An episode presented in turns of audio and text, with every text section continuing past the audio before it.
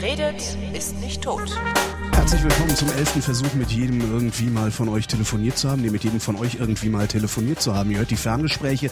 Ich bin Holger Klein und äh, ich bitte darum, dass wir äh, zumindest diesen Livestream äh, ein bisschen spät anfangen. Ich habe gerade irgendwelche Probleme mit Skype, beziehungsweise habe ich Probleme mit euren Usernamen auf Skype, ähm, weil wenn ihr euch nicht eindeutig benennt, ähm, beziehungsweise irgendwie, also ne, wisst schon, also das, es gibt einfach Usernamen, die sich irgendwie doppeln, äh, so dass ich nicht in der Lage bin, euch eindeutig zu identifizieren, wenn ich anfange, euch rauszusuchen, um euch anzurufen. Das macht's ein wenig kompliziert. Falls ihr euch also mal beim halbautomatischen Einbeinigen eintragt, äh, in der in der Hoffnung oder ähm, in der Erwartung, ähm, hier mitsprechen zu dürfen äh, oder mitsprechen zu können. Äh, nee, dürfen wir ja ein bisschen unverschämt, ist ja eigentlich können, weil ich bin ja froh, wenn ihr mit mir sprechen wollt. Ähm, seht bitte zu, dass ihr wenigstens äh, euren euren Klarnamen und den Ort, von aus dem ihr kommt, äh, so eindeutig haltet, ähm, beziehungsweise irgendwie deckungsgleich zwischen Einbeinigen und Skype haltet, dass ich das auch finden kann, beziehungsweise dass ich euch auch finden kann. Es ist etwas kompliziert. Falls ihr euch fragt, warum es ähm, beim halbautomatischen Einbeinigen gerade kein Voting mehr gibt, ähm, wir hatten ja dieses tolle äh, Dings, wo äh, jeder, der vorbeisurft, abstimmen konnte, wen er als erstes hören will was eigentlich ja eine ganz hübsche Sache ist. Das ist von irgendeinem Loser betrollt worden und zwar maximal, so dass wir es abgeschaltet haben. Mm. Und es jetzt ausschließlich meiner Willkür überlassen ist, äh, mit wem von euch ich in welcher Reihenfolge ähm, ähm, hier spreche. Äh, ich versuche, während, während unsere Sendung läuft, noch ein paar weitere Leute anzurufen auf Skype. Im Moment äh, funktioniert das irgendwie nicht so richtig. Ich muss mir da auch mal, vielleicht hat ja der eine oder die andere von euch eine, eine gute Idee, wie man schon früh genug kenntlich machen kann, mit wem man in welcher Reihenfolge gerne sprechen wollen würde, weil es halt immer ein bisschen doof ist, äh, euch zu zwingen, dass ihr euch um jetzt heute für die heutige Sendung sonntags um 15.30 Uhr irgendwo am Internet versammelt. Ähm, und darauf wartet, dass möglicherweise irgendwo das Skype-Dings aufpoppt. Das ist ja dann doch eher unbefriedigend, würde ich mir jedenfalls mal vorstellen. Also ich, ich zumindest fände unbefriedigend. Ähm, nichtsdestotrotz legen wir los äh, mit unserem Versuch, äh, oder mit meinem Versuch, mit allen von euch mal telefoniert zu haben. Und den Anfang, den macht äh, der Lars. Hallo Lars. Hallo Holgi, hörst du mich? Ja, ich höre dich. Ähm, Test, ja, okay. Test. Nee, genau, ich, ich, ich denke, wir hören dich. Ähm, ja. Okay. Warte mal, ich, genau. war, ich war gerade noch, Entschuldigung, ich war, bin immer noch hier ein bisschen am, äh, eigentlich, ich habe eben gedacht, wenn das jetzt nicht gleich klappt, dann schalte ich es ab und gehe nach Hause. Also, die Technik, die Technik. Ja, es ist furchtbar irgendwie. Also Skype ist halt totaler Scheiß. Ne? Also ich meine, wenn ich mir den Usernamen Holgi gebe, dann soll es mir gefälligst, auch wenn ich nach dem Usernamen suche, nur einen Holgi ausspucken und nicht 27. Das finde ich halt total anstrengend, weil man findet die Leute dann nicht. Ja, schon praktischer. Ja.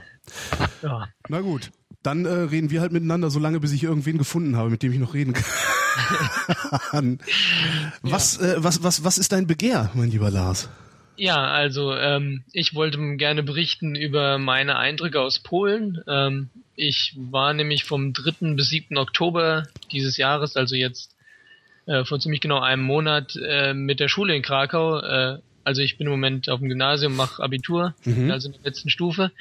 Ähm, und habe Leistungskurse Geschichte und Biologie und habe mich entschieden, bei der Fahrt ja vom Geschichtsleistungskurs mitzufahren. Ähm, da war auch noch der andere Leistungskurs äh, von Politik und Wirtschaft mit dabei. Ähm, und wir sind eben nach Polen gefahren, äh, ja, mit eben dem, ja, dem Antrieb mal zu gucken. Also Polen ist ja relativ nah, also mit dem Bus hat es natürlich ewig gedauert, aber wenn man sich jetzt ins Auto setzen würde, ist man in ein paar Stunden da und äh, kaum einer weiß so irgendwie was über Polen. Ja. Haben wir so festgestellt. Wir glauben immer nur, dass die BMWs dahin wandern, so langsam aber sicher.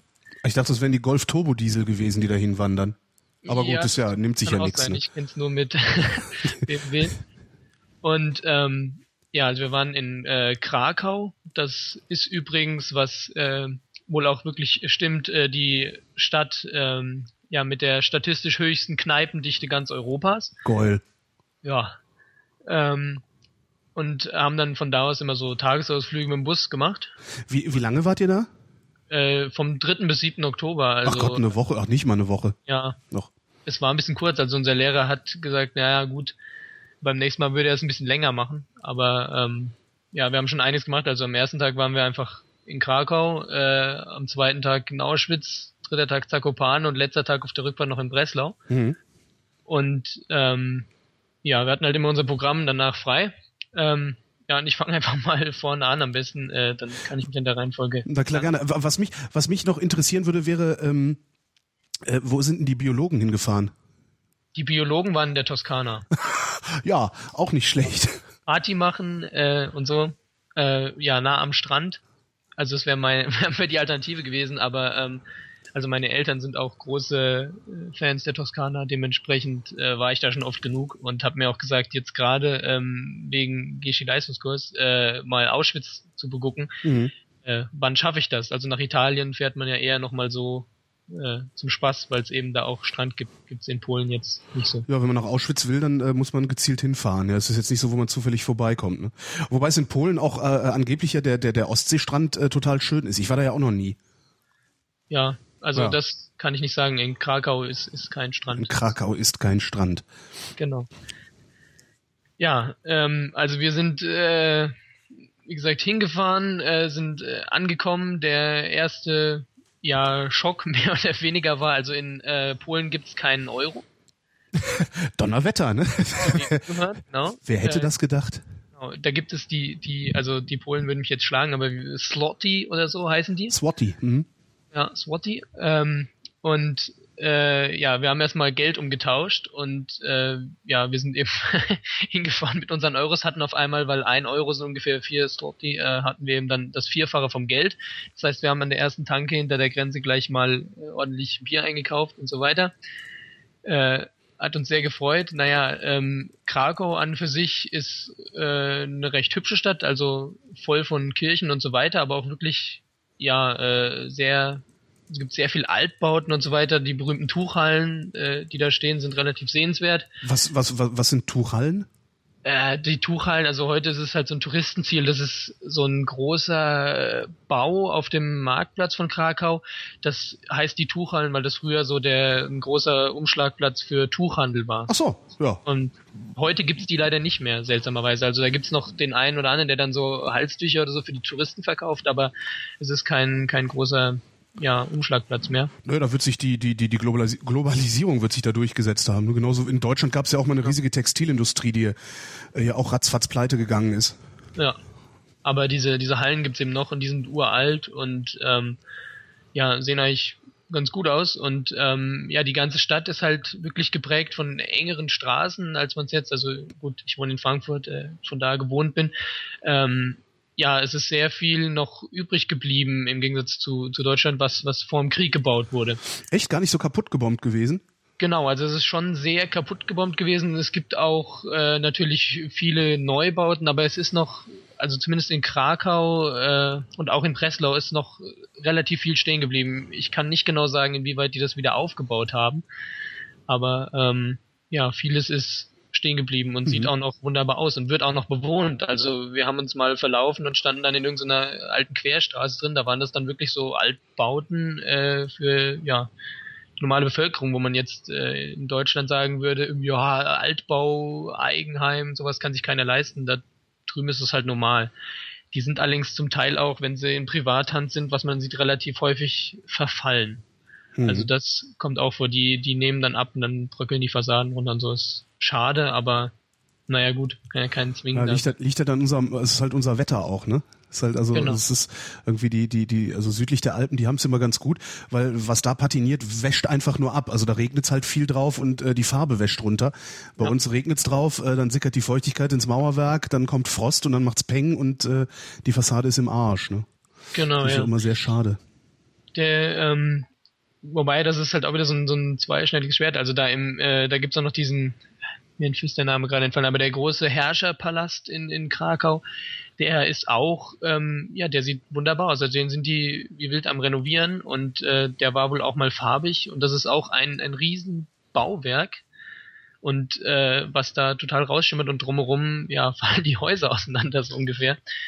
Ähm, ja, waren schon, waren schon ziemliche Gegensätze, aber Krakau an für sich, wie gesagt, äh, sehr interessante Stadt. Ähm, es gibt auch, also es gibt auch ganz normale ähm, Kaufhäuser da und so. Es ist halt so ein sehr interessantes Bild zwischen den, den alten Häusern, die da rumstehen, die ja natürlich so große Mauerwerke sind und daneben dann so ein, so ein Stahl- und Glas-Gebäude. Äh, mhm.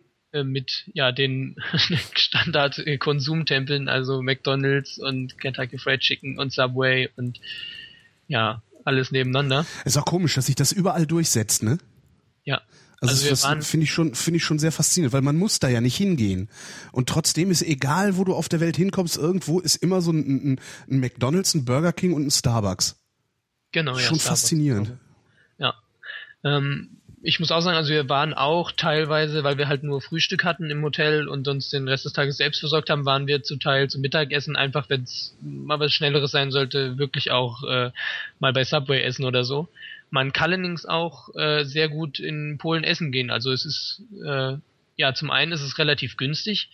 Also man kriegt dafür fünf Euro ein vollwertiges Abendessen Mhm. ähm, wirklich wu- wunderbar und ähm, ja, was hatte ich da am ersten Abend so was, was Schnitzelartiges, also ja, ich hätte mir mal die ganzen Namen besser aufschreiben sollen, aber ähm, man kann auch wirklich einfach so in äh, einfach in ein polnisches Restaurant reingehen und äh, ja, dann äh, verständigt man sich irgendwie mit denen und dann bestellt man irgendwas und es äh, hat eigentlich immer gut geschmeckt. Also abends waren wir immer äh, traditionell irgendwie in so einem, also ja, ob, ob das jetzt traditionell war, wir sind halt in irgendein äh, polnisches Restaurant reingegangen und haben gesagt, naja, wir wollen jetzt nicht äh, hier äh, nur War es, fettig, war es fettig und war Kraut dabei?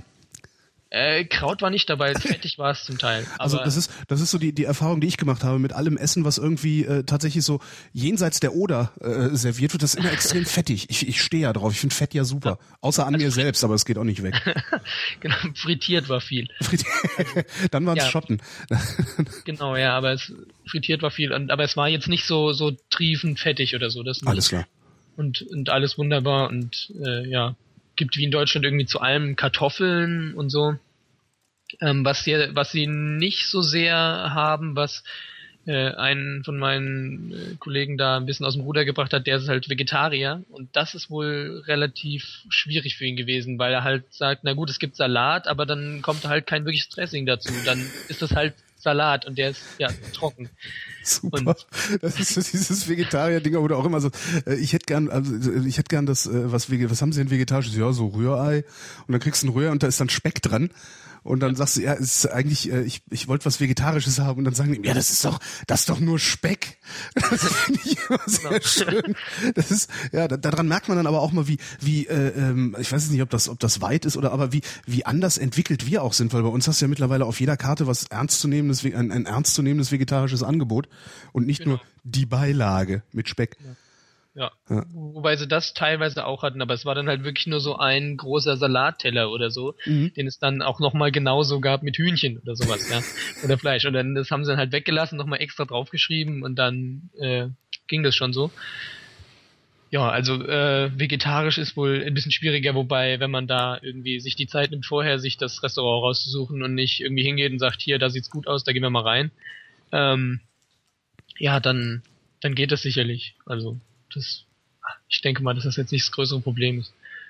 Ähm, ja, wie gesagt, alles, alles relativ günstig äh, ist uns aufgefallen und ähm, ja, äh, generell war irgendwie, also jetzt gerade, wenn man so aus dem Großraum äh, Frankfurt kommt, fällt einem auf, äh, wie viel ja so generell Wohlstand wir haben. Also jetzt vor allem gerade in, in äh, Krakau und auch in, in Breslau ähm, sieht man viele so ja äh, alte Mercedes und so weiter, aber ähm, generell fahren die eigentlich eher ältere Autos und auch ähm, ja die Polizei beispielsweise, die ja bei uns dann doch gerne mal äh, im 5er BMW Kombi unterwegs ist, äh, fährt da Opel Astra. Das ist ja auch angemessen. Ich habe mich neulich habe ich mich beim beim Tatort gucken, was Tatort? Ich glaube, es war Tatort. Beim Tatort gucken gefragt, sag mal, fahren die da in wo war denn das? Ich weiß gar nicht mehr, welche Stadt das war, irgendwo in Süddeutschland. Habe ich mich gefragt, die da bei der Polizei eigentlich wirklich? Ah, nee, in Halle war es genau, Tatort, nee, nee, äh, Polizeiruf aus Halle war das nämlich. Ja. Oder was Tatort aus Halle? Und die sind alle fette Benze gefahren. Ich habe mich echt gefragt, sag mal, fahren die bei der bei der Polizei eigentlich alle wirklich dicke E-Klassen? Oder Ja. ist das ist das äh, äh, äh, Product Placement? Genau. Ja, das, das kommt auch immer drauf an, wo das ist. Also jetzt hier gerade im Main-Taunus-Kreis fahren sie auch viel Opel. Äh, Ja. Und um Stuttgart, da hatten sie auch mal diese Polizei Porsche, die sie abgeschafft haben, nachdem hatten die Porsche? Sich- ja, also Porsche Geil. hat mal der hat mal der Polizei, ich glaube, zwei Polizei Porsche geschenkt. Der eine steht im, im Museum da und äh, der andere ist leider kaputt gegangen. Also sie haben es dann abgeschafft, nachdem sich zwei Kollegen irgendwie, die nur mal so aus Fun äh, wohl mit Blaulicht sogar, äh, ja, gib ihm den Porsche auf der Autobahn zerlegt haben und sich beide damit umgebracht haben, haben sie den dann mal abgeschafft. Ähm, das war ein Geschenk, aber rund um Stuttgart fahren sie eben dann auch Mercedes, in Bayern Mhm. fahren sie BMW und so weiter und unterstützen halt die ja ansässigen, Anführungsstrichen, äh, Firmen, die eben ja da Okay, aber was ist in Halle? In Halle gibt's doch kein Mercedes. Da müssten sie eigentlich Opel fahren, weil da doch um Opel in der, na egal. genau, Wir- aber es mixt sich also in genau, ja. Bleiben wir in Polen. Ja, Ja, nee, abschweifen ist ja völlig in Ordnung, aber bleiben wir in Polen. Bleiben wir in Polen. Also wie gesagt, da fahren sie eben so äh, äh, relativ kleine Autos. Äh, ja, es ist äh, also es sind sehr alte Straßenbahnen da. Ähm, ja, was mich, also ich bin auch ein Fan alter Autos, muss ich zugeben, was mich halt gefreut hat, da steht halt wirklich Wer überall Ist, wer ist das stehen, nicht? stehen alte Autos rum und so. Ähm, ja, ist auf der einen Seite kann man es gut finden, auf der anderen Seite ist halt, naja gut, wenn man bei uns so schaut, äh, ja, dass wir alle die dicken Autos haben, ist auch Das, das ist halt, ich finde das ja problematisch. ne? Also es ist ja auch bei Ja. uns kommt dann, äh, äh, also die die Automobilindustrie hat ja auch ein ein absurd großes Ohr bei jeder Bundesregierung noch gehabt. Ja. Ähm, und da kommen ja auch alle paar Jahre mal so komische Meldungen aus der Bundesregierung, dass dass die deutsche Flotte veraltet wäre. Also weil weil irgendwie äh, äh, die Deutschen ihre Autos nach durchschnittlich 7, Komma irgendwas Jahren erst durch einen Neuwagen ersetzen. Ähm, und wenn wenn ich in Norwegen, also ich habe eine Freundin in Norwegen und die haben eben so absurde Steuern auf Automobilen. Das ist echt krass. Die hat sich einen gebrauchten Volvo gekauft. Der war vier Jahre alt. Der hat in Norwegen so viel gekostet wie hier ein neuer. Ja. Also richtig heftig. Und äh, da ist aber die Flotte dann irgendwie, weiß ich nicht mehr, hatte sie mal erzählt, ich weiß nicht mehr, wie viel das war irgendwie im Schnitt 14 Jahre alt oder sowas. Und ich finde das eigentlich ganz okay. Warum sollen wir denn diesen Kram nicht fahren, bis er uns unterm Arsch zusammenfällt? War doch teuer. Ja. Ja. Und also die, die, ne?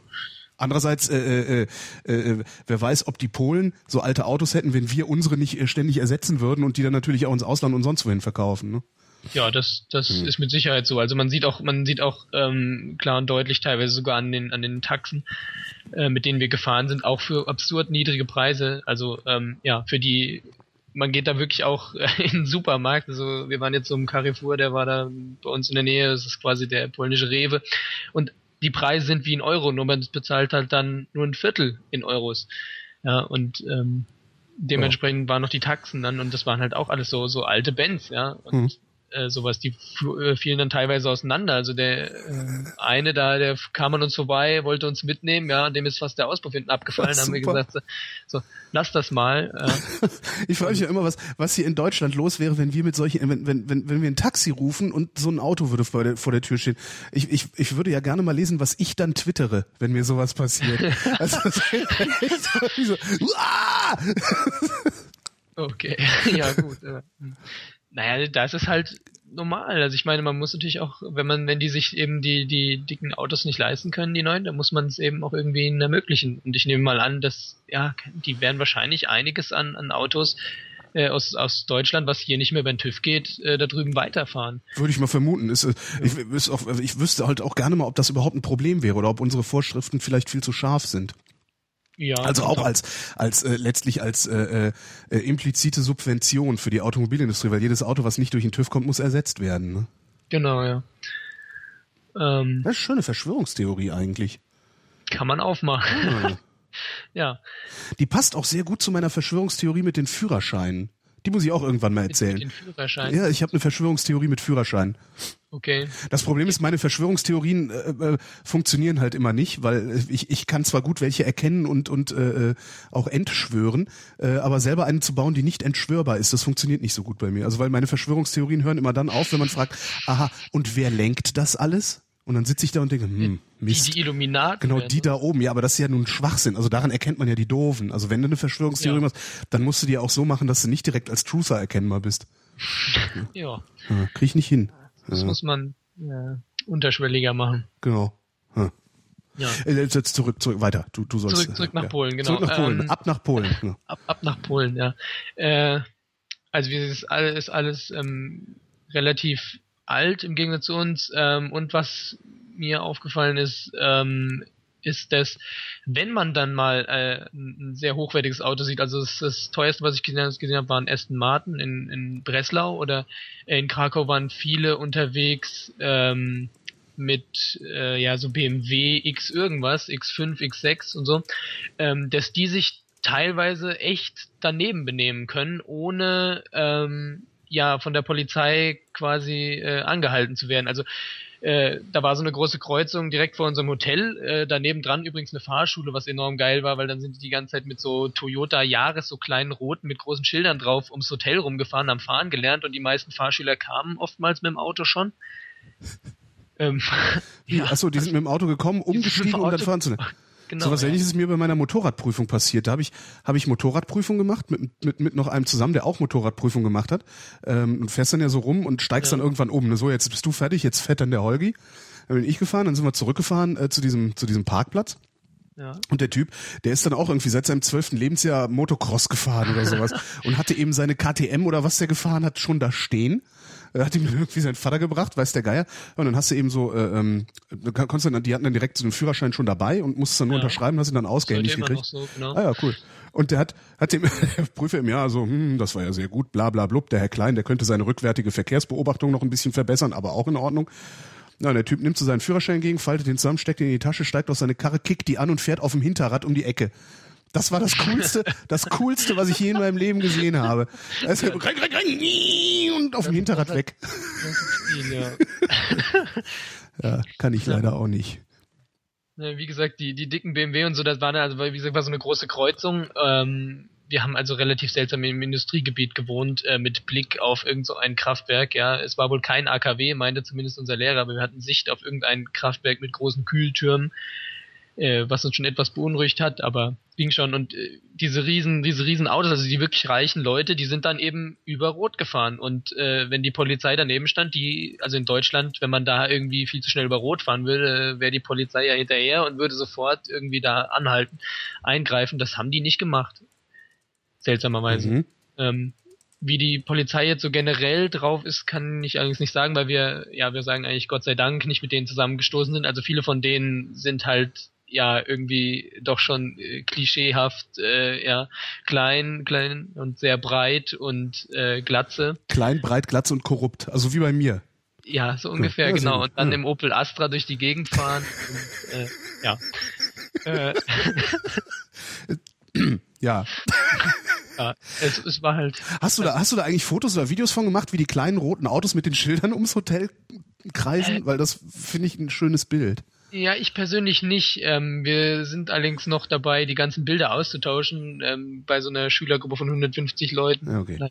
Äh, ja, in der Stufe von 150 Leuten, die alle auf verschiedenen Fahrten waren, einen Datenträger zu erstellen, wo dann alle Bilder drauf sind, damit jeder jedes Bild kriegt. Ja, ist schwierig. Mhm. Aber das, das gibt sicherlich. Also war halt so ein Verkehrsübungsplatz und dann sind die halt da immer rausgefahren oder waren auch so Mopeds dabei und so. Die hatten halt, haben da so große Schilder, so ein großes L oben drauf und fahren dann damit durch die Gegend. Ähm, ja. Fahrschule klingt, und Pizzataxi. Genau. genau. ja, klingt. Kann man eigentlich, ist eigentlich auch nicht schlecht, ne? Fahrschule und Pizzataxi kombinieren. Ja. Hot Chicks and World News. Ja. ja. Zurück nach Polen. Äh, ja, wir schweifen mir wieder ab, kein ja, Problem. Aber, ja. Aber das, das, das wird der Name der Sendung, wird äh, Zurück nach Polen. Das finde ich eigentlich einen sehr schönen Namen für eine Sendung. Ähm, ja, äh, im, innerhalb äh, von, von äh, Krakau, also wir hatten wirklich äh, sehr kulante Lehrer, die gesagt haben, äh, ja, drei, drei Stunden Programm oder so am Tag, plus dann eventuell noch eine Stunde Hin- und Rückfahrt mit dem Bus und ansonsten hatten wir halt auch frei, also äh, waren wir sehr viel auf eigene Faust unterwegs. Ähm, ja, am ersten Tag hatten wir so eine Führung, da habe ich irgendwie, also ich habe nur noch Kirchen, Kirchen, Kirchen in Erinnerung, ähm, mit so einer äh, ja, Führerin, die war sehr begeistert davon, ähm, ich muss jetzt sagen, ich bin jetzt nicht so der große Kirchenfan. Klar sind das irgendwie sehr imposante Bauwerke, aber äh, nach der vierten Kirche reicht's dann irgendwann mir auch mal. Ähm, es kommt ja darauf an, mit wem man in diese Kirche geht. Also ein wirklich sehr guter Freund von mir ist äh, Kulturhistoriker und ja. Archäologie studiert, Geschichte und so was, was man da so alles studiert. Ich weiß gar nicht, was er alles studiert hat im Einzelnen. Und der kennt sich halt extrem gut äh, in in äh, so europäischen Fürsten Fürstenhäusern und im Klerus äh, des vom Mittelalter bis äh, heute oder so ähnlich aus. Genau, ja, und, das das konnte die auch. Also die hat auch und das ist aber total klasse, wenn ich mit dem irgendwie in Italien, der, der rennt mit mir ständig durch irgendwelche Kirchen und Palazzi und so und ja. erzählt völlig beiläufig den Gossip aus dieser Zeit. Weißt du, so Sachen wie, ja, und da hat dann äh, Prinzessin hm, hm, hm, hat dann heimlich mit dem äh, Deichvogt gepennt und daraufhin ist dann ein Kind gezeugt worden, das durfte aber nicht im Palast wohnen und darum ist da hinten das Haus gebaut worden, bla bla bla bla. Hast also praktisch so eine, ja. eine sprechende Gala, also eine sprechende historische Gala nehmen, das ist total geil. Ja, ja, also die Frau äh, war, war auch so ähnlich. Also sie hat dann auch so Geschichten erzählt von irgendeinem, so es gab mal so einen Aufstand der Studenten, weil eine Frau sich eingeschlossen, sich als Student verkleidet hat, hat studiert an der Universität und der König wollte das aber nicht mhm. und dann haben irgendwie die ganzen Studenten Krakau an einem Tag verlassen und so. Aber irgendwann, also mit diesen ganzen Kirchengeschichten, äh, ja, ich habe übrigens gerade im Chat, entschuldige, falls du mich giggeln ja. hörst, ich habe gerade im Chat einen Witz gelesen, den ich noch nicht kannte, obwohl der eigentlich gar nicht mehr so richtig passt. Halb zehn in Polen. Wer hat meinen Knoppers? ja, herrlich, kannte ja. ich noch nicht. Wahrscheinlich steinalt, weil, weil Polen klauen ist ja eigentlich so ein Relikt aus, aus der Zeit äh, äh, vor der Wende noch. Ja. Aber sehr schön. Wer hat meinen Knoppers? ähm, ja, äh, aber ansonsten, also wir, wir sind dann halt in Polen abends, in, in Polen, in Krakau abends selber durch die Gegend gelaufen. Äh, ich habe einen Kumpel von mir, also ich bin ja eher so einer von denen, die auch ein bisschen äh, Schiss kriegen in dunklen Seitenstraßen und so. Äh, und äh, ja, bin daher eigentlich immer relativ stark auf, auf den Hauptwegen geblieben. Also da gibt's dann natürlich auch so die typischen Touristenzeilen und sowas. Äh, zum Essen sind wir eigentlich immer in die Seitenstraßen gegangen. Ähm, und dann hatte ich aber so einen Kumpel dabei, der hatte A, irgendwie so einen ganzen Reiseführer verschlungen, ja, mhm. und äh, kannte irgendwie schon die besten Bars und was weiß ich. Und wir sind dann auch wirklich ab vom Schuss gelaufen, ähm, wo wir gesagt haben, äh, so, ja, wenn wir jetzt nicht zurückfinden, dann haben wir ein echtes Problem, weil wenn man raus aus diesem Touristenzentrum ist, dann stehen auch nicht an je, steht auch nicht an jeder Ecke irgendwie ein Taxi rum, dem man dann so eine Visitenkarte vom Hotel unter die Nase halten kann und sagen kann, äh, bring mich nach Hause bitte. Ja. Ähm, was, heißt, bring, was heißt bring mich nach Hause bitte auf Polnisch? Äh, das kann ich ehrlich nicht sagen. Ich habe okay. kaum Polnisch gelernt. Ähm, ich, ich, hatte nur so ein paar Basiswörter, die mir eigentlich allerdings auch schon wieder entfallen sind. Ähm, Bitte, man, danke, ein Bier, noch ein Bier. Genau, ja. Man kommt halt sehr gut mit äh, Englisch weiter. Das hat mich schon wirklich erstaunt. Also mit, man kommt sehr gut mit Englisch weiter, mit Deutsch auch äh, relativ gut. Mhm. Also mit vielen Leuten kann man sich auf Deutsch unterhalten, die nach dem Weg fangen und so weiter. Ähm, ja, was man nicht tun sollte, ist Russisch, meinte mein Lehrer, weil Ach. dann kriegt man auf die Schnauze. Ähm, und Ja, das müssen wir. Äh, das, da, damit kann man dann Leute betreuen, die man nicht leiden kann. So. Äh, übrigens, genau. denk dran, die Polen sprechen sehr gut Russisch. Am besten, äh, äh also sie sprechen genau, viel ja. besser Russisch als Englisch. Wenn du irgendwie nach dem Weg fährst, genau, frag, frag am besten auf Russisch, dann äh, äh, kriegst du am ehesten Auskunft. Ja, genau. Ja, Auskunft auf die eine oder andere genau. Weise. Dann kriegst ähm, du eine Information. Genau. Im Zweifelsfall eingeprägt. Genau. Ja. Ähm, ja, und wie gesagt, der Kumpel hat uns dann, ähm, ja, also wir waren immer so in den kleinen Gruppen unterwegs, wie man es halt so macht. Äh, wir waren dann unterwegs und äh, hat uns irgendwie in die verschiedensten Bars geführt. Und das war also wirklich echt, ähm, ja, ja, sehr schön auch. Und wenn man sich dann so unter die Polen mischt, ähm, ja, ist das, äh, worum es mir vor allem geht eigentlich. Und zwar dass das Verhalten gegenüber den, den deutschen Touristen, äh, merkt man dann doch, äh, wie es sich verändert von da, wo sie natürlich auf sich auf alle Touristen stürzen, äh, bis wenn man dann da ist, wo halt dann äh, so ja der allgemeine Pole halt abends mal sein Bier trinken geht. Ähm, ja, es ist halt so, dass äh, oftmals ähm, wir schräg angeguckt wurden, also äh, teilweise auch von Leuten unseres Alters. Ähm, wir kamen zum Beispiel äh, an, an eine Bushaltestelle ran und da saßen eine alte Frau und eine junge Frau. Die alte Frau ist sitzen geblieben. Äh, ja, wir haben uns auf Deutsch untereinander unterhalten und die junge Frau ist aufgestanden, hat sich neben die Bushaltestelle gestellt. Uh. Ähm, ja, und sowas ist uns halt öfters passiert. Also, dass wir in eine Bar gekommen sind und äh, ist es mal jemand aufgestanden und rausgegangen Ähm, es gab aber auch genauso gut Leute, die eben, ja, die das nicht interessiert hat. Die haben dann zwar ein bisschen seltsam geguckt, ja, was machen jetzt die Touristen hier in der Bar? Äh, wie kommen die auf die Idee? Die sind hier kilometerweit weg vom äh, Touristenstrom. Aber ich denke, äh, das hat man überall. Hast du denn mal, hast du, hast du zufälligerweise mal mit den, mit, mit, mit den Polen, die nicht aufgestanden und gegangen sind, gesprochen und gefragt, warum die anderen aufstehen und gehen? Genau, ja, dazu komme ich nachher noch. Ah, okay, Entschuldigung. Ja, kein Problem, nein, das ist, ist sehr interessant, ja. Ähm, die, die äh, eine von also was ein Lehrer von uns dann gesagt hat, weil wir gesagt haben, äh, was ist das? Wieso gehen die teilweise weg? Ja. Ähm, klar, so wenn wir, wenn man da irgendwie fünf Jugendliche kommen, äh, kann das schon so einschüchternd wirken, auch in Deutschland, ja, aber ähm, das halt äh, ja oft so ist, dass eben die, die weggehen, weil sie eben immer noch so das, das Vorurteil vom bösen Deutschen haben. Ähm, und das mit dem, warum man bei Russisch auf die Schnauze kriegt, ist, dass halt, ja, wir noch in Anführungsstrichen das, das Glück haben, dass wir haben es uns zwar mal mit den Polen ordentlich verschissen, aber danach kamen die Russen und haben es noch schlimmer gemacht. Mhm. Ähm, ja, und äh, das ist halt so der Grund, denke nehme ich mal an. Aber ähm, ja, wie gesagt, also wenn man dann abseits von den Straßen ist in, Polen sehr schön, äh, unterscheidet sich nicht so sehr von, von deutschem äh, Nachtleben. Äh, ja, sitzen halt auch die Leute rum und äh, unterhalten sich, trinken hm. ihr Bier und rauchen ihre Zigarette. Und ja, wie war's. überall auf der Welt, ne? Genau. Ähm, in Polen gibt's übrigens auch, ähm, was wir nicht wussten, getrennte Raucherbereiche. Aha.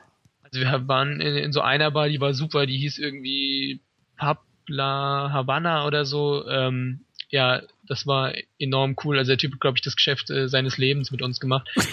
Am ersten Abend, äh, der war, war sehr froh. Äh, und äh, ja, da, da hat der hatte so zwei Etagen da drin. Also ähm, unten für Nichtraucher und oben für Raucher. Mhm.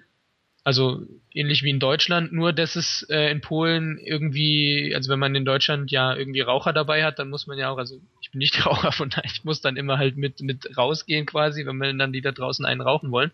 Ähm, in Polen gibt's eigentlich immer die Möglichkeit, gibt's also wirklich immer so oder oftmals so getrennte äh, Räume auch in relativ kleinen Bars und mhm. Restaurants so dass ähm, ja, also dass das eben besser ist als in Deutschland, wo es dann halt heißt, ja, zum Rauchen halt draußen, wir stellen draußen so einen Heizpilz da auf und äh, ein paar Stühle hin und das war's.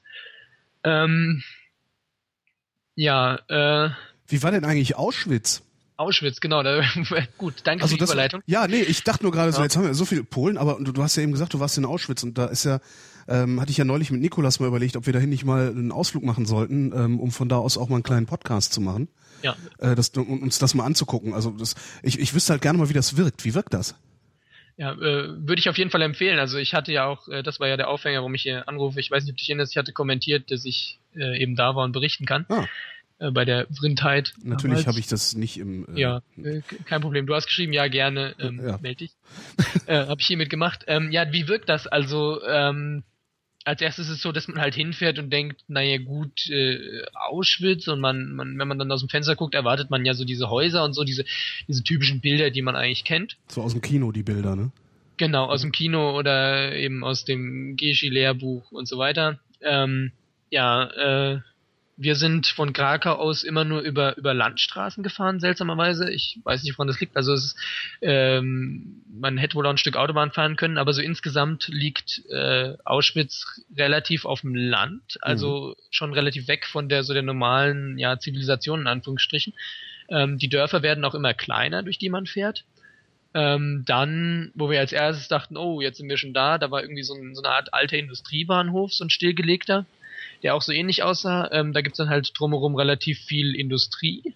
Ähm, und dann äh, mitten in dieser Industrie gibt es dann eben, also Auschwitz hieß das Dorf ja schon vorher, ähm, gibt es dann eben so die so ein ja ein Dorf im Grunde genommen und in diesem Dorf ist nochmal ein Dorf drin und das ist eingezäunt mhm. und das ist so der alte Kern von Auschwitz. Also Auschwitz besteht aus zwei Teilen. Einmal ähm, ja, so das erste Auschwitz, was halt einfach so ein Lager ist aus alten, ähm, ja, aus, aus alten Häusern, ja, ich weiß gar nicht mehr, für was sie mal waren, aber es waren auch Unterkünfte für irgendwen, ähm, die dann eben umfunktioniert, eingezäunt und umfunktioniert wurden. Und als das zu klein wurde, hat man mehrere Kilometer weiter, also wir konnten das nicht laufen, wir sind das auch mit dem Bus gefahren, äh, noch Auschwitz-Birkenau, was man dann kennt, was dann dieses große Lager war, was im Grunde genommen äh, eine große Pferdestallung war, die dann erweitert und umfunktioniert wurde. Ach. Genau. Das ist schon sehr interessant. Der gesamte Komplex hat, äh, lass mich nicht lügen, ich glaube 40 Quadratkilometer. Mhm. Ähm, und was man halt sieht, ist, also es laufen überall die Bahnschienen rum und so, die sind dann teilweise unterbrochen, ähm, seit neues, eine Sekunde. Ja, okay. Die sind was, teilweise. Was war, da, was war das jetzt? Ja, ja meine Mutter kommt gerade rein. Ach so. Entschuldigung. Ähm, ja, äh, die Bahnschienen sind halt unterbrochen teilweise zwischendrin. Ähm, aber man sieht halt, wie das damals aufgebaut war. Also man sieht so diese alten Häuser, diese alten Kasernen, dann ist eben das ganze Dorf ist eigentlich im Grunde genommen nur darauf ausgelegt gewesen, äh, den äh, Nazis Unterkunft zu bieten, weil mhm. also es ist ja ein Riesenapparat, wenn man Hunderttausende von Menschen äh, bewachen will und so weiter, dann braucht man einen ganzen Versorgungsapparat für die Soldaten, die da sind.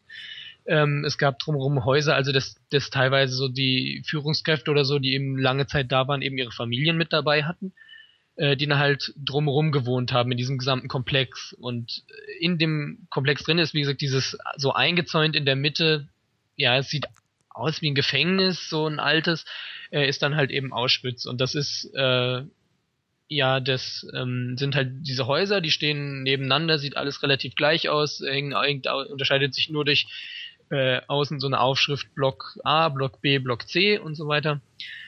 Ähm, ja, man kommt rein und ist erstmal, kriegt erstmal, ja, so die volle Touristendings. Also es ist ein riesiger Parkplatz, äh, Tausende von Bussen, Tausende von Autos ähm, und ein eins von diesen alten Gebäuden innen drin, top modern, ja, nebendran Kiosk, alles für die Touristen gemacht.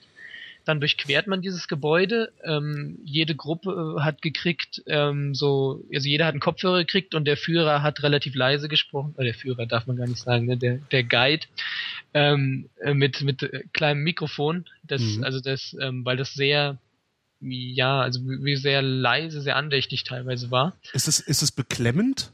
Oder ist ja. es. Das funktioniert also. Es ist nicht so ein, so ein, so ein, so ein Disneyland irgendwie, dass die das, dass die das irgendwie übertouristifiziert haben sie haben es übertouristifiziert, auf jeden Fall. Ähm, aber es ist, wirkt trotzdem noch beklemmend. Also man kommt dann durch dieses, es war früher so ein vorgestelltes Vergewaltungsgebäude, durch das man durchkommt, wo man eben diese Kopfhörer kriegt, wo eine Garderobe ist, Kiosk, alles mögliche und dann kommt man eben durch, äh, steht dann hinten auf so einem Hof und dann steht man vor diesem Eingang. Dieses, der Eingang ist im Grunde genommen, also es ist ein Zaun, ein Stück Graben, äh, ein Zaun und äh, dazwischen konnte man früher durchgehen, kann man jetzt nicht mehr, aber da sieht man noch, dass da eben auch durchgegangen wurde. Überall diese alten äh, Schilder, die man kennt, Stopp, Todeszone, mhm. äh, Hochspannung und so weiter. Dann natürlich dieses große Schild, äh, Arbeit macht frei. Mhm. Und ähm, ja, die, die Dimensionen, wenn man sie, wenn man die dann hört, wie viele Leute hier morgens durchmarschiert äh, sind und wir kommen da mit einer Gruppe von ja, vielleicht, vielleicht 40 Leuten und wir passen schon kaum durch dieses Tor durch äh, da denkt man sich dann schon, wie eng muss das gewesen sein? Und, und vorn, dann, dann stehen immer wieder Bilder da, hier stand dieses, ähm, das, das Mädchenorchester von Auschwitz oder so und da wurden dann halt auch, äh, ja, zynischerweise jüdische Volkslieder gespielt äh, von verschiedenen Kapellen von äh, Juden, die sich so retten konnten, dadurch, dass sie Instrumente spielen konnten. Mhm. Dann läuft man halt in diesen Komplex rein und man könnte sich verlaufen, weil es sieht wirklich alles gleich aus. Es ist äh, ja sehr gerade alles. Äh, es ist, sind, sind keine in Anführungsstrichen befestigten Wege, es ist einfach nur plattgetrampelte Erde. Ähm, wo man sich dann halt auch denkt, wow, ich laufe hier auf Boden, auf dem äh, der vermutlich von ein paar hunderttausend Menschen, die nicht mehr leben, verdichtet worden ist. Ne? Genau, ja. ja. Ähm, man sieht äh, die die Wachtürme und so weiter. Man sieht also wirklich, dass die ähm, ja, also man hat eigentlich keine keine Chance da rauszukommen. Äh, es sieht an für sich sehr offen aus, was auch sehr zynisch ist, weil wenn man drin steht, ähm, ja, also wenn man von außen drauf guckt, denkt man ja Mauern und, und Zäune und so, wie soll man denn da reinkommen?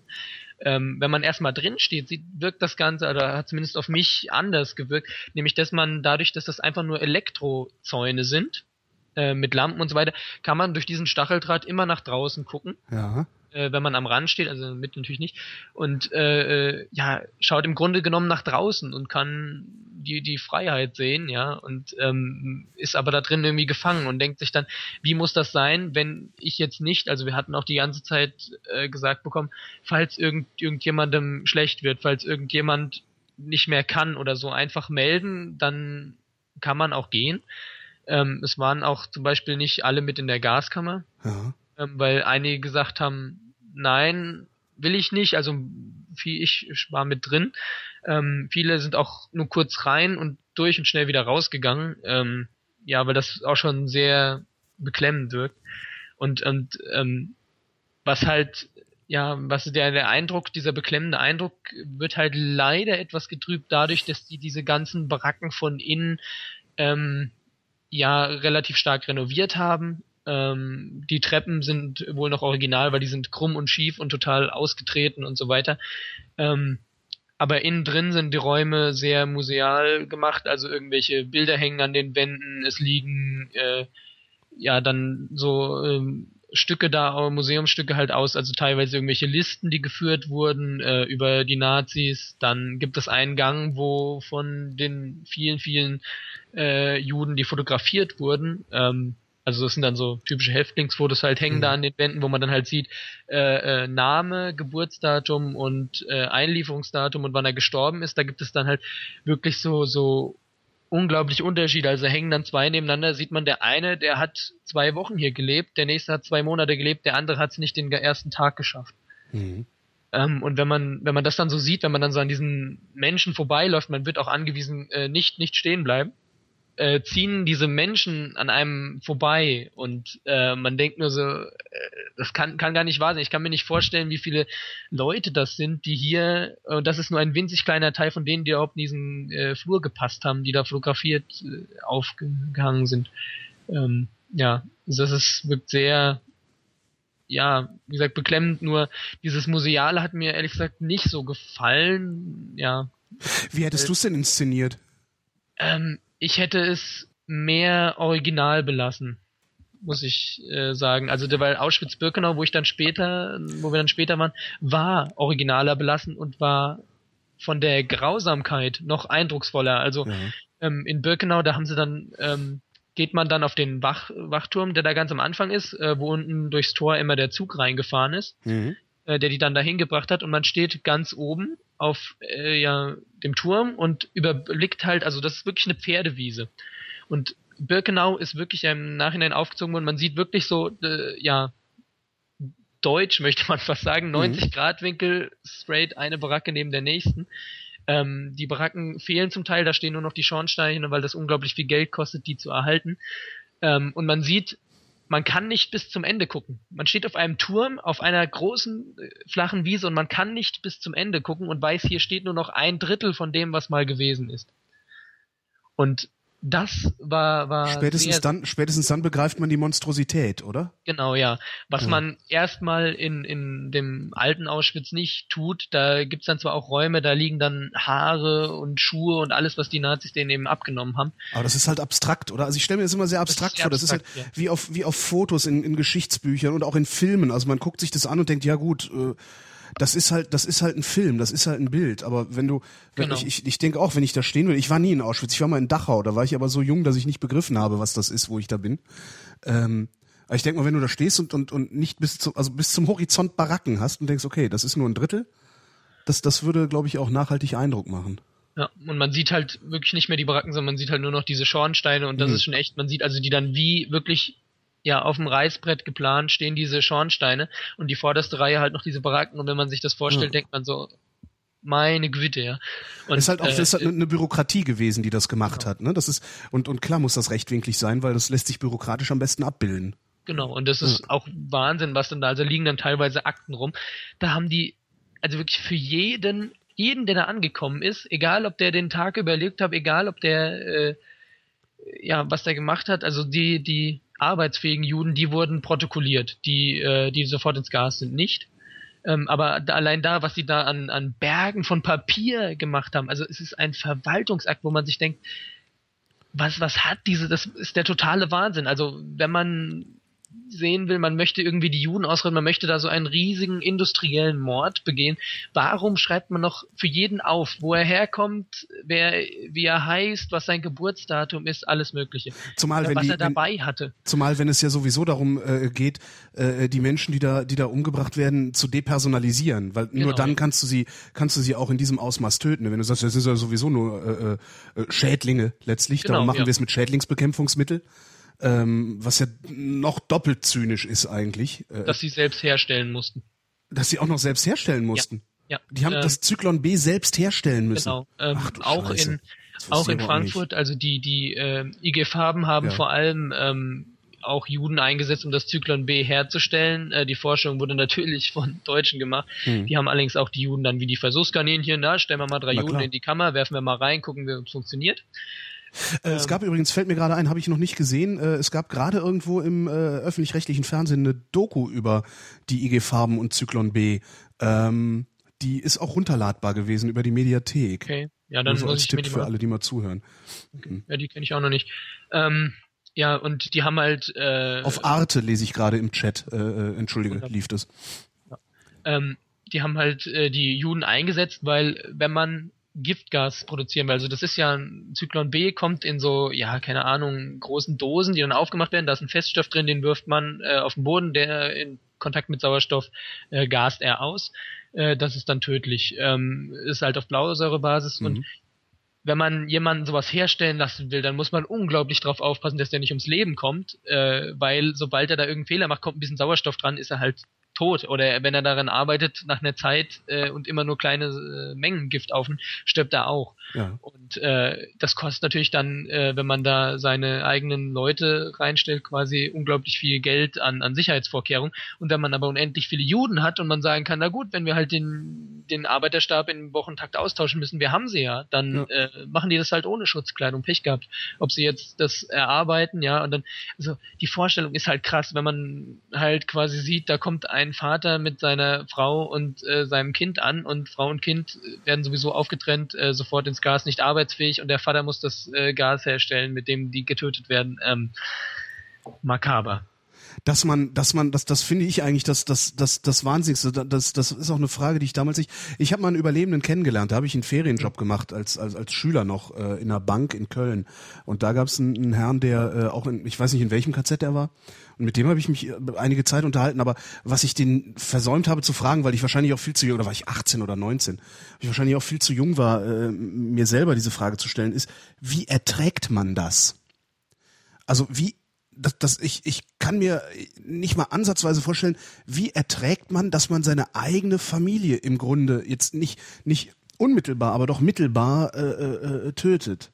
Genau. Das, wie, wie, wie, was macht das Gehirn da draus? Also wie, das Ja. ist, äh, äh, das ist mir un, un, unvorstellbar. Ja. Also, so eine ähnliche, so eine ähnliche Frage mit auch so einer unvorstellbaren ja, ähm, Antwort eigentlich ist, ist äh, ja, aber ich, was ich mich gefragt habe, ist, nachdem wir eben durch diesen Museumsteil durchgegangen waren, man dann auch sieht, also Fotos, die die äh, Amis gemacht haben, nachdem sie, sie befreit, äh, das befreit wurde mit diesen unterernährten Menschen und Mhm. so weiter. diese Berge, diese Leichenhaufen, ne, die man Genau, so ja. kennt. Und, Mhm. und wenn man die Dimensionen auch gesehen hat und man steht dann da und man steht dann in so einer Baracke und äh, sind irgendwie äh, so, so Hochbetten sind es gewesen, wo die dann geschlafen haben und äh, die haben aber einfach einmal Heu reingemacht und, und das nie wieder ausgetauscht. Das waren halt einfach Pferdebaracken, ja, mehr nicht, wo die dann gelebt haben. Alle waren irgendwie krank, weil wenn man irgendwie so einen Haufen Leute da zusammenfärcht unter äh, ja, schlimmsten hygienischen Bedingungen, alles voll mit ja irgendwie Kot und Blut und Durchfall und äh, einfach nur ekelhaft, alles voll mit, mit, mit Leichen, man pennt neben irgendeinen, weiß nicht, ob der lebt oder stirbt. Ähm, und da einfach hunderttausende von Menschen da irgendwie in diesem Lager gefangen gehalten werden. Und ich denke so, das muss doch so schlimm sein, ja, dass ich nicht verstehen kann, wieso nicht sich diese Menge quasi zusammengefunden hat, um, um irgendwie quasi Aufstand zu proben, weil wenn das so viele sind, dann Weil ja klar, das werden sie halt zusammengeschossen. Natürlich, die wären zusammengeschossen, aber das wären viel zu viele gewesen. Das hätten die nicht geschafft mit dem Bewacherstab, den sie da gehabt hätten. Nur deshalb der Überlebenswille des Einzelnen immer noch so groß ist, dass er das quasi erträgt. Ach so, du meinst, an, anstatt das Risiko einzugehen, genau. äh, äh, aufzustehen. Naja, wenn er, genau. wenn er nicht weiß, ob die anderen mit aufstehen, das ist ja eigentlich ja, ist ja immer das, das, Problem. Du weißt ja. ja immer nicht, das hast du ja in der Schule schon. Äh, alle regen sich auf äh, in der Pause, dann, dann, dann ist im Unterricht, stehst du als Einziger auf und sagst so, wir wollen uns mal beschweren. Äh, und dann fragt er, ja, wer ist denn wir? Und keiner sagt hier, ich genau, auch. Dann, ne? dann bin ich das, der ja. wir. Ja. Ähm, ja, dieser Überlebenswille ist halt einfach auch, auch von denen, den Juden, die wussten, äh, äh, ja, was, was ihnen passiert, äh, es ist kaum die Rede gewesen von irgendwelchem Selbstmord. Also sie wurden wirklich fast alle umgebracht. Und ähm, das ist halt, ja, so sehr so sehr unbegreiflich für mich. Also wenn ich das unter solchen Umständen lebe und weiß, dass ich nicht rauskomme, weil ich ähm, teilweise wurden denen Reden gehalten, den neuen, die da standen. Und da hieß es, es gibt nur äh, äh, gibt nur einen Weg hier raus und der ist durch den Schornstein. Und äh, wer ja, wer das nicht ertragen kann, der kann sich umdrehen und sofort in den Zaun gehen, der steht unter Strom, der tötet euch. Und keiner geht in den Zaun. Dieser, einfach dieser, diese, wie, was das Gehirn macht, dass es eben sagt, du musst, du musst überleben, du kannst das schaffen, äh, ja, und, und äh, begehr ja nicht auf, weil der äh, hat eine Waffe. Der Nazi da. Ist das vielleicht Hoffnung? Also, dass, dass, dass, dass sie einfach, genau, ja. dass, es, dass es Hoffnung ist, die dich da am Leben ja. hält? Mit, mit Sicherheit. Nur, also wir können es sicherlich alle nicht vorstellen, wie, wie schlimm das gewesen sein muss, selbst wenn man da irgendwie so, so einen Eindruck wenigstens von gewinnt. Nur dieses, ja, wie, wie, also wie, wie stark muss bei denen die Hoffnung gewesen sein, dass sie diese harten Bedingungen da haben über sich ergehen lassen und im Grunde genommen alle dran gestorben sind, ähm, sich totgearbeitet haben. Ähm, ja. Es gibt übrigens ein Buch, äh, das, das das auch nochmal sehr interessant dokumentiert. Ähm, das heißt Dokument F321, Konzentrationslager. Mhm. Äh, Gibt für acht Euro bei 2001 das Buch. Äh, das, ist ein, äh, das sind Zeugenaussagen. Also Zeugenaussagen aus KZ-Überlebenden, äh, die ähm, damals gesammelt wurden für die Nürnberger Prozesse. Ja. Das ist äh, auch, auch sehr, okay. sehr heftig. Also das, das kann man auch nur so... Ähm, das kannst du nicht von Anfang bis Ende lesen. Das, das ist nicht auszuhalten. Also du, du ja. liest wirklich zehn Minuten so einen Bericht und dann stellst du es auch erstmal wieder für einen Monat weg. Das ist wirklich, ja. also kann ich nur empfehlen. Genau, also diese, dieser Wahnsinn, der dahinter steht, auch, also ja, dass, dass man halt auch sich dann quasi, quasi sieht, wie ähm, das, da steht dann halt wirklich der Nazi auf dem Wachturm und, und schießt halt da rein und, und sieht diese ganzen Menschen äh, da leiden und, und wie verdreht, wie kaputt muss man im Kopf sein, um äh, auch als, ja, wenn man kein Gefangener, sondern da halt Wache ist und dann noch sagt, ja, das ist gut, das muss so sein. Also wie, wie, ja, wie verrückt muss man sein? Diese ganzen Fragen, ähm, ja, stellen sich einem und die werden auch durch Auschwitz nicht beantwortet. Hm. Ähm, ja, aber vielleicht ist das, vielleicht ist das genau das, das, das Ding, ne, dass es, dass diese Fragen genau. nicht beantwortbar sind. Genau. Also was, ähm, was auch die, die Faszination ausmacht. Auch für, es gibt ja auch genug Leute, die sich drüber lustig machen und, und das relativieren und äh, äh, äh, noch schlimmer äh, äh, den Juden selbst die Schuld geben und was es da alles für, für, für Hirngespinste gibt, die da ja, unterwegs klar. sind. Ähm, vielleicht, ja, eben weil es nicht, nicht begreifbar ist. Ne? Das ist, äh, wie gesagt, das ist, deswegen würde ich äh, auch empfehlen, allen, die, die zuhören, äh, da einfach mal, mal hinzugehen, sich das mal, mal selber anzugucken. Ähm, es ist, ja, man sollte sich allerdings noch Alternativprogramm einplanen, weil das ist echt harter Tobak. Also man muss danach äh, runterkommen. Ja. Ähm, weil man, weil alle relativ geschockt auch dann danach in diesen, diesen Bus eingestiegen sind. Und gerade auch wenn man in dieser Gaskammer steht, das ist, wo dann irgendwie Duschen steht und so und, und es ist einfach Wahnsinn. Man geht dann in so durch so einen Vorraum, wo dann halt äh, äh, ja die Haken an der Wand sind für die, die äh, sich da eben äh, für um sich auszuziehen. Und dann geht man in den nächsten Raum, man guckt wirklich, also ich bin jetzt äh, knapp zwei Meter groß, von daher ich stoße fast gegen diese Decke ähm, und sehe nur, da sind so kleine Löcher mit so einer ja, im Grunde so eine kleine Falltür, die man dann aufklappen konnte und da fiel dann das, das äh, Gas einfach runter, also diese, die, ja, die Brocken einfach runter, die dann, äh, da ist, sind nicht mal mehr, mehr Duschköpfe oder sowas gewesen, also dass die wirklich einfach wussten, so, wir müssen jetzt äh, alle sterben. Und diese, wenn man sich vorstellt, wir standen da mit, wie gesagt, knapp 40 Leuten, schätze ich mal, äh, in diesem Raum drin, der ich war, war, das war, war für 40 Leute schon, war es schon relativ eng, wenn man sich jetzt vorstellt, wie viele hundert Leute da auf einmal drin gestanden haben. Ja, und das war nur die kleine Gaskammer, weil die ganz großen, wo dann mehrere tausend Leute gleichzeitig vergast wurden, äh, in Auschwitz-Birkenau, die wurden gesprengt. Davon sind auch nur noch Ruinen übrig. Mhm. Ähm, aber allein schon diese, diese kleinen, dieses Ausmaß, das macht einen echt fertig. Aber es ist wirklich sehenswert und ähm, was so ein bisschen hm, rüberkam bei diesem, von diesen äh, Menschen, der uns das da gezeigt hat, äh, dass er sehr, äh, dass er halt hat gesagt, er freut sich sehr, dass Jugendliche kommen, äh, vor allem auch äh, deutsche Jugendliche, dass insgesamt Deutsche kommen, sich das angucken. Ähm, und er sagt, äh, natürlich kann ich euch nicht irgendwie jetzt persönlich dafür verantwortlich machen, dass das passiert ist, aber ich kann euch dafür persönlich verantwortlich machen, wenn ihr nicht dafür sorgt, dass es nicht wieder dazu kommen ja. kann. Und dass es unser aller Verantwortung ist, ja. dafür zu sorgen, dass und dieser Eindruck bleibt danach, während man vorher natürlich sagt, äh, wenn irgendeiner, ja natürlich, also im meisten ist es ja so, wenn irgendwie so ein Nazi daherkommt und erzählt irgendwas von, ja, Juden ausrotten und Holocaust und was weiß ich, dann denkt man sich, ja, komm, hier, äh, geh nach Hause. Aber wenn man das gesehen hat, dann möchte man diesen Menschen eigentlich nur packen und ihn rütteln ja. und ihn an den Haaren. Ja, ja eigentlich äh, möchte, eigentlich möchte man ihn an den Eiern aufhängen, damit genau, er mal ja. weiß, wie es ist. Weißt du? Ja. Das ist so, da, da kommen dann bei mir echte Gewaltfantasien hoch. Äh, die hatte ich vorher auch, nach Auschwitz ehrlich gesagt nicht mehr. Ach. Was, ja, was ein interessanter äh, Effekt war. Und zwar ähm, haben wir auch so ein Gerichtsgebäude gesehen, wo die in zehn Sekunden Juden einfach zum Tode verurteilt haben. Ähm, auch politische Gefangene zum Tode verurteilt haben, ähm, mit einem Nebenhof, in dem eine Erschießungsmauer war, ähm, im Keller Stehbunker, die keinen Quadratmeter groß waren, also wo man sich auch wirklich nicht setzen konnte, wie die die gefoltert haben, äh, ist es grauenvoll. Also jede Gewaltfantasie, die man dann hat, quasi den die, die wird einfach relativiert, weil man äh, ja. auch dann der Galgen steht noch da, wo der äh, Leiter des, des KZs aufgehängt wurde. Und man geht da raus und sagt, jetzt, äh, jetzt ist das schon passiert und, und äh, wie, wie, wie wird das wieder, also wie kann man das irgendwie rächen? Kann man das wahrscheinlich gar nicht, ja. Aber ähm, natürlich ist die logische Konsequenz erstmal denjenigen, der dafür verantwortlich ist, aufzuhängen. Aber dann sagt man, gut, was jetzt, ändert jetzt, das? Jetzt ne? ist er tot. Es, ja. es, ändert nichts. Es ist passiert. Jetzt ist er tot. Und und diese diese dieser Wahnsinn einfach, dass dass wirklich alle alle daran gestorben sind. Nicht nur die Juden, auch später dann die äh, eben die äh, Bewacher, die die Leiter, die die da die Verwaltung gemacht haben, die Richter. Die wurden halt auch alle einfach umgebracht. Und, und man fragt sich im, im, Zweifelsfall muss man sich halt fragen, wann, wann endet das? Ne? Genau. Wann ja. wann endet dieses Töten? Und ähm, ja. ich bin dann halt auch rausgegangen und habe gesagt. Äh, ja, wa, wa, was hat das jetzt gebracht? Gut, ihr habt, ihr habt ihn aufgehängt. Ähm, ja, ist, ist verständlich. Ähm, es gibt auch, gibt ja, auch. Aber ist es damit, ist es damit wieder gut gemacht? Nein. Nein. Ne? nein ja. Weil es halt nicht wieder, wieder gut zu machen ist, wie du sagst. Genau, es ist, ja. es ist verständlich. Es ist einfach, ja, wenn, es gab ja auch Massaker von amerikanischen Soldaten, die es nicht mehr ertragen haben zu sehen, in welchen Zuständen da sind an, äh, an Deutschen.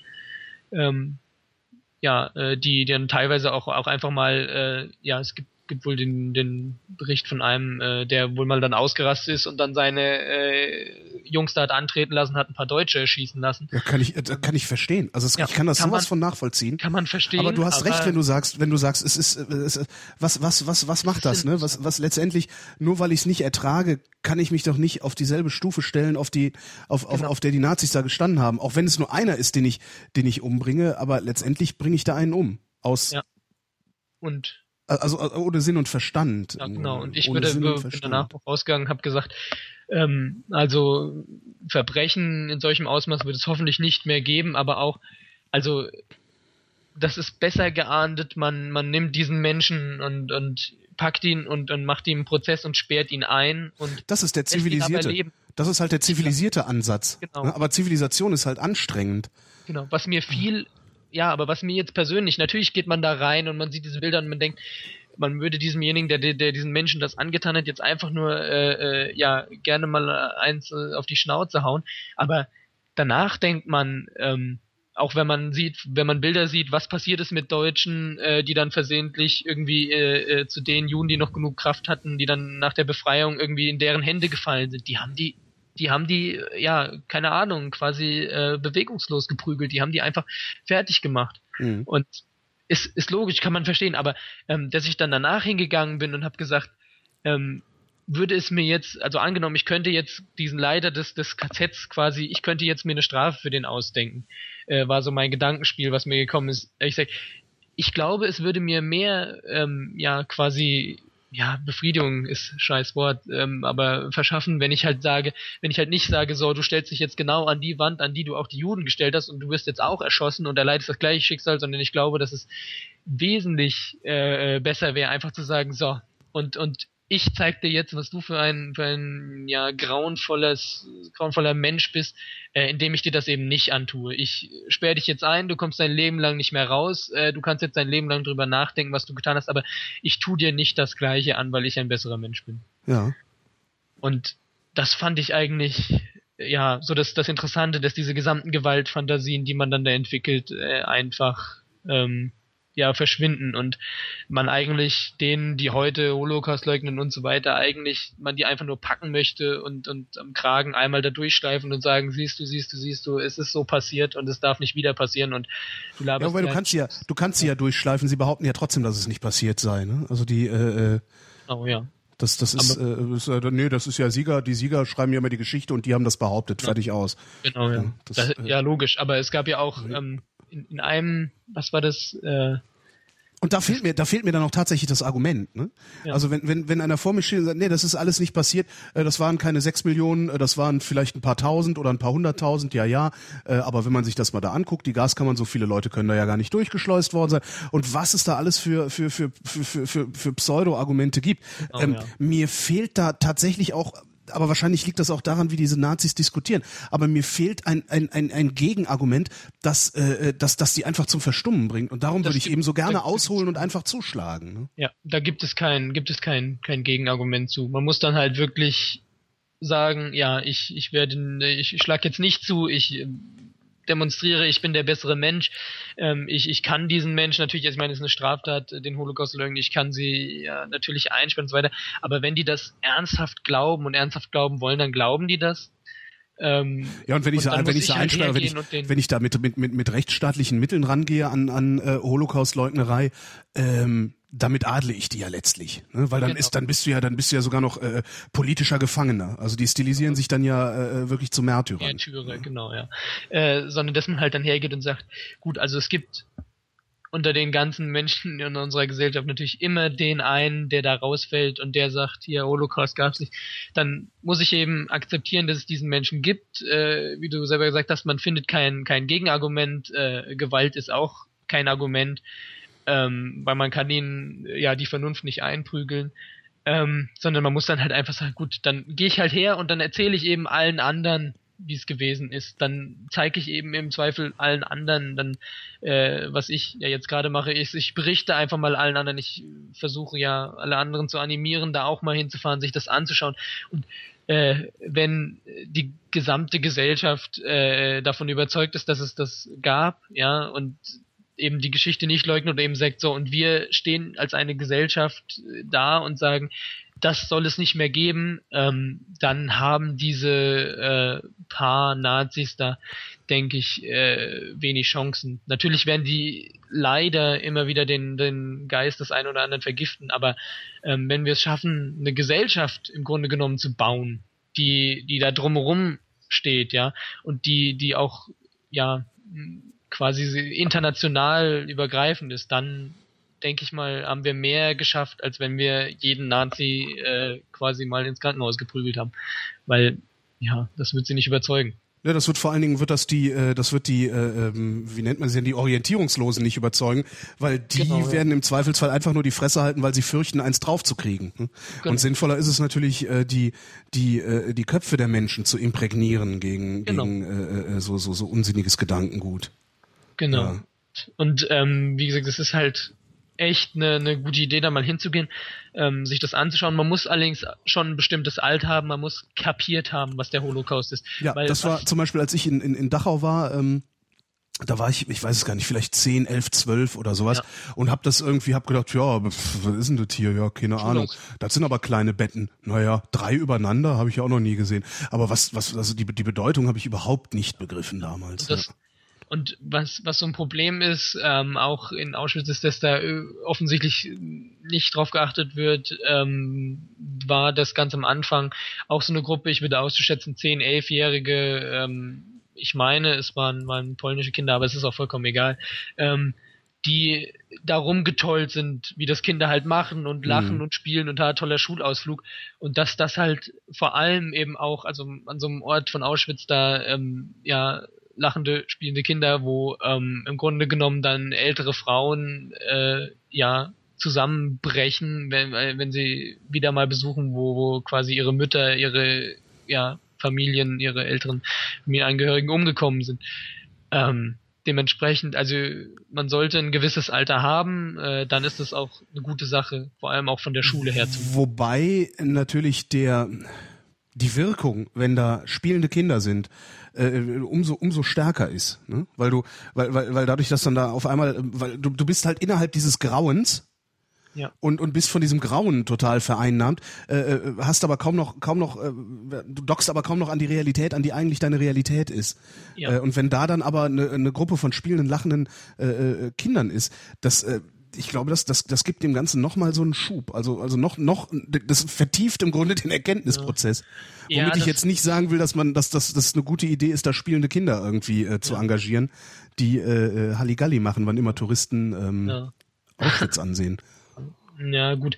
Also, wie gesagt, bei mir hat das nicht dazu geführt, das kann durchaus sein, dass es bei anderen Leuten so ist. Ich persönlich empfand es als, als störend und ähm, es waren auch alle, also auch ja die größten Chaoten im Grunde genommen aus unserer Truppe mit dabei, allesamt äh, ja im Grunde genommen äh, dem dem ja, dem Anlass äh, entsprechend äh, haben sich alle dem Anlass entsprechend verhalten. Ähm, eingeschüchtert nennt man das, oder?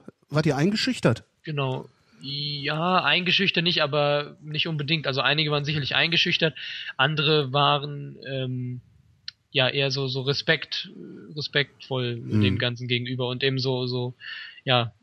Wie waren denn, als ihr dann da raus wart? Äh, also in der Regel verarbeitet man ja äh, solche solche Erfahrungen, indem man äh, hinterher umso lautere Witze macht. Wie war das bei euch? War das auch so? Habt ihr danach irgendwie, um, um das Ganze, also so, ja, so ein Comic Relief zu haben eigentlich, habt ihr dann irgendwann angefangen, ähm, umso lustiger zu sein? Ähm, eigentlich nicht, also mhm. zumindest was ich mitbekommen habe, nicht. Ähm, was vorher äh, so der Witz war im Bus war, ähm, ja, heute tritt einer richtig ins Fettnäpfchen, weil er irgendwie, keine Ahnung, äh, gerade irgendwie gepiesackt wird oder so und dann irgendwas oder der irgendwie äh, so den einen, einen unpassenden Witz erzählt, ja, so. Ähm, aber im Nachhinein war das eigentlich nicht so. Mhm. Ähm, worüber sich ein paar lustig gemacht haben, war über den diesen äh, Menschen, der uns da das alles gezeigt hat. Ähm, gut, aber das war halt einfach nur, weil der ähm, ja kein kein war halt ein, ein Pol, Pol äh, Entschuldigung ein Pole, ja, mhm. äh, und der äh, eben seine Führung da jedes Mal hatte und man hat ihm das sehr angemerkt, dass er eben besondere deutsche ähm, ja Dramatisierung und so halt über überstrapaziert hat. Und das war eigentlich das Einzige, worüber sich dann einige äh, ein bisschen lustig gemacht haben, ähm, weil das dann teilweise nach dem x Mal wiederholen irgendwann lächerlich äh, wurde. Aber so die Witze äh, von wegen, ja, mein, mein Opa ist im äh, KZ gestorben, ja. weil er vom Wachturm gefallen ist und so, ähm, nein, die gab's danach nicht mehr. Ähm, und ich habe auch so das Gefühl, dass irgendwie so dieses, äh, ja, das so diese ganzen Witzeleien, die gibt's natürlich zwar immer noch, ich meine, ohne kann man es wahrscheinlich auch nicht ertragen, aber ähm, ja, das, das so Problem ist halt, ist das Problem ist halt der, der, der Witz mit dem Wachturm, der ist, wenn man ihn, äh, ich sag mal, aus, aus, aus so einer humortheoretischen Sicht dekonstruiert, ist der ja auch wirklich witzig. Ja, ja natürlich. Weil, weil der Witz, also ne, Witz ist ja immer der, der die Differenz zwischen äh, zwischen Erwartung und und und Einlösung der Erwartung oder zwischen genau. Versprechen, Versprechen und äh, und wie, wie weit du das Versprechen hältst. So gesehen ist dieser Wachturmwitz natürlich witzig, weil der Abstand maximal ist. Ne? Ähm, ja. Das ist halt das Problem. Und äh, solange glaube ich, also ich weiß es nicht. Im Grunde müssten wir in zehn Jahren nochmal miteinander sprechen ähm, und gucken, ob du den Witz dann witzig findest oder ob du diesen Witz dann noch erzählen würdest oder könntest oder drüber lachen könntest. Ja. Das wäre eigentlich das. Also ja, Weil wenn das so machen. frisch ist, wenn das wenn wir dann in zehn Jahren das hier noch machen, wäre natürlich cool, ne? Ja, also ich bin äh, 18 Jahre alt. Also ich ich ich habe dann möglicherweise schon die Ohren angelegt. Ja, das wollte ich jetzt so direkt nicht sagen. ähm, aber das, das, das wäre halt wirklich mal interessant. Also das äh, kann ich aber dann auch an mir selbst ausprobieren, weil ich lache bisher. Bisher habe ich noch über alles gelacht. Ja, ähm, ja ich auch. Und das sollte man, denke ich, auch nicht. Also ähm, ja, man soll, man kann auch durchaus äh, weiterhin Nazi-Witze, Holocaust-Witze, Auschwitz-Witze machen, so pietätlos wie sie sind, aber ähm, meine Güte, es sind, es sind Witze. Ähm, man sollte nur nicht anfangen, daraus dann zu Schlussfolgern, äh, dass das Ganze lustig war. Und ähm, kann man, kann man, kann man das? Geht, geht das? Also kann ich, kann ich einen Witz, kann ich darüber einen Witz machen, äh, der nicht gleichzeitig unterstellt, dass das alles eine lustige Sache war? Also ah. klar, ich kann natürlich über Hitler, ja. ich kann natürlich über Hitler lachen. Ich kann über dieses ganze Dritte Reich lachen in seiner mit seiner mit seiner lächerlichen Pose, wo alle mitgemacht haben und der deutsche Gruß. Und also wenn ich sowas sehe, da, da muss ich halt lachen, weil das ist äh, an Erbärmlichkeit kaum zu ja, überbieten. Ist, genau. äh, äh, und, und da, da ist dann natürlich auch wieder diese Diskrepanz zwischen äh, Anspruch und Wirklichkeit. Ne? Das ist der Führer, der größte Feldherr aller Zeiten und hat ist irgendwie so ein Frettchen mit einer Zuhälterfrisur, der nicht mal malen kann. Ne? ja, und genau. alle rennen hinterher. Das, und das macht natürlich einen Witz aus. Ja, Aber, natürlich. Der, der, das, der, der ganze Wahnsinn, den die da aufgebaut haben, ist natürlich in dem Sinne, was es für Auswüchse hat, sind natürlich teilweise natürlich äh, witzig. Aber so dieser ganze, ganze Wir töten jetzt alle Juden Wahnsinn, der ist einfach ähm, nicht witzig. Ähm, natürlich so der, der Witz zwischendrin, den findet man dann lustig, aber ähm, wie gesagt, also ich glaube nicht, dass ich jemals wieder so über äh, Holocaust-Witze und Auschwitz-Witze werde lachen können, wie ich es äh, vorher getan habe. Ja weil ich eben, weil man eben vorher auch immer nur so Zahlen liest und Zahlen sind abstrakt, zumindest für mich. Ja, äh, sechs Millionen Tote, sechs Millionen, ja, ist halt nichts. Sechs Millionen ja. Leute auf einem Platz, äh, geht nicht, kann man genau, sich nicht vorstellen. Darum, und wenn ja. man es aber mal gesehen hat, selbst wenn man es sieht und sieht, ja. was ist das für eine riesige Tötungsanlage? Es geht nicht in den, man weiß, das ist nur ein Drittel davon. Das geht auch nicht schon gar nicht mehr in den Kopf rein. Mhm. Und ähm, das ist eigentlich das, was dann kommt. Ja, dann denkt man zurück an Auschwitz und, und an diese Erinnerungen, diese Erfahrungen, die man hat. Und von der gesamten Fahrt, also die ist jetzt wie gesagt einen Monat her, ähm, ist mir auch Auschwitz äh, äh, am nachhaltigsten Erinner in Erinnerung geblieben, auch mit den ganzen, ja, in, in den Details. Ne? Mhm. Natürlich kann ich noch sagen, wir waren dann und dann in irgendwie in der Kneipe und und so weiter, aber äh, so diese ganzen Details, ähm, ja, die sind eben äh, vor allem in Auschwitz haften geblieben. Also ich glaube fast, dass wenn man mich jetzt wieder vor dieses Tor stellen würde, ähm, von dem kleinen Teil, äh, könnte ich die Führung nachlaufen. Mhm. Glaube ich. Und das ist eigentlich schon sowas, äh, ja, ich vergesse relativ schnell Sachen. Also das ist sowas, was mich an mir selber erstaunt hat, muss ich ehrlich sagen. Also von daher, ähm, ja, wie gesagt, ich kann es immer wieder sagen, äh, die Erfahrung selber machen, weil ja, erzählt bekommen habe ich auch schon viel. Ähm, darüber. Äh, man kann es allerdings äh, ja wirklich nur schwer beschreiben. Muss ich so sagen. Ja, es sind, es sind leider, es sind leider 500 äh, Kilometer, glaube ich, ungefähr von Berlin entfernt. Sonst könnte man wirklich mal sagen, so wisst ihr was, wir fahren ja jetzt mal hin. Ähm, das heißt, man muss da schon eine Reise planen, aber das werde ich ja. mal machen. Man kann allerdings auch, also ähm, Krakau, wie gesagt, ist nicht so weit weg mit dem Bus, man es glaube ich anderthalb Stunden, wenn man mit dem Auto unterwegs ist, geht ja schneller. Hm. Ähm, Warschau ist, glaube ich, noch ein ganzes Stück weiter weg. Ähm, da waren wir nicht, weil das von Krakau wirklich sehr weit weg ist. Aber ähm, wie gesagt, ich war jetzt in, in Krakau. Ich kann nur empfehlen, einfach mal in Krakau einen Urlaub zu machen. Ähm, ist, wie gesagt, auch nicht besonders teuer, weil man äh, mit, ja, in meinem Fall, wenn man quasi äh, Nebenjob hat und, und hat 400 Euro geht mit 400 Euro nach äh, Polen, kann man quasi für 1600 Euro einkaufen gehen. Ähm, ich habe noch auf dem Rückweg haben wir noch die ganzen Witze gemacht, dass wir gesagt haben, wenn wir mit diesem Bus jetzt in den Zoll kommen, dann sind wir alle fällig, weil was wir für Freunde, Verwandte an äh, polnischem Wodka und Stangen Zigaretten importiert haben, äh, ich glaube, ja, wir wären allesamt im Knast gelandet. Mhm. Äh, von daher, ja, kann man, kann ich nur empfehlen. Also einfach mal äh, Urlaub da machen, mal dahin fahren, sich das mal angucken und dann aber Alternativprogramm haben, um sich wieder, um da wieder runterzukommen. Weil man muss wieder auf irgendein Level, weil äh, zurück, weil wenn man dann da rausgeht und geht dann quasi schlafen, dann glaube ich, kriegt man Albträume und denkt sich irgendwie nur, ja, ach du Scheiße, und am Ende hat man Verfolgungswahn oder so. Ähm, ja. Wie gesagt, ist, ist heftig. Also man ja. muss da Alternativprogramm machen, so, so, so schlimm das war. Man muss dann doch auch mal sagen, gut, es war und es wird nie wieder so sein. Und ähm, das Leben kann jetzt aber auch weitergehen. Das ist halt die Frage, ob es nie wieder so sein wird, ne? Das ist halt echt die Frage. Ja, also. Ähm, also vielleicht wird es uns nicht mehr passieren, aber ähm, wer weiß.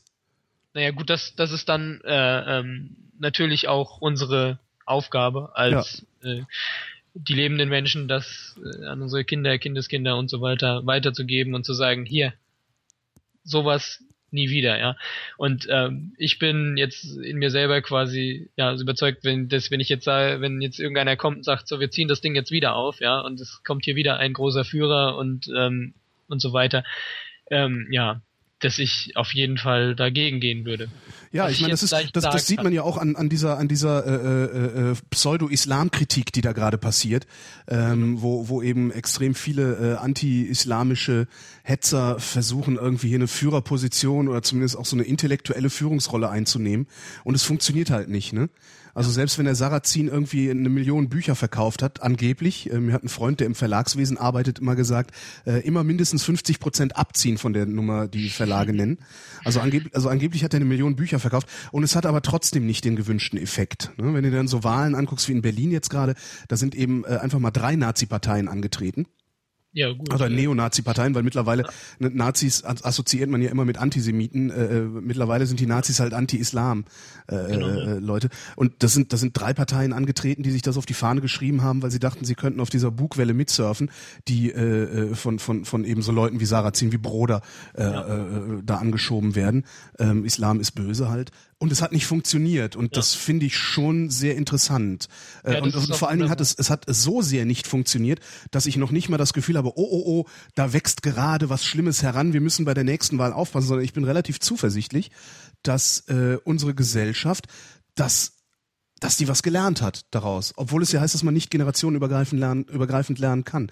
Aber es, es sieht so aus, als würde tatsächlich, als würden die Leute sagen, nee, tut uns leid, aber dat, uns ist das mit dem Islam vielleicht auch nicht so ganz geheuer, weil wir es nicht verstehen, aber daraus leiten wir noch lange nicht ab, dass wir eine äh, Politik gegen Moslems machen, was genau. da ja mehr oder weniger ausdrücklich gefordert wird von, von diversen Autoren und Politikern.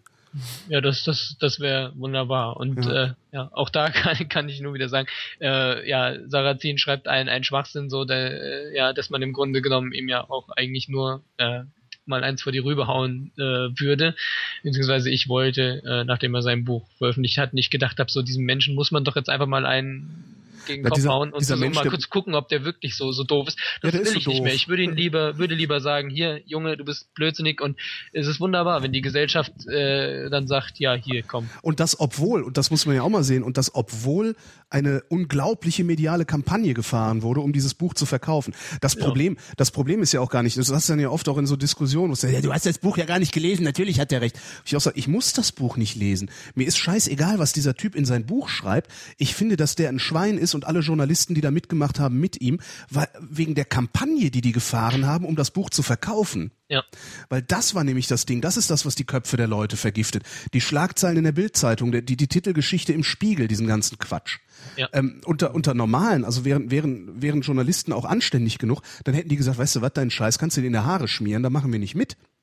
Genau. Und ja. den, ne, das ist das ist eigentlich so, so das Problem. Und obwohl massives massives Sperrfeuer von der Presse kam, also der Axel Springer Verlag ist ja sowieso äh, tendenziell auf dieser auf dieser äh, der Islam ist böse Schiene. Da, da, da ja. dürfen ja das häufiger mal irgendwelche äh, selbst in der Welt, die als seriöses Blatt gilt, irgendwelche Verschwörungstheoretiker ihren Quatsch ablassen.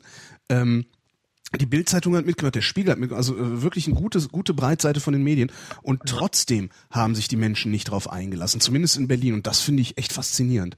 Damit habe ich nicht gerechnet, ehrlich gesagt. Ich hätte gedacht, okay, äh, hier ziehen die Nazis, also die Neonazis, die ziehen hier mit äh, äh, insgesamt vielleicht 10, 15 Prozent, ziehen die hier ins Abgeordnetenhaus ein. Also so ein paar Prozent für jede Partei halt. Ne? Ja, aber, aber ein wunderbarer Effekt. Ja, wunderbarer ja, ja, Effekt, ja. Ich hoffe, das bleibt so. Also ich, ich hoffe, dass ich hoffe, das bleibt so und und und, und ich glaube, man, man, man kriegt das auch hin, indem man genau solche Gespräche äh, führt wie jetzt.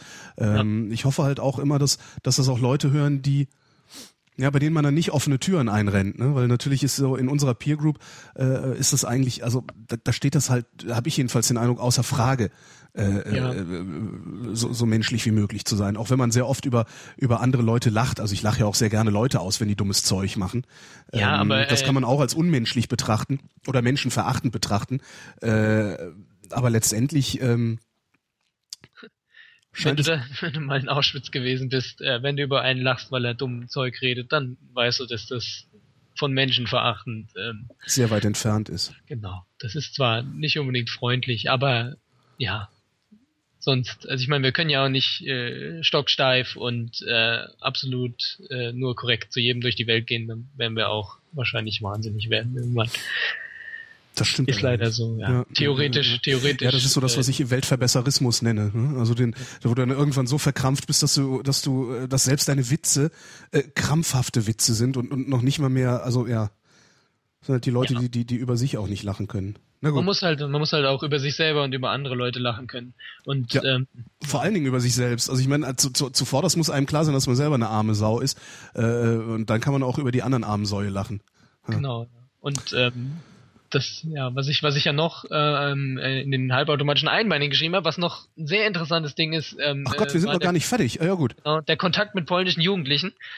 Ähm, ich kann es auch, auch relativ kurz machen. Nur Na, mach, mach, es, mach es so, wie du willst, weil äh, gerade gerade Zeitbeschränkung ist ja das, was wir hier im Internet nicht haben. Ich habe zwar heute eine, weil ich um 18.30 Uhr weg muss, äh, beziehungsweise äh, um 18.30 Uhr Schluss machen muss, aber äh, mach ruhig.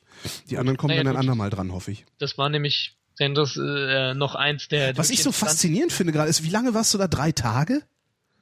Ja, vom dritten bis siebten, also vier Tage. Ähm, wobei ein Tag schon halb hinfahren, ein Tag halb zurückfahren. Wie kann man aber, aber wie kann man so viele Eindrücke überhaupt haben, dass, dass, dass wir dann hinterher anderthalb Stunden miteinander telefonieren? Das finde ich faszinierend.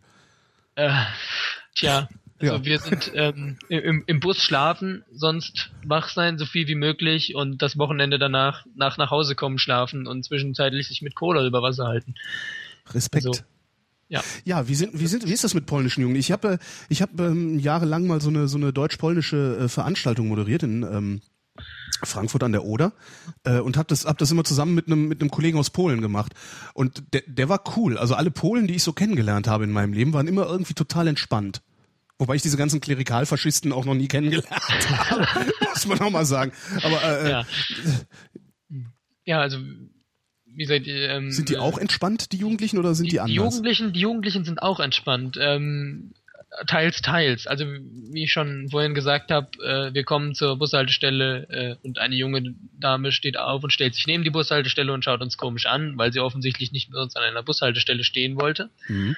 Ähm, wir waren dann eben, eben unter, unterwegs und so und ähm, am letzten Abend äh, äh, war das war eigentlich der intensivste Kontakt, den wir mit einer, ich glaube, sie ist Nieschka äh, oder so. Äh, ja, der Name war total schwierig auszusprechen, aber ähm, so ungefähr hieß sie, ähm, hatten die, da saßen wir in, in, in einem Club und ähm, also ich und ein Kumpel und ein paar andere waren schon wieder gegangen. Ähm, und die kamen dann irgendwann zu uns rüber und, und äh, hat halt gefragt, ähm, ob, ob wir Deutsche sind. Und dann haben wir gesagt ja. Und sie meinte ja, äh, sie hätte ja gehört, dass wir äh, äh, Deutsch reden. Und sie säße schon die ganze Zeit da drüben. Und äh, ob wir uns denn mit ihr unterhalten würden, weil ja sie wäre irgendwie äh, ein bisschen schüchtern, wollte jetzt hier nicht uns quasi auf die Nerven gehen. Wir haben gesagt, nein, nein, kein Problem, natürlich unterhalten wir uns mit, mit dir und dann ähm, man muss sagen, also sie war, äh, hatte irgendwelche speziellen Deutschkurse äh, an der Uni oder so. Also sie hat nicht, sie hat nicht rauslassen wollen, ähm, wie alt sie wirklich war. Sie war allerdings wohl ein paar Jahre älter als wir. Also Aha. wir waren 18 und ja, die, ich würde sie auf 24 schätzen. Ähm, aber auf jeden Fall hat sie sich dann mit uns auch auf, auf Deutsch unterhalten. Äh, Großteil lief über Englisch. Ähm, ja, weil gerade so verschiedene Gespräche, Gesprächsthemen so auf Deutsch, wenn mit Fachvokabular eher schwierig sind. Ähm, ja, also wo kam jemand und sagt, ja, ich habe Deutschklausur äh, nächste Woche und, und ob wir uns nicht mal auf Deutsch unterhalten könnten. Und dann haben wir uns halt ja, über, über verschiedene Sachen unterhalten. Dann ging es natürlich los, äh, warum seid ihr hier, was macht ihr hier? Dann haben wir das erklärt mit, wir sind mit der Schule hier und so weiter. Und dann meinte sie, ah, da wart ihr bestimmt auch in Auschwitz und so und hat eben so erzählt und ähm, da haben wir uns eigentlich über ganz normale Themen unterhalten, ja, wie wenn man sich äh, ja in Deutschland auch auf einer mhm. Party mhm. unterhalten würde. Äh, ja, was machst du hier, was machst du, äh, wenn du nicht hier bist ähm, und so weiter. Äh, und äh, dann haben wir allerdings auch mal gefragt, äh, hier, wie, wie sieht denn das aus? Warum ist diese junge Dame da an der Bushaltestelle von uns weggegangen? Warum kommst du jetzt zu uns? Und äh, sie hatte ein paar Freundinnen dabei, die sind dann relativ bald stiften gegangen. Wir haben gefragt, warum, warum gehen die weg?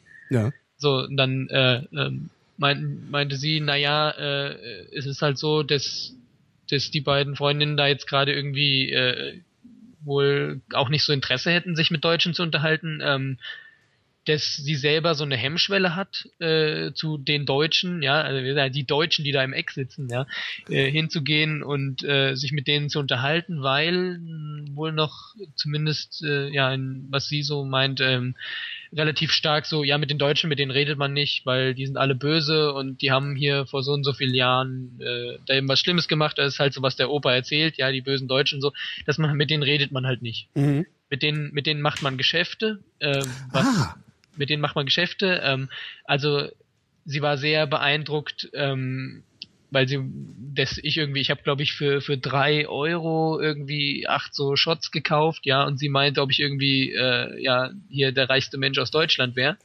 Und ich dann gesagt habe, nein, dass es für mich an für sich jetzt gar nicht so viel Geld wäre, äh, äh, weil ich ja das Doppelte in der Stunde verdiene. Ja.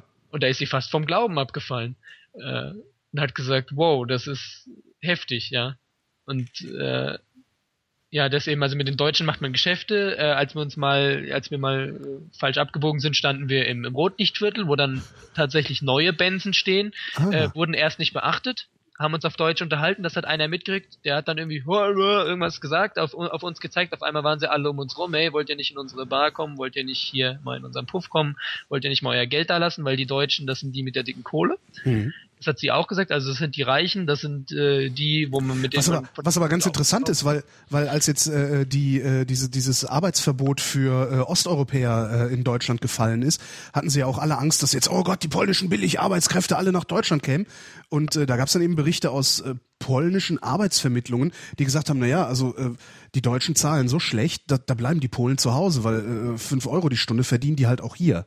Genau, ja. Das finde ich ganz interessant. Das, das das äh, schaffen sie halt da auch, aber mit den, mit den Deutschen kann man Geschäfte machen. Wie gesagt, mit den Deutschen kann man, äh, was jetzt auch wieder ein Klischee war, von den Deutschen kann man, kann man Autos kaufen und sie wollte eben wissen, was wir als, weil sie meint, ja, und wenn ich mir dann, wenn ich dann bald fertig studiert habe, äh, äh, will ich mir natürlich dann auch mal ein Auto kaufen und, und äh, ja, die deutschen Autos sind ja die besten, sagt mein Papa immer, und welches sollte man denn kaufen? So. Dann haben wir gesagt, ja gut, ne, äh, hoch, hoch, hochwertige Autos, natürlich äh, äh VW, ja, und, und äh, Mercedes und BMW und alles.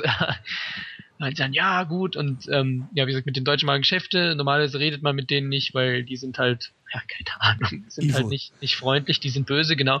Und sie meinte jetzt, ja, aber ähm, sie, sie meinte ja, was halt, ähm, sie würde das allerdings für sich nicht verstehen. Jetzt muss man natürlich sagen, die ist uns gegenüber natürlich aufgeschlossener gewesen, weil wer in der Schule schon Deutsch lernt, ähm, sie meinte auch irgendwie, äh, wie man dann rausfinden könnte, wo jemand wohnt in Deutschland, äh, nee, wer jemand ist in Deutschland, wenn man nur weiß, wo er wohnt dann wie gesagt da schwierig wird, weil sie meint, ja, sie hätte da so einen Typen kennengelernt, der wäre irgendwie vor äh, zwei Monaten da gewesen, auch mit der Schule, der wäre aus Stuttgart gewesen und der wäre ja so süß gewesen und äh, wie man denn rausfindet, wo der herkommt, äh, wer der ist, wenn der, wenn man weiß, dass der aus Stuttgart kommt.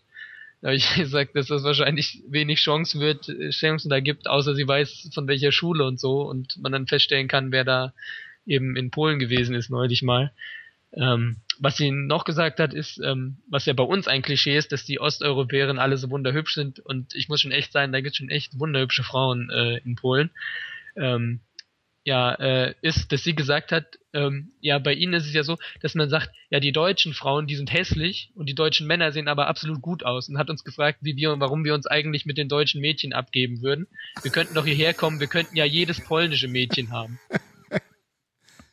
Und äh, da wir gesagt, ach, ist das so? Ja, wunderbar. aber meinte, darum geht's ja, halt nicht, ne? Genau, ja, darum geht's halt nicht. Ja, also ja, die die die die polnischen Männer, die die würden auch so komisch tanzen und die würden einem dann gleich an den Arsch krapschen und die die deutschen Männer, wenn die da wären, das, die wären viel, ja, keine Ahnung. Wir haben halt würden Schiss. ein bisschen bisschen sanfter vorgehen. Genau, habe ich dann auch gesagt. Ja, die die sind einfach verkrampft und spießig. Ja, ja. Die genau. haben einfach großes Kacker in die Hose und äh, ja und äh, keine Ahnung die war halt einfach irgendwie dann sehr, sehr fasziniert, ja.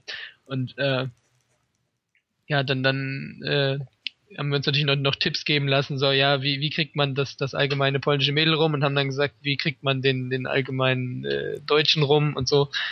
Äh, ja, das war dann halt halt so äh, Geplänkel noch. Also von daher, es war, war sehr, sehr entspannt mit der, mit der sich zu unterhalten. Ähm, also es gibt da so, wie gesagt, so die eine und die andere Truppe, so äh, die Freundinnen wollten sich nicht mit den Deutschen unterhalten, weil das macht man nicht. Äh, sie wollte das und hat gesagt, hat auch noch gesagt, was ich sehr eindrucksvoll fand, meinte sie, ja, warum unterhalten wir uns eigentlich nicht, warum unterhalten wir uns normalerweise eigentlich nicht? Warum, ja, warum äh, mögen wir uns nicht? Wir, wir sind doch eigentlich, wir sind doch eigentlich gleich. Wir wohnen ein paar hundert Kilometer auseinander. Mhm. Ähm, wir, ja, wir fahren irgendwie die, die gleichen Autos, äh, wir haben sogar den gleichen Papst, ja, was, wo sie dann nicht verstehen konnte, dass wir gesagt haben, naja gut, äh, A, sind wir beide evangelisch getauft und äh, B, äh, eigentlich zumindest ich, äh, nicht gläubisch, was sie irgendwie nicht verstehen konnte, weil sie meinte, ja, aber das, das wäre doch so und das müsste man doch sein und äh, wie das denn nicht geht, das ko konnte sie nicht verstehen. Das kann jetzt natürlich das ist sein. Ja genauso wie unser eins nicht verstehen kann, wie man gläubig sein kann. Ne? Also es ist, das ja. ist irgendwie ein völlig aber anderes halt, Konzept. Aber also sie meinte das mehr so als, als so allgemein. Also sie konnte sich auch nicht vorstellen, dass jemand nicht gläubig ist im Sinne von, das gibt es wohl da nicht. Äh, mhm. Also kann jetzt natürlich natürlich an ihrer an ihrem Umfeld liegen. Das ist immer eine Erziehungsfrage. Also es ist immer, ist genau. immer die Frage halt, was was was was genau. äh, wie, wie du geprägt worden bist. Ne? Also genau, also wo, ja. wodurch du geprägt worden bist und wenn du natürlich so geprägt worden bist, dass Gott existiert und das ist glaube ich in Polen. Äh, also die Polen sind, äh, was man so hört. Ich äh, war da selber was auch noch nicht so auf. Hört, was man so hört, sind die Polen äh, eben äh, insgesamt gehen die halt davon aus, dass es Gott gibt. So und wenn eine ganze Gesellschaft davon ausgeht, äh, äh, dann dann dann ist das halt so. Ne? Das kriegst du dann auch nicht raus raus. Das kriegst du auch nicht wegdiskutiert oder sowas. Diese die Erkenntnis, Muss dass da genau, also das, das, das, die, die, das, das, was dann die Aufklärung liefert, diese diese Art der Erkenntnis, die dauert halt. Ne? Also ja. muss halt auch eingeprägt werden. Ne? Wenn, du musst halt den Zweifel, ähm, du musst halt in einer zweifelnden Umgebung aufgewachsen sein, um überhaupt zweifeln zu können. Genau. ist ja, ja immer so. Ja, und sie meinte deswegen so, wie, der letzte letzte Papst wäre doch von ihnen gewesen, der neue wäre von uns. Äh, ja. Wir hätten doch eigentlich keinen Unterschied, außer dass wir eine unterschiedliche Sprache sprechen und dass wir einen unterschiedlichen Pass haben. Aber im Grunde genommen wären wir doch gleich. Naja, wir haben halt eine etwas komische Vergangenheit miteinander, ne? Genau, das hat sie auch so. Wir haben so eine, ja klar, äh, sagt sie, aber sie, meint sie, natürlich findet sie auch schlecht, was damals passiert ist, aber sie sagt, sie gibt nicht uns und den, der, den, den, ja, Deutschen ihres, ihres Alters äh, nicht die Schuld dafür. Ja, aber ja. Äh, die jungen Leute geben den Ton nicht an, ne? Genau. Tonangebend, Tonangebend sind dann halt so Sachen wie Vertriebenenverbände oder so. Und wenn ich, wenn ich äh, mir vorstelle, äh, ich bin Pole und äh, sehe mir die Einlassungen der Vertriebenenverbände hier in Deutschland an, äh, die, die, das, das, das ist ja, also ich meine, revanchistischer, eine revanchistischere Botschaft würde bei mir nicht ankommen. Ich würde wirklich sagen, was wollt ihr? Wollt ihr jetzt, das, was, was wollt ihr eigentlich? Wollt ihr die Grenzen wieder äh, verschieben? Wollt ihr Polen wieder teilen? Was habt ihr vor? Ich ja. kann das schon nachvollziehen. Ne? Und das, dann, die vertriebenen Verbände tun dann zwar immer so, als wäre das alles nicht so gemeint, ja? aber äh, eine Botschaft ist halt die Botschaft ist halt immer, was ankommt und nicht das, was gemeint ist. So und ja. äh, klar, dann setzt sich irgendwie so eine Erika Steinbach, stellt sich hin und, und faselt Schwachsinn dann nimmt irgendwie eine, eine polnische Schwachsinnszeitung diesen Schwachsinn und macht daraus eine Titelseite. Und das siehst du halt an jeder Ecke, an jedem Kiosk. Und äh, schon ja. hast, du, hast du wieder ein Bild im Kopf, äh, das du da vielleicht gar nicht haben wolltest. Das ist ja das Problem von, von, von, von Reklame auch. Letztendlich ist das ja Werbung. Du siehst eine Schlagzeile, ein Bild mit Merkel äh, in einer, in einer SS-Uniform. Und dieses Bild ja. äh, hängt dann irgendwo in deinem Unbewussten rum äh, und du weißt gar nicht, warum es dir äh, bei der Merkel irgendwie ein bisschen komisch geht. Ne? Ja. Ist halt schwierig. Ja. Ja, aber ich fand, fand halt die, die Erkenntnis ganz schön und ich fand halt auch, ja, so, so die Einstellung ganz schön, dass sie ja gesagt hat, ja, eigentlich sind wir halt gleich. Und ich finde, das ist schon, ähm, ja, sowas, was man halt so, dass man halt sagt, ja, das ist auch mal wirklich jetzt, dass es losgeht, dass wir wieder wirklich deutsch-polnische Freundschaft haben, dass wir eben keine Feinde mehr sind, dass wir eben nicht die Vorurteile haben, ihr klaut nur Autos und äh, wir sind die Bösen, mhm. äh, so ungefähr sondern dass das dann halt, ja, im Grunde genommen, ja, dass wir da auch Völkerverständigung gemacht haben äh, in dieser Woche, ja. Ja, das ohnehin. Das ist, also das ist ja, schöne. Das ist ja jedes, jedes, jedes äh, äh, Gespräch und jedes Treffen mit irgendwelchen Leuten aus anderen Ländern, das, das, das führt ja dazu. Das ist ja letztendlich ist es auch Werbung. Ja. Letztendlich ist es Werbung, dass, äh, äh, dass, dass, dass so jemand wie du hingeht und mit solchen Leuten quatscht. Ne, haben allerdings auch nicht viele gemacht. Also ja, aber ähm, wenigstens einer. Die kann das jetzt ihren Freunden genau. erzählen. Hey, es ist gar nicht so schlimm. Und dann verbreitet sich das ja. vielleicht. Also ja. es ist halt ein dickes Brett, was da gebohrt werden muss. Ne? Also es ist ja auch, hat ja auch lange genug gedauert, das, äh, das Verhältnis zwischen Deutschland und Polen nachhaltig zu versauen. Ähm, das, das, das war ja, ja auch ein, ein Riesenaufwand. Und wahrscheinlich ist vielleicht, vielleicht ist der Aufwand, das wieder zu entsauen, genauso groß wie der Aufwand war, das zu versauen. Dann haben wir halt auch noch ein paar Generationen, die das braucht. Naja, gut, wenn so ein paar Generationen braucht, ich meine, ähm, Zeit haben wir, oder? Zeit haben wir, ja. Ja, dementsprechend, ja. Ich hoffe nur, also wie gesagt, dass das irgendwas mhm. genutzt hat. Ich persönlich fand es wirklich eine sehr, sehr gute Fahrt. Äh, wie gesagt, hat sehr viele Eindrücke bei mir hinterlassen. Du hast es gemerkt. Äh, ja, allerdings. Was erzählen denn eigentlich, was, was erzählen denn die Biologen, äh, was sie so ja, gelernt die, haben? Die, die Bio, ja gut, die waren halt in der Toskana unterwegs, ja, ähm, haben sich so den typischen Kram angeguckt und so ein Bild gemacht, wo sie das Turm, den Turm von Pisa halt umschubsen und ansonsten Strandparty und Juche. Ähm, was ich so, was ich so mitgekriegt habe, äh, würde ich von mir sehr, würde ich schon sagen, dass ich die richtige Entscheidung getroffen habe, dass das auch wirklich die beste nur mögliche Fahrt war von denen, die es auszusuchen gab. Also nicht nur, dass wir so viel Freizeit hatten, ähm, die wir dann aber auch, gut, äh, ich meine, manche haben sie dann wirklich nur genutzt, um eben das äh, sich billig da äh, äh den Wodka hinter die Binde zu kippen. Ja, aber dass wir unsere Freizeit eben auch genutzt haben, um da eben mal was von Polen mitzukriegen. Und ähm, ich habe jetzt schon mit äh, vielen Leuten halt gesprochen und viele haben gesagt, ja, wenn das so ein interessantes Land ist, mir fällt jetzt auf, wo du erzählst, äh, ich weiß eigentlich gar nichts äh, über Polen und eigentlich müsste man dann mal hinfahren. Also das ist es sowieso. Ähm, ich habe ich hab schon schon Radiosendungen gemacht äh, äh, zu allen möglichen Ländern mal. Äh, was weißt du eigentlich über? Und dann ja. kannst du einen beliebigen Ländernamen einsetzen und man weiß überhaupt gar nichts. Am, ich bin richtig gespannt. Ich, ich, ich weiß mittlerweile, ich habe einen Hörer in Laos. Äh, das ist eben so maximal okay. weit weg. Mit dem will ich auch mal telefonieren irgendwann. Er soll mal La von Laos erzählen. Ja, Laos kenne ich auch nur aus so alten Dokumentationen, ne, wo hier Vietnam. Das goldene Dreieck, Burma, Laos, Thailand und so. Ja, genau. Ja. ja. So, jetzt machen wir aber mal Schluss, Lars. Genau, ja, wir haben Nicht, genau 1,35. Ja, das war äh, wirklich sehr, sehr aufschlussreich. Ich danke fürs, fürs Mitspielen. Ja, danke, dass ich mitmachen durfte und ich hoffe, ich habe ein paar Leute animiert, äh, ja, ja, wenn, wenn, wenn, äh, also äh, mindestens mich, also äh, mindestens mich hast du darin bestärkt, dass ich mal nach Auschwitz fahre, um mir das anzugucken. Und das, das, das ist doch schon mal was. Genau. Ähm, so, und jetzt ersetze ich dich nicht durch einen neuen Anrufer, sondern ich ersetze dich durch Musik. auch geil. Durch Musik, okay. Ja, weil ich ich muss nämlich mal aufs Klo. Ich bin hier irgendwie, ich habe hier gerade, ah, während wir gesprochen okay. haben, beziehungsweise während du gesprochen hast, äh, einen halben Liter Kaffee gesoffen und äh, das tut gerade richtig weh. okay, sorry. Ja, ich, ich Nein, kein nicht, Problem, kein Problem. Noch, äh, dass du noch am Ende platzt und nee, nee, äh, das, ein paar Minuten hätte ich es noch ausgehalten, also Viertelstunde bestimmt noch, aber äh, passt gerade gut, bevor gut, ich dann äh, geh mal Pipi genau. machen. Und too much genau, information, too much information. mein lieber okay. Lars, ich danke dir. Bis zum nächsten Mal. Ich danke dir. Bis okay. dann. Tschüss. Wieder ein. Ciao. Ja, und es war kein Scherz, was ich da eben erzählt habe. Hier ist die Pausenmusik. Bis gleich.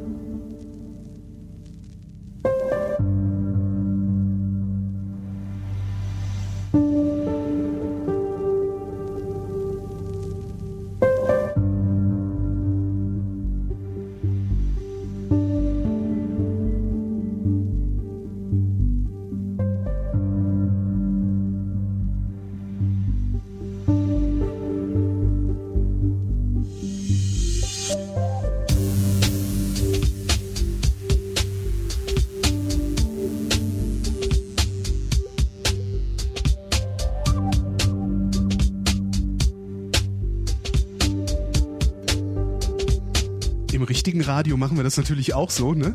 Dass wir Musik spielen und dann aufs Klo gehen. Es gibt auch so eine Redewendung, ähm, ich weiß nicht, ob die heute noch gebräuchlich ist, also als ich beim Radio angefangen habe, so ähm, Platten, die dann irgendwie sieben, acht Minuten dauern. Die haben wir gerne Kackplatten genannt, weil man äh, währenddessen auch groß gehen kann und nicht äh, nur klein gehen darf. Ähm, da sind wir wieder. Ich lasse das im Podcast übrigens drin, weil pff, mir doch egal. da sind wir wieder und telefonieren weiter äh, in der. ich glaube, ich bin noch nie mit Ansage oder bin ich schon mal mit Ansage aufs Klo? Nee, weiß ich nicht. Der Kollege Wosch ist mal mit Ansage, hat er mal in den Mülleimer gekotzt äh, in der laufenden Sendung, aber ich glaube, davon gibt's keinen Mitschnitt mehr. Ich, ich bin nicht sicher, falls irgendwer hier das, zu, das, das hört äh, und zufälligerweise einen Mitschnitt davon zu Hause rumliegen hat, wie der Kollege Wosch Weiland live in einer Sendung in den Mülleimer gekotzt hat, ähm, schickt mal eine Mail an mail.vrind.de, äh, kann man das irgendwie weiter verbreiten. Hallo Jan. Jan. Hallo? Hallo? Hörst du mich? Ja, ja, du, ganz wunderbar. Okay, gut. Das ist der, der, der Jan. Jan aus Wisconsin. Ja. Was machst du in Wisconsin, Jan? Ja, ähm, ich bin hier gerade ein Jahr als äh, Austauschschüler auf einer Hi als Highschool-Jahr. Äh, welche Klasse ersetzt du? Die 11, oder? Die verbringt man normalerweise. Ähm, also ich bin jetzt ja G8 und deswegen so. ähm, kommt halt drauf an, wie die Schule das sieht, aber meine Schule war halt äh, gut genug zu sagen, dass ich meine zehnte Klasse sozusagen ersetze und jetzt einfach bin ich nach der neunten Klasse, äh, gehe ich jetzt ein Jahr hierher, muss keine Realschulprüfung machen und komme dann sozusagen zurück halt in die Oberstufe. Äh, ist das normal? Oder ist das so eine, so eine Sonderregelung, Also weil, dein, weil dein halt Rektor das- cool ist? Ja, das ist halt so, das ist halt, das, das wird halt jetzt äh, immer populärer, aber das ist, muss nicht immer so sein. Es kommt auch auf die Schule an, weil die Schule muss halt sagen, ob man die Realschulprüfung nachmachen muss. Und wenn man die Realschulprüfung nachmachen muss, muss man meistens dann G13 machen. Mhm. Ähm, also macht man sozusagen Gesamtschullänge. Ähm, sonst, also ich meine, ich, wenn man einen bestimmten Notendurchschnitt, das ist, das ist nicht wirklich schwierig. Also wenn man einen bestimmten Notendurchschnitt erreicht hat, äh, kann man eigentlich relativ einfach die Klasse einfach überspringen. Wie ist denn das? Ich meine, du, du bist 15. Ist das, äh, du bist 15 und äh, so weit weg von zu Hause und das auch noch allein? Kriegt man da Ja, Heimweh also- oder, oder ist man heutzutage als 15-Jähriger so, so abgefuckt, dass äh, Heimweh eher was für Elfjährige ist? Also ich hatte, ich weiß so, ich war, ich war mal mit, mit wie alt war ich denn? Ich glaube, da war ich elf oder zwölf, da war ich mal zwei oder drei Wochen so auf so Ferienfreizeit.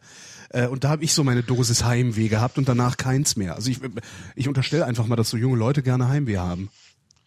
Also es, es geht. Also ich sag mal, wenn man wird hier auch, man findet hier auch Leute, mit denen man irgendwie abhängen kann und so weiter. Deswegen wird man ja, sag ich mal, gut genug abgelenkt vom Heimweh haben. Und äh, also ist es jetzt nicht so, dass ich wirklich Heimweh habe. Man, normalerweise sagt man, also das haben uns die Organisation auch gesagt, dass man meistens, nachdem man so diese Phase des alles ist neu, alles ist toll, äh, also dem ersten Monat über überquert hat, dass man dann nur so einen Kulturschock hat und dann erstmal so ein bisschen depressiver wird. Was ich, also ich hatte das noch nicht. Ich bin jetzt hier schon äh, zwei Monate. Aha. Ja.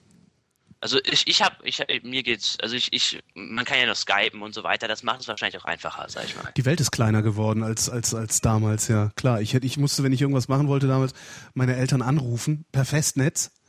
Die mussten auch zu Hause sein, weil Anrufbeantworter waren damals was für Rechtsanwälte. Also irgendwie, ja, stimmt, die Welt ist wesentlich kleiner geworden. Äh, du sagtest gerade Kulturschock. Der Kulturschock verläuft doch in mehreren Phasen, ne?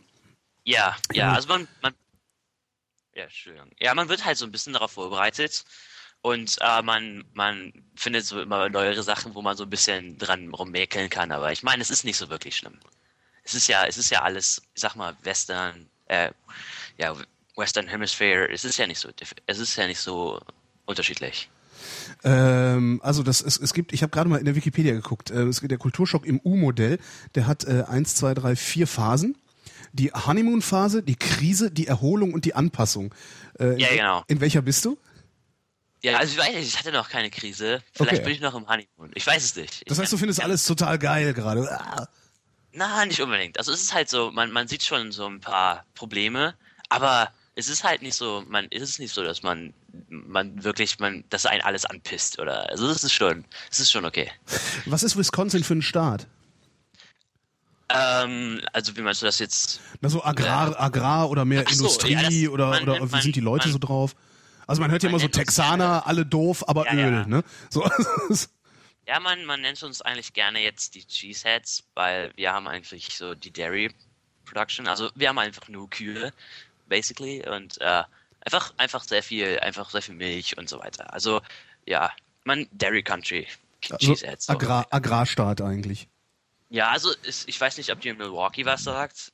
Also das ist halt. Ich, ich weiß, dass es das gibt, aber ich habe, ich bin mit der amerikanischen ja, Topografie. Halt, man, man, hat halt, man hat halt, das sind halt hier sehr viele deutsche Einwanderer. Also nachdem das, ich glaube so in äh, 18, ja, im 19. Jahrhundert sind hier sehr viele Deutsche hingekommen. Deswegen ist das auch so ein bisschen sehr deutsch behaftet. Also man sagt, äh, hier wird auch viel Bier gebraut und so weiter, aber es ist halt sehr agrarwirtschaftlich. Es ist halt nicht so ein Finanzzentrum oder so sowas.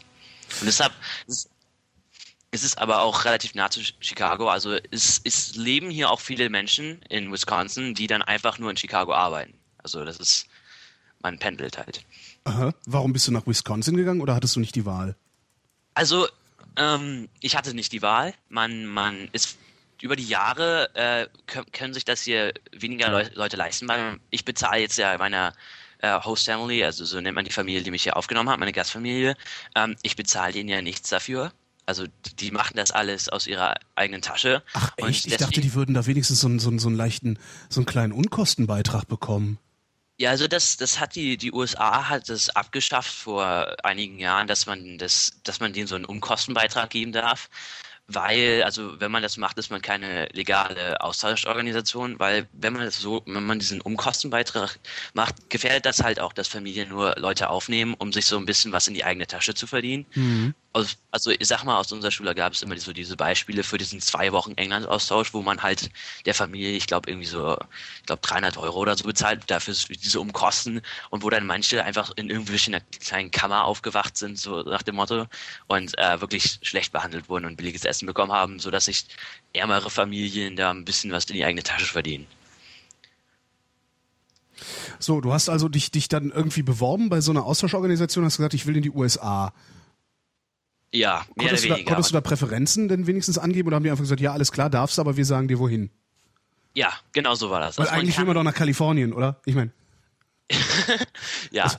natürlich. Also es ist, es ist nicht schlimm hier, aber wärmer ist natürlich immer schöner. Was ist, das ist im Norden, ne? Bist du am See? Wenn du sagst. Äh, äh ja, also äh, die Great Lakes hier. Ja, genau. Ja, das ist halt es wird hier halt im Winter kälter und im Sommer äh, wärmer. Es ist halt Kontinentalklima. Also so wie zu Hause, so ein Scheiß. Ja. total ärgerlich. Oder? Was hast du? Wie, was, was, wie, wie lange war denn da der Vorlauf mit deiner Bewerbung? Also wann musstest du dich bewerben? Wann hast du Zusagen bekommen und so? Also ähm, ich habe mich für zwei Organisationen beworben. Zuerst habe ich mich für, für äh, eine mit Internaten beworben und dann eine mit Gastfamilien, weil es ist halt nochmal so ein Unterschied im Nachhinein bin ich glücklich, dass ich zu einer Gastfamilie gekommen bin. Also ich, ich, das war, fing halt alles, sag ich mal, im Januar an. Das ist halt ein extrem langer Vorlauf. Man muss, ich glaube, die Bewerbungen waren äh, im Januar, musste man die schon abgeschickt haben. Äh, für diesen Sommer, man kann auch nur ein halbes Jahr lang gehen, dann muss man das nicht so früh machen, aber ich sag mal, für dieses Schuljahr musste man es schon in diesem Januar machen. Und äh, das Feedback, also es, es pendelt halt sehr, wie lange das dauert, bis man erstmal eine Rückmeldung bekommt, ob man angenommen wurde, beziehungsweise ob man eine Familie gefunden hat. Das, ich glaube, ich habe meine Familie, also äh, Donnerstag war erst der Schultag, äh, Donnerstag um vier, äh, vier Uhr morgens kam die, äh, kam die Meldung, dass ich eine Familie gefunden habe. Also es war alles so ein bisschen knapp. Wie, da, am, am ersten Schultag, das heißt, du warst schon unterwegs in die Staaten und hast dann äh, erst die Meldung bekommen oder wie stelle ich mir das vor? Nee, nee, nee. Das, das, ist, das Problem ist halt, dass die in diesem Jahr durch die ganzen äh, ja, durch die ganzen Economy-Probleme, die wir haben, ist es halt, dass die, dass weniger Familien das gemacht haben, beziehungsweise die müssen, die müssen halt garantieren können, dass sie nicht umziehen und so weiter. Deswegen war das halt, haben viele das kurzfristig gemacht. Und da die hier drei Monate Sommerferien haben, äh, haben die sozusagen und meine Schul Schulwoche sehr früh angefangen hat, habe ich das halt erst am Anfang August bekommen. Da fing Hamburg Schule schon an, die hatten hier erst so einen Monat Ferien. Also so. deswegen gab es so diese Diskrepanz. Wa warum ausgerechnet die USA? Also es ist, so, so, es ist so, ich denke immer so, mein Gott, das ist doch viel zu billig. Es gibt doch so viele komplett abgefahrene Länder, die eben echt anders sind. So pff, Panama, äh, äh, blödes Beispiel. Also ich, ich sag, ja, also das, ich, ich, wollte ja schon irgendwo nach äh, mit Englischsprache, also ich wollte schon Englisch sprechen, sagen wir es mal so. Und ähm, um meine Englisch, ähm, ja, ich wollte halt besser Englisch sprechen lernen und dann halt so ein bisschen neue Kultur kennenlernen. Und dann geht das halt erstmal um die Preise natürlich, weil es kostet sagen wir mal, dieses Jahr kostet halt so 6000 Euro. Also ohne, dass man jetzt, sag ich mal, die ganzen äh, Nebenkosten mit einberechnet. Also ohne Und- Taschengeld. Ja, sowas. Das, Reine, das, was so- ist das? Ist das reine Vermittlungsgebühr oder was, was, was sind das? Was, Das geht was nur das? an die Organisation. Also dann muss man natürlich noch, den, das, das gibt auch Organisationen, die äh, wollen 8000 und dann nehmen sie noch den Flug mit. Aber es ist halt so, man bezahlt nur Vermittlungsgebühr, weil die, die schalten hier auch halt, äh, man sieht ja auch halt so Ads und so weiter für Austauschschüler, dass, dass halt Austauschschüler Plätze suchen und so weiter. Die müssen halt hier auch also Werbung schalten und alles. Das kostet halt schon ziemlich viel. Und, man, und die müssen, also ich sag mal, da gibt es auch äh, signifikante Unterschiede in Kontrollen, also ich sag mal Familienkontrollen. Ähm, ich ich kenne zum Beispiel eine chinesische Austauschschülerin hier, die hatte, die in der ersten Woche war die bei einer alleinerziehenden Mutter mit drei Kindern, die behindert war. Oh, und ich fuck. meine, da fragt ja, da fragt man sich natürlich, äh, kann man da nicht so einen kleinen Vorcheck re- rennen? Also das ist natürlich sehr ärgerlich. Ja, vor allen Dingen, wenn, vor allen Dingen, wenn es dann, wenn es dann wirklich mehrere tausend Euro kostet, äh, Ja, diese genau. Vermittlung. Ja, wenn es irgendwie Genau. so ein, so ein, so ein, so ein, so ein ehrenamtliches Ding wäre, könnte man ja sagen, okay, äh, ist halt schiefgegangen, wir ändern das. Aber ja. Ja, also dann, dann, dann, die hat dann halt sich in der, ich meine, sobald man in der Schule ist, lernt man halt Leute kennen. Dann sagen die, oh, das ist jetzt schlimm, wir nehmen dich auf. Aber ich sag mal, das, die, für die ersten Wochen war das natürlich ziemlich schlimm. Also deswegen, wenn man mehr bezahlt, dann müssen die halt auch irgendwie so, ich glaube, so ein 24-Stunden-Support und die gucken sich halt auch das Haus vorher an und so ein Kram, weil ne, die wollen halt nicht, dass man irgendwo in, im Loch haust. Ja. Okay, äh, du wolltest was Englischsprachiges, äh, bist darum in die USA. Warum bist du nicht nach Neuseeland so, ja. oder Australien? Ja, also das ist halt. Großbritannien wäre ja auch eine Option. Ja, okay, also das, meine Mutter ist äh, half, also sie kommt, sie ist Britin, das Ja. heißt, ich bin half Brite. Also ich habe schon Großbritannien gesehen. Ich flieg da, ich bin flieg da auch im Sommer alleine hin und so. Also das ist für, das da bin ich schon zigmal gewesen. Das war war nichts Neues für mich. Und ähm, deswegen wollte ich halt so was anderes außerhalb von äh, Europa.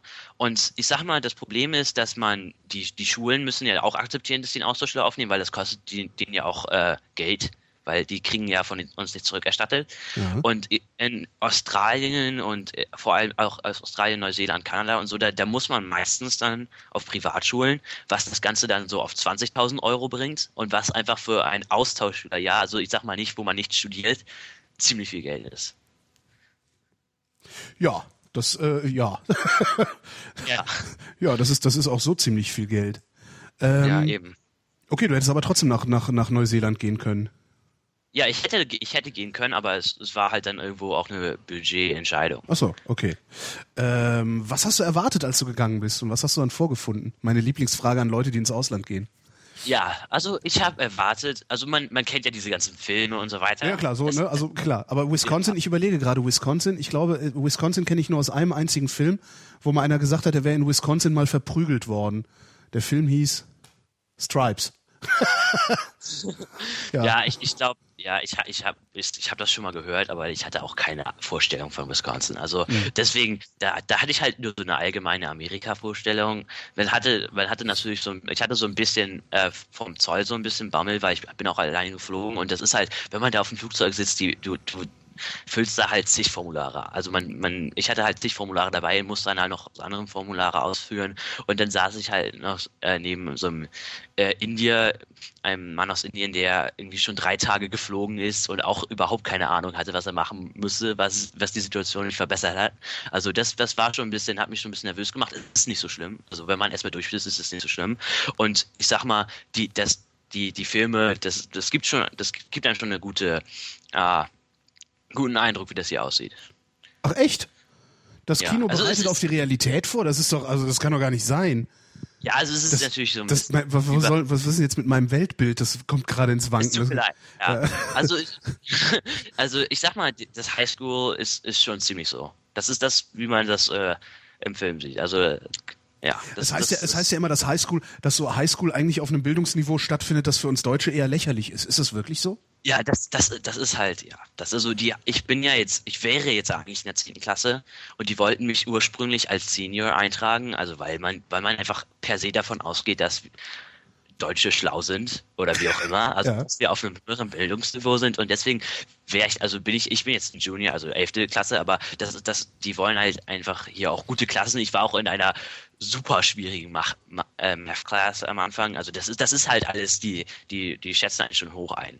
Und ähm, da, der, der große Unterschied ist halt, dass, ich sag mal, man, man hat hier so ein Sprichwort, äh, A-minus ist der Asian F. Also die, die Asiaten, die sind halt, das ist halt, das geht gar nicht mehr klar. Also die sind halt wirklich, da kannst du überhaupt nicht hinterher, weil die, die, die stu, Die sind, nicht, halt die sind nicht nur schlau, die sind auch noch diszipliniert, ne?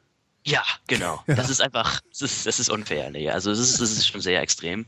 Und ich sag mal, für den Rest, ja, das ist, man hat schon so ein bisschen höheres Bildungsniveau. Aber ich sag mal, am Anfang in den, in den Klassen ist es halt eher so ein bisschen, man unterrichtet, man unterrichtet ja auch einen anderen Stoff unterrichtet und dann halt noch die Sprache. Es ist halt nicht super einfach, aber es ist jetzt schon nicht schwierig. Also es ist. Also halt Angst auch haben. Angst haben muss man vor der, vor der Highschool nicht, also äh, zumindest vom Schule gehen in den USA. Da lacht er. Nee, kein, ja, Wovor muss, man, wovor muss man denn Angst haben? Gibt es Äh, irgendwas, wo du sagen willst, so, ey, wenn du in die USA kommst, pass auf bei. Ähm, gute Frage. Danke. Ähm, ja, ich weiß nicht, also ich sag mal, man muss halt natürlich darauf achten, also äh, mit welchen Leuten man sich anfreundet. Das kommt auch du- dadurch, dass man, also ich darf hier auch überhaupt keinen Alkohol trinken und all sowas. Wenn äh, so ein kleines Verdacht aufkommt, äh, schickt die Organisation mich zurück nach Deutschland. Also, und ich kenne auch Austauschschüler, die, die kommen halt dann in, ich sag mal, die falschen Klicken und haben dann große Probleme, da wieder rauszukommen. Und deswegen, äh, fliegen die dann halt relativ schnell zurück, was natürlich irgendwie doof ist, weil man kriegt das Geld nicht zurück und alle sind irgendwie, es ist alles so ein bisschen dramatisch dann.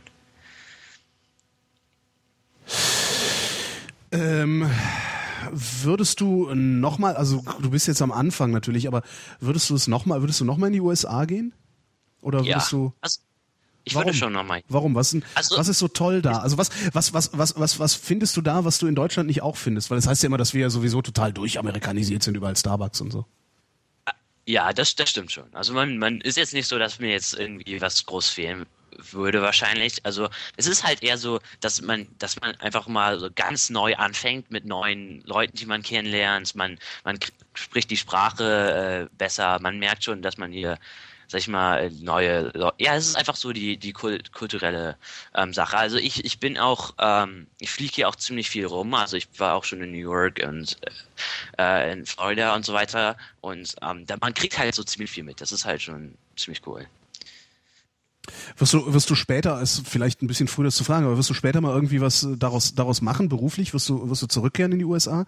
Also willst du, kannst du dir vorstellen, da zu leben dann auch? Oder ist es tatsächlich nur dieser eine Urlaub sozusagen und äh, dann reicht's auch? Doch, ich kann mir das schon, also ich würde mir, kann mir das schon vorstellen. Es ist halt so, ich kann mir vor allem vorstellen, sag ich mal, äh, auf ein College hier zu gehen, weil es ist halt, es sind halt noch große Unterschiede, sag ich mal. Wenn man vom, wenn man von einem guten amerikanischen College kommt und so einer deutschen Universität, die, die, das, man hört hier halt äh, Schlechtes über deutsche Uni Universitäten. Man, also man, man ist natürlich als Deutscher, ist man natürlich Moment, man, diszipliniert und man, so weiter. man, hört, man hört Schlechtes über deutsche Universitäten in den USA und dann kaufen die unsere Also Autos.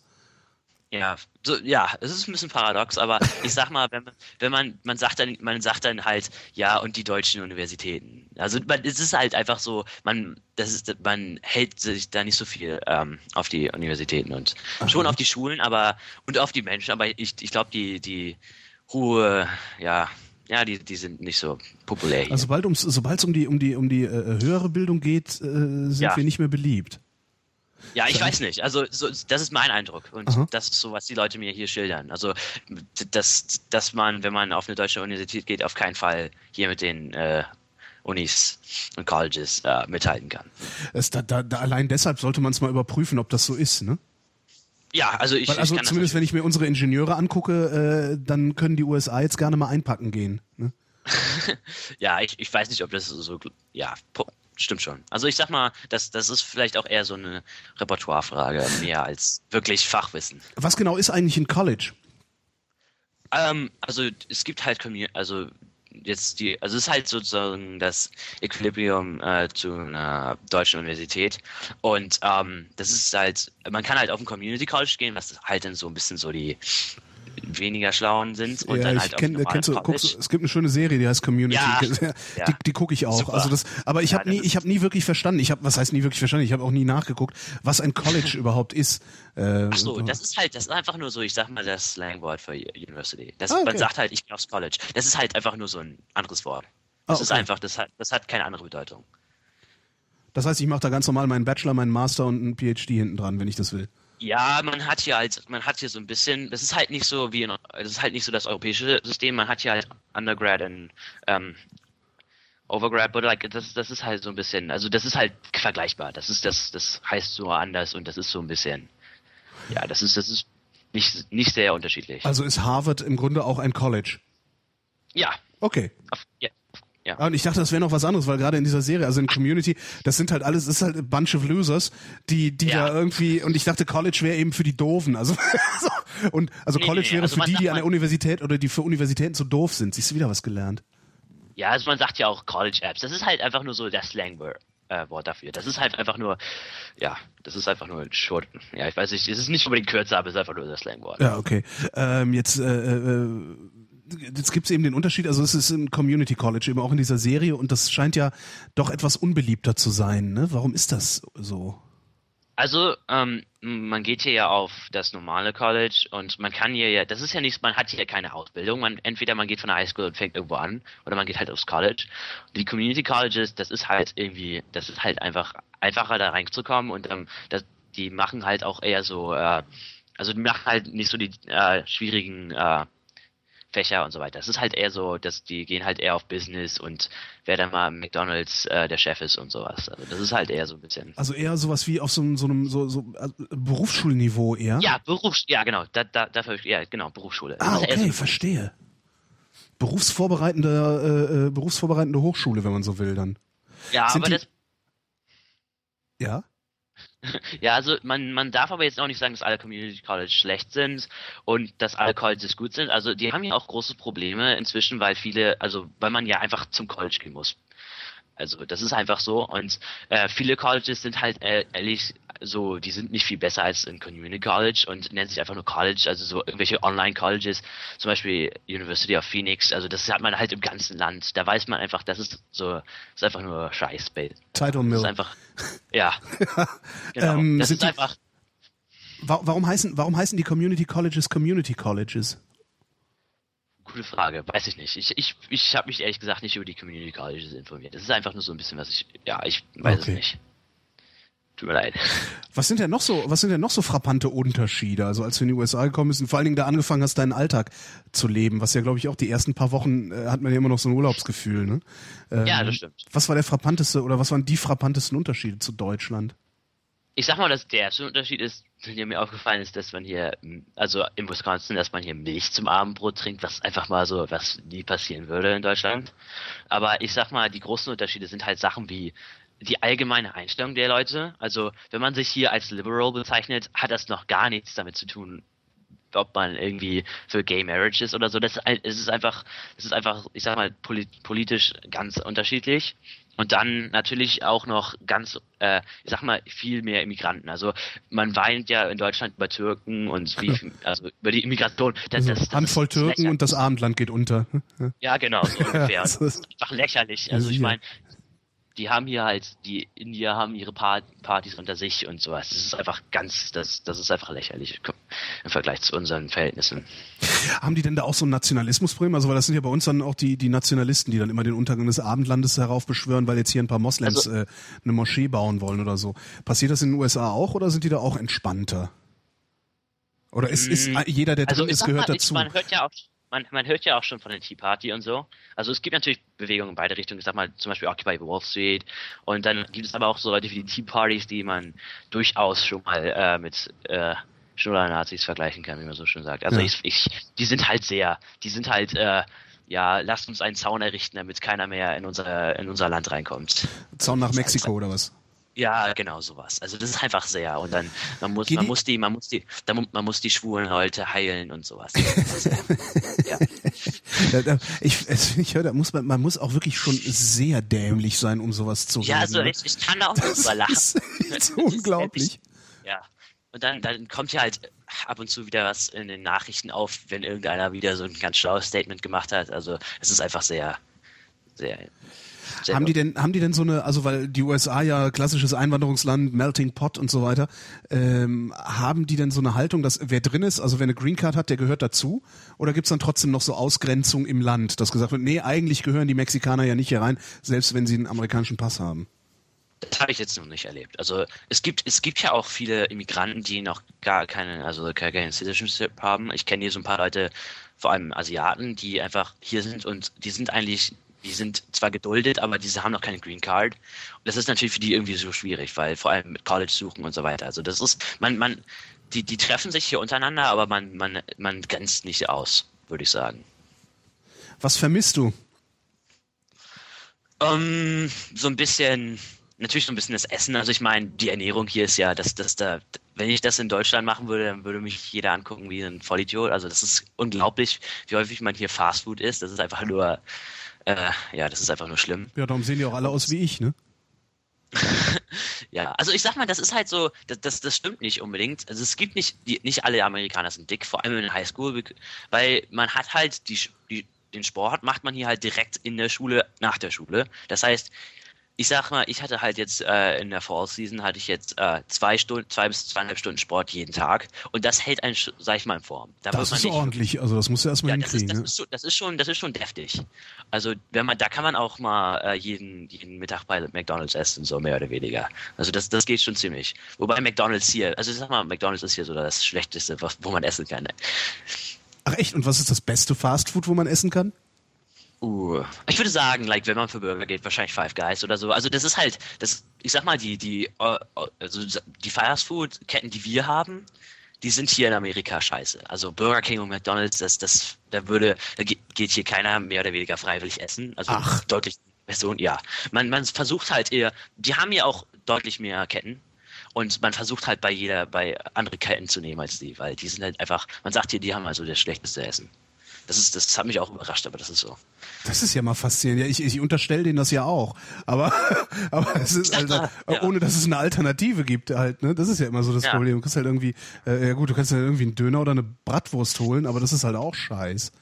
Ja. ja, ja gut, man hat hier natürlich noch Mexikaner und sowas. Das ist ja natürlich. Da gibt es ja sehr viele von. Taco ja, also ich sag mal, Taco, ja, das genau. ist auch der größte Scheißladen. Ach, echt?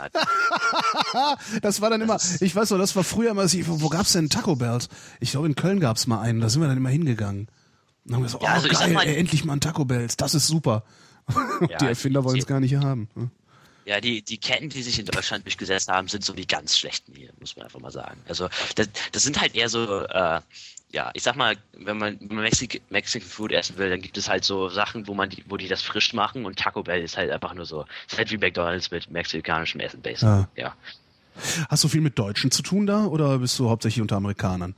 Ach so, nee, ich kenne hier überhaupt keinen. Also ich kenne hier niemanden, der Deutsch ist. Also oder Deutsch. Na gut, Deutsch sprechen ist natürlich nicht wahr, aber ich kenne hier niemanden, der aus Deutschland kommt oder ein deutscher Austauschschüler ist. Ja, weil ich, ich, weil, ich, ich wundere mich nämlich, weil du, weil du einen so starken äh, äh, Englisch, englischen Akzent äh, in deiner Sprache hast, ja, obwohl du erst seit zwei Monaten da bist. Nein, das ist überhaupt kein Problem. Ich war nur sehr verblüfft, weil äh, äh und hab, hab gedacht, ja wahrscheinlich spricht er den ganzen Tag kein Deutsch und äh, darum ist das genau. dann relativ schnell auch weg, genau. ne?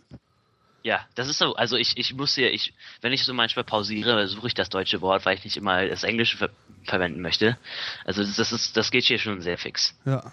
Musst du, wenn du wiederkommst, musst du deinen Freunden sagen, damit die dich nicht für einen Angeber halten. ja. Ja, ist er gerne. Also es war, war, war damals bei uns ja auch so, also die, die dann im Austausch waren, dann kamen sie wieder äh, und das erste, was sie, was sie immer gesagt haben, war äh, ständig anyway. Ja, aber anyway. Äh, ja, äh, ja. So, wo ich dann auch gedacht so, ey, jetzt hör mal auf, ey, immer geht halt auch eine Nummer kleiner hier, du Angeber. Aber letztlich, letztlich kannst du ja gar nicht anders, wenn du ein Jahr lang äh, in, in, in, in einer bestimmten Sprache denkst und in bestimmten Kategorien dann auch denkst, äh, wie willst du das so schnell wieder ablegen, ne? nur weil es mal deine Muttersprache war. Vor allen Dingen, wenn du jung ja. bist, man lernt ja dann auch schnell. Ja, man, also ich sag mal, ich, ich hatte gestern zum Beispiel so, ich saß äh, im Auto und habe, ich habe glaube ich NSFE oder so gehört, ich habe einen deutschen Podcast gehört und ich habe halt angefangen, den auf Englisch, sag ich mal, zu kommentieren, halt so, das that's hilarious oder so. Also, das, halt, ja. ist halt so ein bisschen, was mein, was mein äh, Host Dad natürlich so ein bisschen amüsiert hat, aber das, ja, war halt so. Was natürlich eigentlich auch mal ganz cool ist, ne, mal äh, äh einen Podcast, also einen deutschen Podcast auf Englisch zu kommentieren und das wiederum zu verpodcasten, das wäre vielleicht mal ganz witzig. Ja, das wäre ein neues Format. Ein ja, bisschen weiß nicht. selbstreferenziell vielleicht. ja, wahrscheinlich schon. Was würdest du dir wünschen, äh, dass dass dass das äh, in Deutschland sich ändert, wenn du so in die USA anguckst? Gibt es irgendwas, was wir von denen lernen könnten? Also ich sag mal, Immigration ist hier natürlich deutlich besser. Also man hat ja, die meisten Immigranten in Deutschland sind natürlich eher so äh, schlechter gebildet und äh, werden schlecht behandelt. Also das ist hier nicht so. Das ist die Immigration nicht schon besser. Da, da gibt es natürlich noch signifikante Unterschiede hier äh, gegenüber Schwarzen und gegenüber Asiaten, weil ich sag mal, Asiaten sind halt die sind halt schlau, gehen halt so gehen halt zum College und helfen halt der Wirtschaft und also äh, so sehen das die meisten und die äh, Afrikaner sind halt eher so zu vergleichbar. Die faulen Drogenhändler, ne? Ja, genau, so Ja. die Kriminellen, so die Ghetto-Leute, ja. Das ist halt, das ist nicht so, aber das, das ist halt so, wie, wie die Leute hier denken. Und also, das ist ja, aber ich würde schon sagen, äh, das ist hier schon besser emigriert. Und ich, das, das, das Schulsystem ist schon erfrischend anders, sag ich mal so. Aber erf- erfrischend anders. Was ist denn daran? Was ist denn daran dann das Bessere? Weil alles, was ich immer gehört habe, war, naja, im Grunde lernt man halt nur auswendig, wird dann, wird dann hinterher abgefragt und äh, daraus Zusammenhänge zu erkennen, äh, ist einem dann selbst überlassen. Das kommt halt ziemlich aufs Fach an. Also ich sag mal, ähm, wenn man, wenn man, ich, die, die nennt man hier AP Classes, also das sind halt so Klassen, die nimmst du, um nachher einen AP-Test zu machen, um, wenn du diesen AP-Test bestanden hast mit einem bestimmten, äh, einer bestimmten Zensur, äh, Note, dann äh, musst du College, im College kannst du den Klassen nicht nehmen, weil du schon, weil du den Stoff schon hast. Also das ist es ist halt so Semester, erstes Semester College-Kram hier. Also das Ja. ist halt, das sind halt sehr anspruchsvolle Klassen. Und andere Klassen sind halt, äh, du kannst, ich hätte ja auch den ganzen Tag backen und kochen können, wenn ich wollte. Also es das ist tatsächlich so ein Gesamtschulprinzip, ne? Dann. ja, das ist halt sehr gesamt. Man hat halt alle in einer Schule und die, die A- und B-Klassen kann man das schon sagen, ja. Ist das besser oder ist das schlechter als unser? Also ich bin ja kein Freund unseres dreigliedrigen Schulsystems, weil ich Ja, immer ich sage, das ist, das ist eben darauf angelegt, Menschen voneinander abzugrenzen, also Menschen Genau. auszuschließen. Äh, Und das, Genau. die, die, die Idee der Gesamtschule ist ja darauf angelegt, Menschen zu inkludieren, also einzugrenzen, äh, alle mitzunehmen genau. auf irgendeine Art und Weise. Würdest du sagen, dass das besser ist? Weil die, weil die äh, Kritik, die ja immer kommt am Gesamtschulsystem, ist ja, ja, das wird dann ja nur, dann werden ja alle schlechter. Das, das, mh, das Problem ist halt, ich, ich finde das schon auch sehr, sehr, sehr viel besser mit einer, Schu einer Schule. Also manche haben dann halt Angst, dass man hier irgendwie, dass es alles so ein bisschen Ghetto wird oder so. Also ich, ich komme ja vom Gymnasium und ich kenne auch viele Leute, die dann einfach Gesamtschüler einfach nur als Drogenhändler ansehen. Also das, das, ist, das sind einfach nette Leute. Das sind einfach, das kann man nicht so sagen. Das ist halt, das ist deutlich besser, sage ich mal so, auf einer Schule, auf eine Schule zu gehen. Ähm, das, aber das Problem ist halt, wenn man nicht äh, sehr ehrgeizig ist, kann man halt auch die ganze Zeit hier den faulen Sack machen. Das ge- geht halt auf einem Gymnasium oder auf deutschen Schulen, da wird man halt so ein bisschen mitgezogen, aber hier, hier interessiert man, ich sag mal, wann, ich weiß nicht, wie es bei dir früher war, aber ich wurde halt, man, wenn man dreimal die Hausaufgaben vergisst, gibt es irgendwie so einen Brief an die Eltern oder solche Späße. Das, das, ich habe einen in der Klasse, der hat noch nie eine Hausaufgabe gemacht und das geht dem Lehrer am Arsch vorbei, auf gut Deutsch. Und der wird trotzdem Also, versetzt. Kann man überhaupt sitzen bleiben? Ich glaube nicht. Also die, die, die, das sind halt eher so die Leute, die dann auf, nicht mal aufs Community College gehen. Das heißt, Das du, heißt- du wirst also, du wirst also einen bestimmten Zeitraum beschult, äh, bleibst nicht sitzen, wird, wirst dann nach wie viel Klassen, was haben die da, zwölf, ne? Ah ja. Ähm, wirst dann nach der zwölften entlassen und äh, äh, jeder hat einen Abschluss, aber der Abschluss ist dann extrem unterschiedlich. Ja, das kann man schon so sagen, weil, ja. Weil wenn man halt nicht ehrgeizig ist, nimmt man die einfachen Klassen und macht den ganzen Tag nichts. Und wenn man ehrgeizig ist, nimmt man die Klassen, sagt man, ich möchte wahrscheinlich schon was in die Richtung im College machen, nimmt, sag ich mal, die, schwierigen Klassen, damit man schon so ein bisschen darauf vorbereiten kann.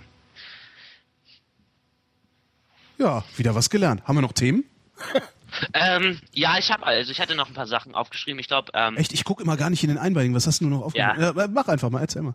Ja, also hier in Wisconsin, äh, das haben die hier gerade ähm, etwas, was, was die Recall nennen. Das ist einfach, das ist einfach sehr besonders, sag ich mal, und das kommt in den deutschen Medien gar nicht auf, eigentlich.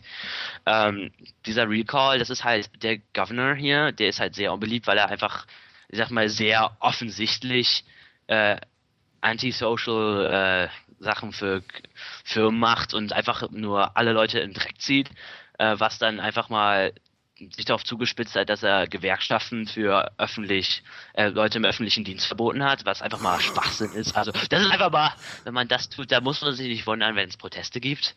Also tut mir leid, also es war nicht so der schlaue Zug wahrscheinlich. Ja. Und deswegen, deswegen ist er jetzt äh, natürlich auf Recall. Also ich glaube, diesen November fängt das an. Also es, es fängt, glaube ich, jetzt nächste Woche an oder so, dass die Unterschriften sammeln. Da müssen die bestimmten äh, Prozentsatz der Leute, die gewählt haben, äh, Unterschriften finden und dann ist der einfach aus, aus dem Amt und dann, wenn das wie also wenn das gut läuft, dann haben die im April äh, einen neuen Governor wahrscheinlich. Recall, das heißt, ich kann hingehen und kann sagen, so, ich bin jetzt mit äh, äh meinem, meinem äh, Ministerpräsidenten nicht, nicht zufrieden, ich initiiere jetzt eine Abwahl.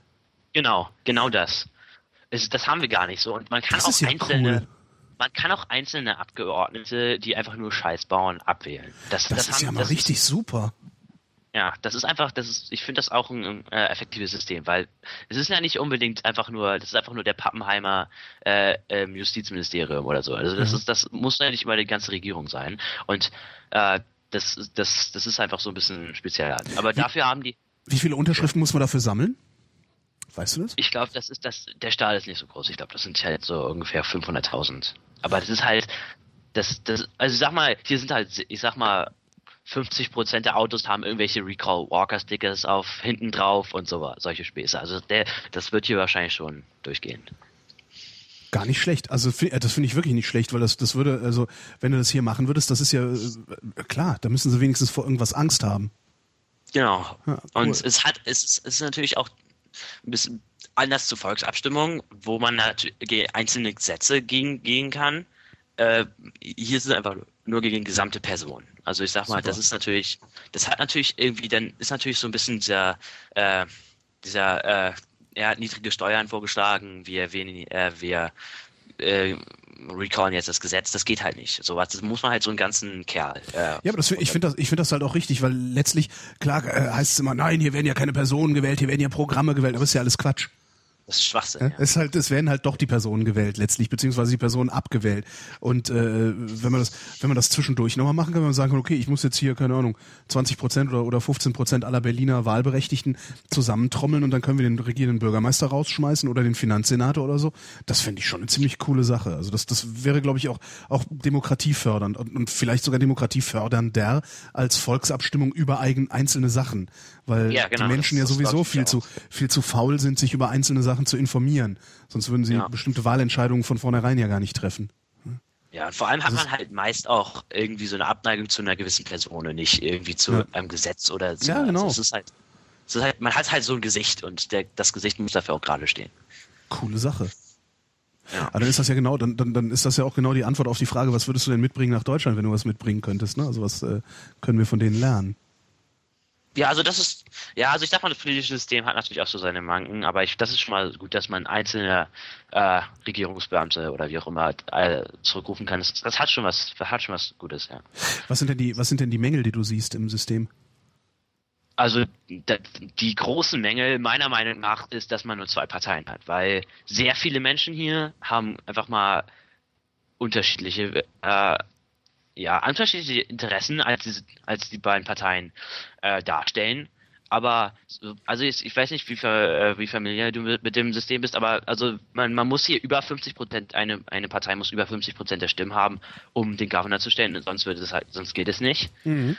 Ähm, und deswegen alles über zwei Parteien würde gar nicht funktionieren. Das heißt, man kann, man kann nur zwei Parteien haben und äh, die zwei Parteien, ich sag mal, da gibt es links und rechts noch was davon und in der Mitte Leute, die sich nicht entscheiden können, das sind halt so die Leute, die, die man noch beeinflussen muss. Aber ich sag mal, viele Leute, viele Leute, die äh, die Democrats wählen, sind unzufrieden mit Obama, würden aber nächstes Jahr wieder die Democrats wählen, weil das einfach schwachsinnig ist, die Republicans zu wählen. Also das ist einfach, das, das ist einfach sehr, das ist einfach sehr, ähm, man hat, man, man kommt noch weniger dazu, dass man sagt, wir wählen das, was der Wähler möchte. Wir wählen das, was es gibt. Es gibt, es gibt nur zwei Parteien. Mhm.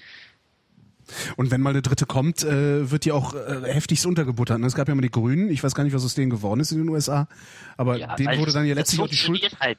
Den wurde halt letztlich die Schuld daran gegeben, dass, äh, dass die Falschen gewonnen haben. Ne? Das ist dann genau, direkt so genau. Das, das, weil das Problem ist, weil ich sag mal, wenn jetzt sowas wie die Grünen oder die Linkspartei aufpoppen würde, würde das natürlich größtenteils Leute von den äh, Demokraten nehmen. Mhm. Und das bedeutet, dass die Demokraten nicht mehr über 50 Prozent haben und das bedeutet automatisch, dass die Republicans äh, wahrscheinlich über 50 Prozent haben und den Governor stellen. Das Ja, heißt, genau das, was in Deutschland gerade passiert. Ne? Ich meine, die Konservativen Ja. können nur regieren, weil äh, alles, was nicht, alles, was nicht CDU, FDP ist, äh, einfach so Ist, heillos äh, zerstritten ist und überhaupt überhaupt nichts auf die Reihe kriegt, so dass da überhaupt keine keine keine vernünftige Koalition äh, bildbar ist. Ja. Ja, das, das, das ich, ich, das ist auch so ein bisschen mit dem Occupy Wall Street und den ganzen Bewegungen, dass man da so ein bisschen das, dass ich, ich, ich denke immer, dass die da, dass die viele Probleme haben, aber das nicht so auf den Punkt bringen können meistens. Hm. Wird dieses Occupy Wall Street eigentlich ernst genommen in der amerikanischen Gesellschaft? Ähm, also es wird immer mehr, aber man sagt halt, das, funktio- das wird nicht funktionieren, das sind zu wenige Leute, beziehungsweise die haben, ja, wie, wie ich schon gerade gesagt habe, viele Leute sagen auch, man weiß gar nicht, was die eigentlich wollen, die haben einfach gar kein Gesicht. Aber das wird halt mehr und das, das Problem ist, die meisten Medien, der Großteil der Medien ist halt einfach von Fox News ähm, kontrolliert und die machen einfach schlechte Gerüchte, was einfach nicht wahr ist, teilweise. Das ist einfach nur falsch.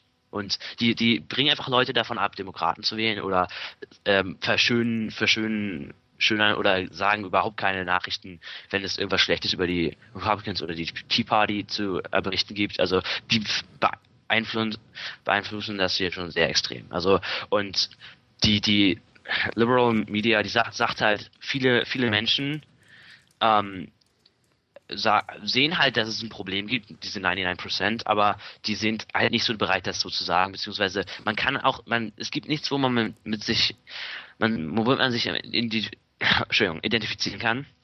Ich, ich war auch bei dem, äh, ich war auch in New York, als die Occupy Wall Street Proteste angefangen haben. Also das, diese, die haben einfach kein, kein, kein Motto oder so ähnlich. Und deswegen äh, ist es halt sehr schwierig, sich da irgendwie hin- hinterzustellen. Ja, es, ist halt, es, es ist hier ja auch nicht anders. Also dadurch, dass die, dadurch, dass sie keine, keine, keine wirklich keine Kernforderung sozusagen haben, äh, ziehen die halt alles an, was, was, was unterwegs ist, inklusive irgendwelcher beknackten Verschwörungstheoretiker, die Ja. äh, ja sowieso die Wurzel allen Übels im internationalen Finanzkapitalismus, also ne, und so weiter. Äh, und Ja, darum, das- das, das- das, macht es dann halt schwer, sich, sich als gemäßigter Mensch auch damit zu identifizieren. Das ist so mein Problem gerade, weil grundsätzlich finde ich Systemkritik äußerst angebracht, aber äh, wenn ich wenn ich mich da hinstelle, stehe ich eben neben Neonazis. Ne? Genau, ge- exakt so. Also ich sag mal, das Problem ist einfach, dass ich, diese, die schlafen halt im Park. Das ist halt, das die eine Hälfte sagt irgendwie, äh, war, dass irgendwelche, ja, das- also Verschwörungstheorien habe ich da auch gesehen. Das ist einfach sehr, sehr unstrukturiert und das, man als, als ich sag mal, als Bildungsbürger, wie man das schon so so schön sagt, kann man sich da einfach nicht gut mit einem guten Gewissen dahinter stellen. Mein lieber Jan, ich danke dir. Ja, kein Problem. Und äh, dann. ich würde mich freuen, von dir nochmal zu hören, was weiß ich, in einem Vierteljahr oder einem halben Jahr oder wie auch immer, ähm, praktisch einen Zwischenstand. Weil wenn du jetzt noch, noch vier, fünf Monate da äh, rumtingelst, ähm, da ändert sich ja vielleicht auch nochmal dein Blick aufs Land, könnte ich mir vorstellen. Wahrscheinlich schon. Und ja. vielleicht auch dein Blick aufs Ausland. Das ist ja auch nochmal interessant, weil vielleicht äh, guckst du dann ja auch mal ganz anders auf Deutschland oder auf Europa, äh, als du jetzt noch guckst, wo du äh, noch viel stärker in Europa verhaftet bist, als du das in einem halben Jahr äh, vielleicht bist, wenn du in den USA äh, bleibst. Kommst du zwischendurch nach Hause, Weihnachten oder so? Äh, nee, ich darf nicht. Also die, die, ist es auch nicht erlaubt, dass meine äh, Eltern mich besuchen bekommen, weil Oh die, wow. ja, das ist halt schon, die sind halt schon sehr darauf veranlagt, dass man einfach nur, einfach nur Englisch spricht und so weiter und In dass die man sich Kultur eintaucht, ja. Genau, dass man einfach komplett eintauchen muss. Sehr gut. Ja, Ja, finde ich, finde ich aber aber gar nicht, finde ich wirklich nicht schlecht. Also das ist, äh, also das, weiß ich nicht, man muss, ist halt, ist halt schmerzhaft im Zweifelsfall, aber äh, prinzipiell finde ich, ne, das ist eine, eine sehr gute Idee. Ja, es funktioniert einfach. Also ich sag mal, am Anfang ist es natürlich, denkt man so ein bisschen, oh mein Gott, aber sobald man hier erstmal äh, den Schulalltag angefangen hat, dann ist das überhaupt kein Problem. Das geht schon alles durch. Wunderbar. Äh, Jan, ich danke dir und äh, mache weiter mit Johannes, den ich gerade anrufe, der jetzt auch gleich hoffentlich äh, rangeht, äh, was er nicht tut. Scheiße, Skype. Ich hasse es. Gibt es eigentlich irgendwas, was besser ist als Skype, was man für sowas verwenden kann? Nee, ne? Ich glaube, ja, man kann halt Teamspeak verwenden, aber das ist halt einfach sehr un also das ist nicht unbedingt besser, würde ich sagen. Ja, und vor allen Dingen hat's halt keiner, ne? Dann muss man sich extra was installieren, was, äh, was, was. Ja, das ist einfach, das ist einfach, glaube ich, Gamers only basically. Also das, ist, das, ist einfach kein anderer wahrscheinlich. Warum geht denn der Johannes jetzt nicht ran? Das kann ich dir nicht sagen. Ach, das ist doch Mist. Ich hasse Skype. Wahrscheinlich merkt das Ding das gar nicht. Äh, ich schreibe mir mal eine Nachricht. Geh ran, Ausrufezeichen.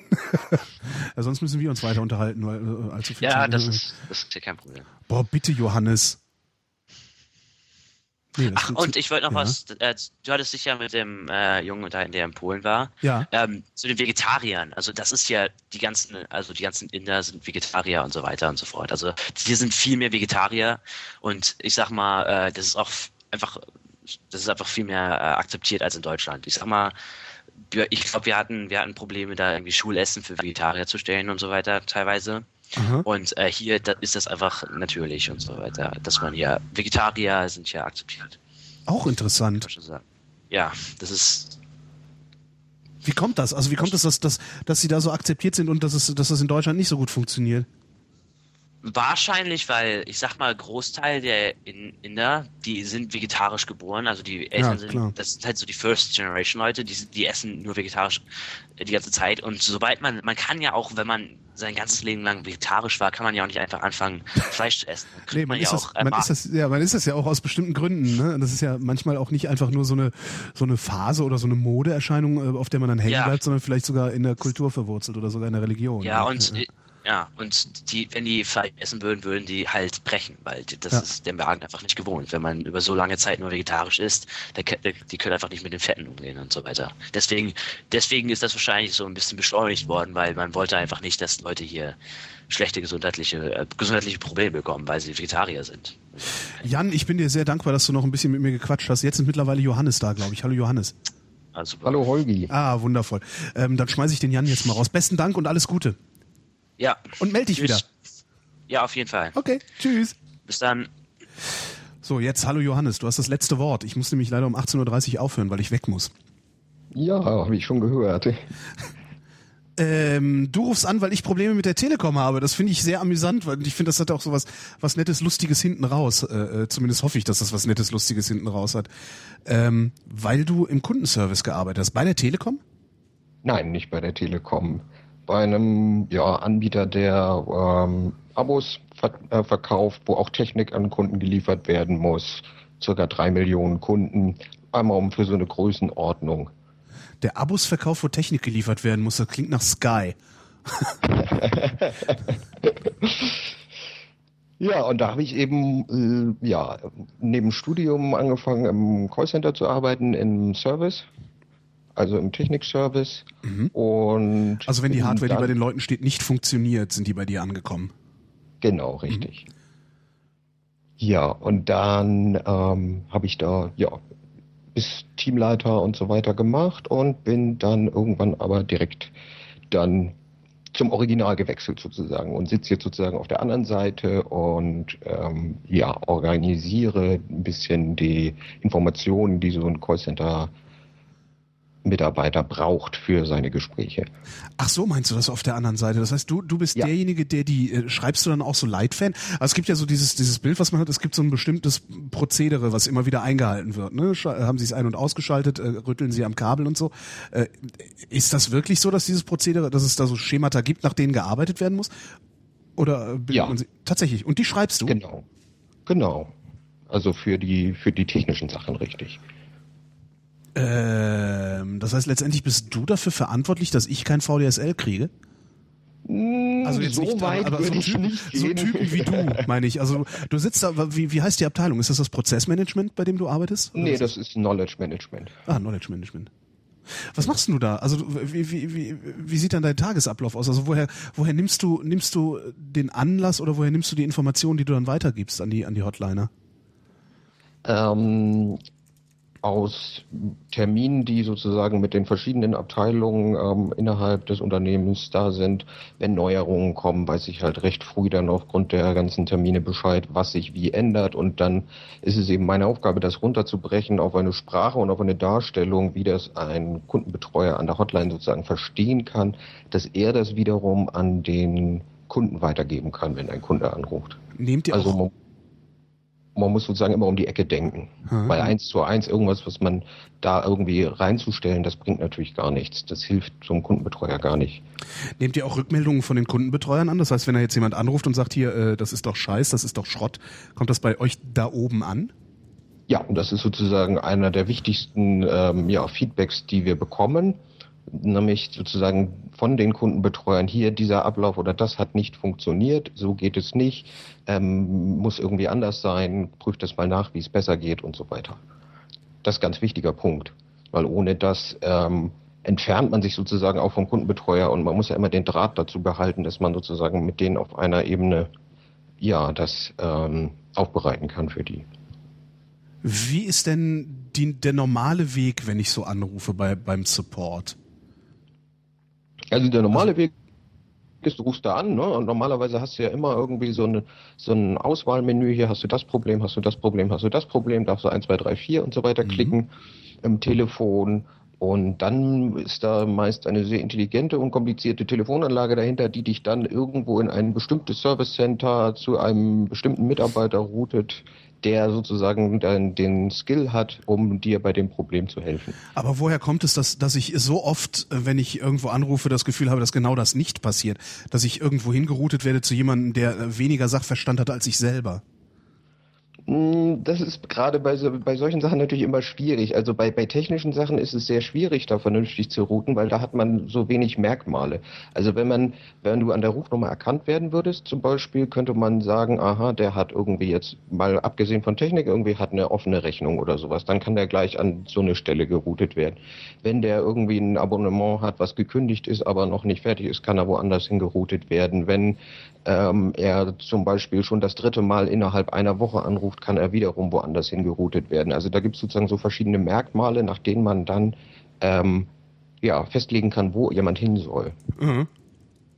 Also man versucht da möglichst äh, intelligent ranzugehen. Zum Beispiel wäre es, ist es eine sinnvolle Sache, jemanden, der dreimal irgendwie anruft nacheinander innerhalb von einer Woche oder sowas, gleich in einen höheren Skill-Level oder sowas zu routen, damit das Problem endlich mal behoben wird, wie wenn einer nur einmal anruft. Der kann sozusagen erstmal bei einem First-Level-Agenten anfangen und erstmal da das äh, versucht werden, das Problem zu lösen. Wie viele, wie viele Levels gibt's da?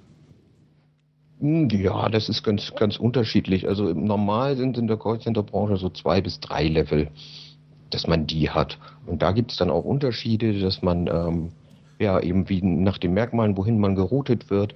Manchmal ist der dritte Level schon schon ähm, wirklich im Unternehmen ganz direkt in der Technik ähm, installiert. Anderem, in anderen Service Center äh, ist es eben so, dass es dann noch ähm, innerhalb der Callcenter dann ein Third Level gibt und so weiter. Also das ist, das kann man nicht verallgemeinern, aber so zwei bis drei Level ist normal. Wäre und es grundsätzlich hilfreich, dass, also wenn ich sagen würde, also ich, ich rufe an bei, bei, bei irgendeinem Support, da geht der First Level dran. Ähm, wenn ich dem sage, äh, nichts gegen Sie, aber bitte stellen Sie mich sofort zum Second Level durch, würde das funktionieren? Mm, nein, meistens nicht. Also das ist schwierig. Ähm, persönlich so aus dem Nähkästchen zu plaudern, wie man sozusagen am besten weiterkommt. Das wäre die nächste wirklich, Frage gewesen. das, das, das, das, Nervigste überhaupt, was man aber machen kann, ist ähm, wirklich konsequent, freundlich, immer machen, was der sagt und das fällt einem sehr schwer. Ich kenne das selber, wenn ich irgendwie bei meinem Handy-Provider oder sonst wo anrufe. Ich kenne das. Vor allem, wenn man selber sich mit Technik gut auskennt und dann bei technischen Dingern diese einfachen Dinger nochmal durchhaben, durchmachen muss. Da kann man natürlich freundlich sagen, ähm, soll ich nochmal den Stecker ziehen? Das habe ich mit dem Kollegen vorhin schon mal gemacht oder irgendwie so, ne? Diese mhm. Sachen kann man natürlich machen. Ähm, aber, und da kommen wir noch an einen anderen Punkt, über den ich sprechen will, eben ähm, so ein armer Callcenter-Agent. Ich habe das also auch ein paar Jahre gemacht und auch Teamleiter dann da gemacht und so weiter die haben es halt auch nicht leicht. Ne? Das ist halt das Problem. Ne? Man schreit die an. Also das ist immer so, du rufst da an und sagst, ich weiß, es hat nichts mit ihnen zu tun, aber fuck you, fuck you. das ist halt irgendwie, ich, ich stelle mir das unglaublich frustrierend vor, da zu sitzen, ehrlich. Genau so ist es. Und das ist, glaube ich, auch das Schwierige an dem Job. Also die, die Verdienstmöglichkeiten sind natürlich nicht so toll da. Und ähm, wenn du da, wenn du jetzt so acht Stunden, neun Stunden so lange arbeiten, dann manche, manchmal auch zehn Stunden, wenn das Anruf aufkommt, ganz viel wird, dann wird gefragt, hey, willst du nicht eine Stunde hinten dranhängen und so weiter. Dann sitzen sie da und werden im Prinzip acht bis neun Stunden haben sie solche Gespräche, wo, wo sie angeschnauzt werden. Und das widerspricht natürlich psychisch total dem, was für eine Vorgabe du hast, nämlich immer freundlich zu sein. Ja. Und wenn, und du, wenn dann, du mal nicht angeschnauzt wirst, hast du jemanden dran, der sich besser auskennt als du, was genauso frustrierend ist. Ne? Ja, ja, das ist auch ätzend. Ist ja. Ja, aber das ist auch, ähm, das, die andere Seite ist immer so, gerade mir, als ich das gemacht habe, hat mir das immer extrem Spaß gemacht, wenn Leute rumgeschnauzt haben und extrem böse waren. Es hatte aber den Hintergrund, dass ich einige Jahre dabei war und natürlich die Technik sehr genau schon kannte. Mhm. Und dann ähm, macht es Spaß, solche Leute einfach kommunikativ wieder, wieder auf den Boden der Tatsache zu holen, indem man irgendwie weiß ich nicht, es hat immer funktioniert, nie einmal nicht, aber immer, sonst immer funktioniert, wenn ich sage, so am Ende unseres Gesprächs wird es funktionieren, was Sie wollen, was funktioniert. Und ähm, dann hat man sozusagen nochmal eine Chance gekriegt. Also so vor allem bei Leuten, die eben das dritte, vierte, fünfte Mal anrufen und es immer noch nicht klappt, da, da ist es ja extrem schwierig, da noch ähm, ja, an die ranzukommen, dass man die vernünftig bedienen kann, so mhm. möchte ich es mal formulieren. Aber prinzipiell ist es immer schwierig, wenn man ein Problem hat, was ähm, vom Standard abweicht, sag ich mal. Also in dem Moment. Gibt es das überhaupt? Also sind nicht die Probleme immer dieselben? Genau, und das ist sozusagen der Punkt. Ne? Also es sind 80, 90, 95 Prozent oder sogar mehr, das kann ich jetzt nicht so genau sagen, aber extrem viel ist immer das Gleiche. Das geht nicht, das geht nicht, das geht nicht. So fünf, sechs, sieben, acht Probleme, die man irgendwie so hat. Und ähm, die können auch normalerweise sehr einfach gelöst werden. Und es gibt also ein weiteres Dilemma, wenn man dann nämlich ein Problem hat, was noch viel, äh, ja, was, was sozusagen, ich sag mal, mehrdimensional ist. Und man ruft immer wieder an, man schreibt immer wieder E-Mails, man faxt was dahin und so weiter. Dann wird das Ganze auf Seiten des Kundenbetreuers irgendwann so komplex, dass er sozusagen um, um die einzelnen Schritte, die passiert waren, überhaupt nicht mehr so durchsteigt, wenn man dann nochmal anruft. Mhm. Es ist also auch, ein, auch eine, eine schwierige ähm, ähm, ja, Geschichte, wie man da weiterkommt. Im Endeffekt hilft immer nur Mails zu schreiben oder sowas, wenn, wenn also gar nichts mehr geht, wie bei dir jetzt bei VDSL oder sowas. Mails, also wenn man was schreibt, so kurz und knackig wie, mög wie nötig, also wie möglich, nicht zu viel rein, nicht zu häufig sozusagen, damit sozusagen derjenige, der es bearbeitet, nicht erstmal eine halbe Stunde alle Mails und, und, und, und Notizen, die zu dem Kunden gemacht worden sind, durchlesen muss, damit er überhaupt weiterkommt. Ja. Das heißt, es macht auch, das, weil, weil du eben auch sagtest, äh, die Prozedur im First-Level-Support einfach mitzumachen, so freundlich und, und, und knackig wie möglich. Es macht also auch keinen Sinn, wenn ich ähm, da anrufe und sage, so, ich habe das jetzt schon alles durch, äh, fangen wir mal weiter hinten an. Ja, so, so ich sage ja, das kommt eben ganz auf die freundliche Art an. Also ja. wenn man das sozusagen freundlich sagt, gucken Sie doch mal nach. Hier in den Einträgen müssten Sie sehen, ich habe schon irgendwie mehrfach angerufen hier mit den Kollegen, ich habe schon diesen Reset gemacht, ich habe schon das gemacht, ich habe schon hier meinen äh, Router neu gestartet oder was weiß ich. Ne? Wenn man sozusagen so sozusagen weiß, wie die dahinter arbeiten, kann man sozusagen, gucken Sie mal da. Und wenn man ihm sagt, lies mal nach, was schon passiert ist, so ein bisschen, ich kann es ja mal schnell zusammenfassen, das habe ich alles schon gemacht. Wie machen wir jetzt weiter? Also wenn man über diese, über diese Weise reingeht, ähm, funktioniert es, glaube ich, am besten. Also das schwierig, also das Schwierigste ist, wenn man, wenn man, wenn man böse wird. Mhm. Obwohl das, nein, das kann ich auch nicht vergeneralisieren, weil es gibt auch Callcenter Agents wiederum, die, wenn einer böse wird, ähm, sofort irgendwie sagen, oh, ich gebe sie sofort weiter und so weiter. Also das gibt es auch. Äh, man kann, man kann, man hat kein Patentrezept sozusagen.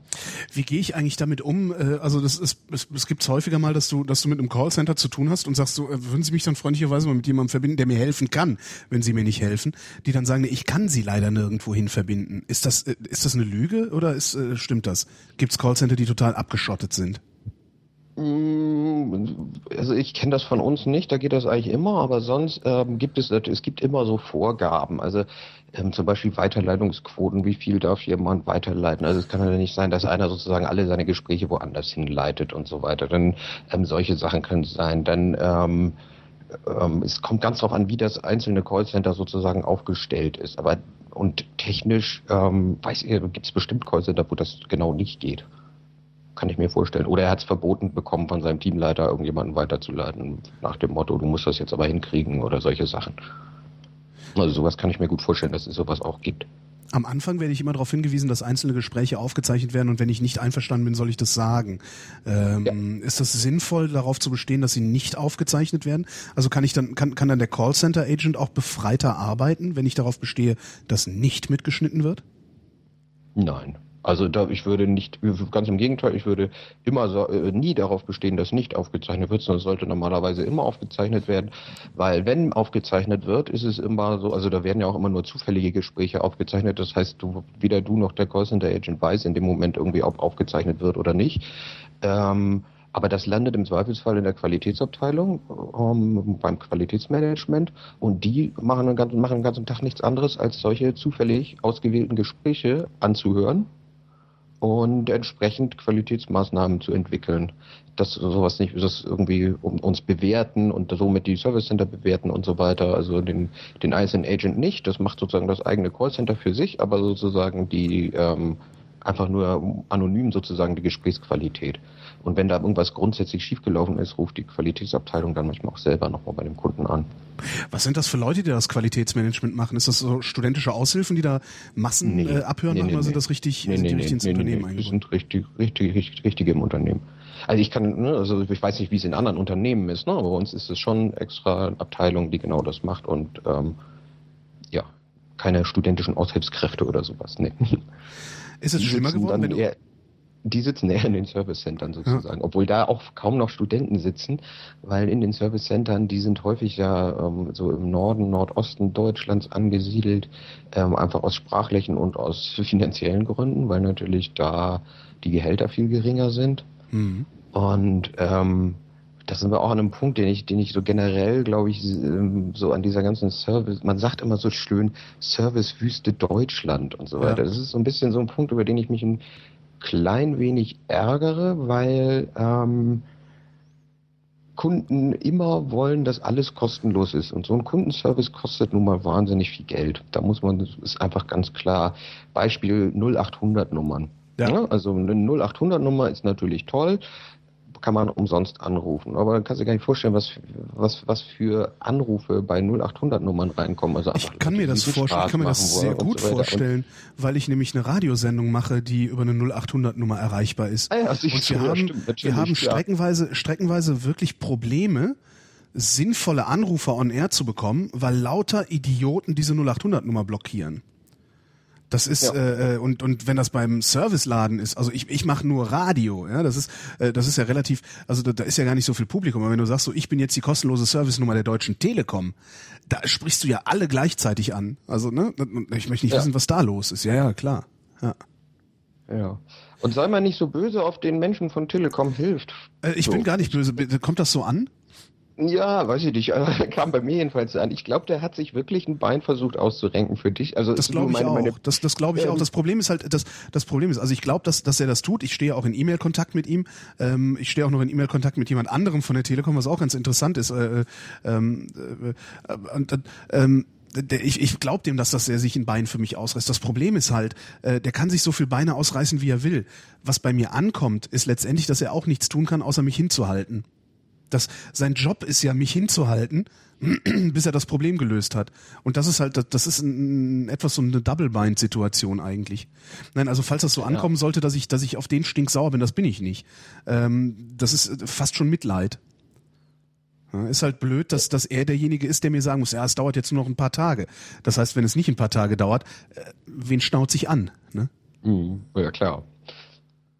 Also ja, da sind dann, wenn die Prozesse hinten raus halt nicht funktionieren oder sowas oder neu sind und, und nicht eingespielt oder irgendwas, dann wird's, ähm, ja, dann, dann kann so jemand nur freundlich sagen, bitte noch Geduld und versuchen dir Status-Updates zu geben, was jetzt gerade gemacht wird und so weiter, einfach um zu zeigen, da passiert was.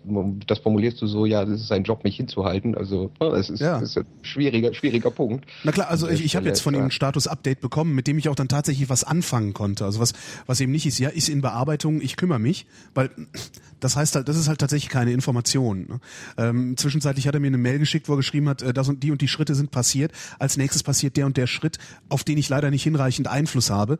Äh, aber immerhin weiß ich, dass irgendwas passiert ist. Zumindest muss ich annehmen, dass irgendwas passiert ist, weil er mir das glaubhaft versichert hat. Also so wohlwollend bin ich dann durchaus noch. Das ist äh, eher das Unternehmen, das ich da disse.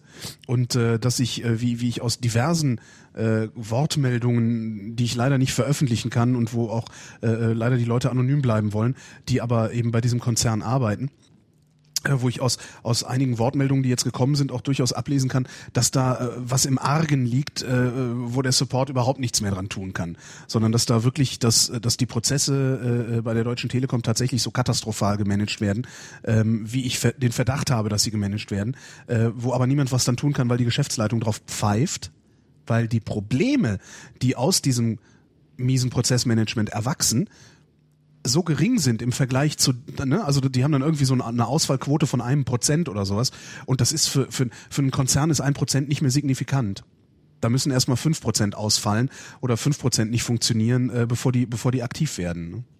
Und da kann natürlich, ja, da kann natürlich der Service-Mitarbeiter nichts dafür. Ne? Ja klar, ist eine einfache Rechnung. Das, man, man kann noch nicht mal dem Konzern wirklich einen Vorwurf machen. Das ist im Grunde ist das so ein, so ein, so ein Kafkaesker Zustand, in dem man sich da befindet. Man ist selber machtlos, möchte gerne irgendwem die Schuld dafür geben, dass man machtlos ist. Aber letztendlich ist es ein Prinzip, das, das einen machtlos sein lässt. Nämlich das Prinzip, dass man sowieso 99 Prozent laufen gut.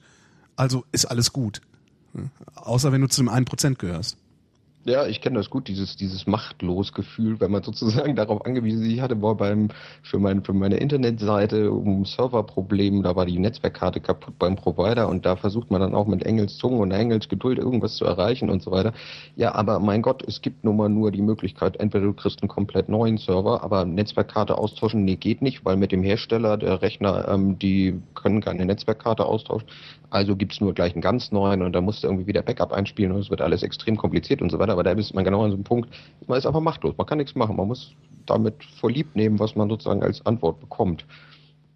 Und das ist einfach ein Spiel, ne, kriegt man, glaube ich, nie grundsätzlich in den Griff, weil wenn Nein, sowas ginge, ne, wenn sowas ginge, Netzwerkkarte austauschen oder sowas, jetzt in meinem kleinen Fall da, ähm, ist halt so ein Spezialfall, dass das so teuer wird wiederum, dass der Server eben nicht 90 Euro im Monat kosten würde, sondern 180 oder sowas. Ja. Und das Unternehmen ist nicht so groß, sondern geht halt vielleicht bei ganz kleinen Unternehmen, wo wo sozusagen nicht so eine Serviceinfrastruktur, sag ich mal, drumherum gebaut ist, sondern wo man mit den echten Technikern noch selber redet. Ne? Mhm. Ne? Das macht man ja bei keiner Hotline, wo man anruft. Also du ja. redest ja bei der Telekom nie mit einem ja, mit einem echten, mit einem echten Techniker. Nee, ja, das sind ja, Techniker-Simulation halt, ja.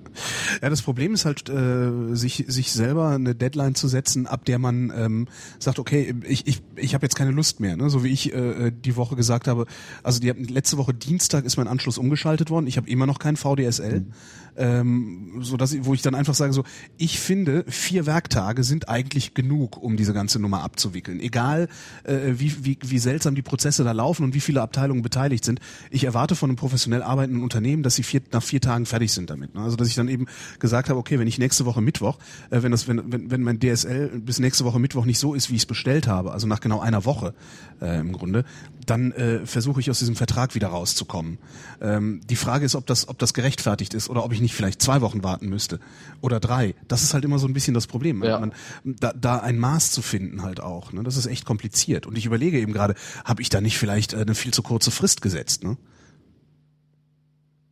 Ja, das eine Woche, ja, ich kenne die Prozesse sozusagen nicht bei der Telekom, ich kann nichts zu sagen. Ja, ne? mittlerweile kenne ich sie ein bisschen besser und äh, bin nicht mehr so ganz sicher, ob ich mit dieser Einwochenfrist richtig liege. Andererseits, wie lange soll ich mir das gefallen lassen? Also du, du weißt halt nicht, wann, wann, ist, wann ist der richtige Zeitpunkt, den Hammer fallen zu lassen, ne? Ja.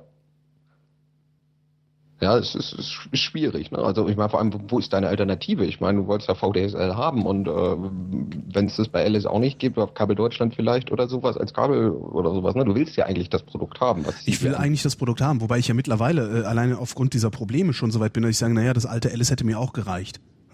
Ja, okay. Weil, weil da hat der Upload eben eine Viertelstunde gebraucht. Jetzt im Moment braucht er eine halbe. Ähm, und ich, also ich er hat eine Viertelstunde gebraucht. Ich hätte es gerne in drei Minuten gehabt. Okay, äh, ist es ist halt nicht machbar. Dann machen wir halt wieder eine Viertelstunde. Aber momentan ist es eine halbe, was ja dann auch unbefriedigend ist. Äh, aber na, na ja, es ist, es ist halt, es ist eine ziemlich, ziemlich ätzende Situation, in der man sich da befindet. Und in der Situation befindest du dich halt immer, wenn du einzelner Kunde eines Konzerns bist, weil der Konzern ganz andere Interessen hat, als den einzelnen Kunden zufriedenzustellen, sondern der will halt den Durchschnitt seiner Kundschaft zufriedenstellen. Ja, doch, mhm. es gibt schon, dass man auch einen anderen Anspruch hat. Also das schon, ne? Also der Serviceanspruch sollte schon normalerweise sehr viel höher sein. Ne? Das Problem ist, glaube ich, bei so großen, also so extrem großen Konzernen, sowas wie Telekom und so weiter, ne, da, da die ein Prozent, von denen du nachher sprachst, ne? wenn 99 Prozent glatt laufen, dann ist ein Prozent ähm, ja eben ein Prozent, was, was nicht so gut läuft. Und Du hast da auch ein Modell, dass du wahrscheinlich noch einen 24-Monats-Vertrag hast. Ja, und wenn es da am Anfang mal drei Wochen hapert und der Kunde ein bisschen sauer ist und die restlichen 24 Monate zahlt, dann ist auch alles gut. Vielleicht rechnen die da so. Kann ich mir normalerweise natürlich für ein gutes Unternehmen nicht vorstellen, aber.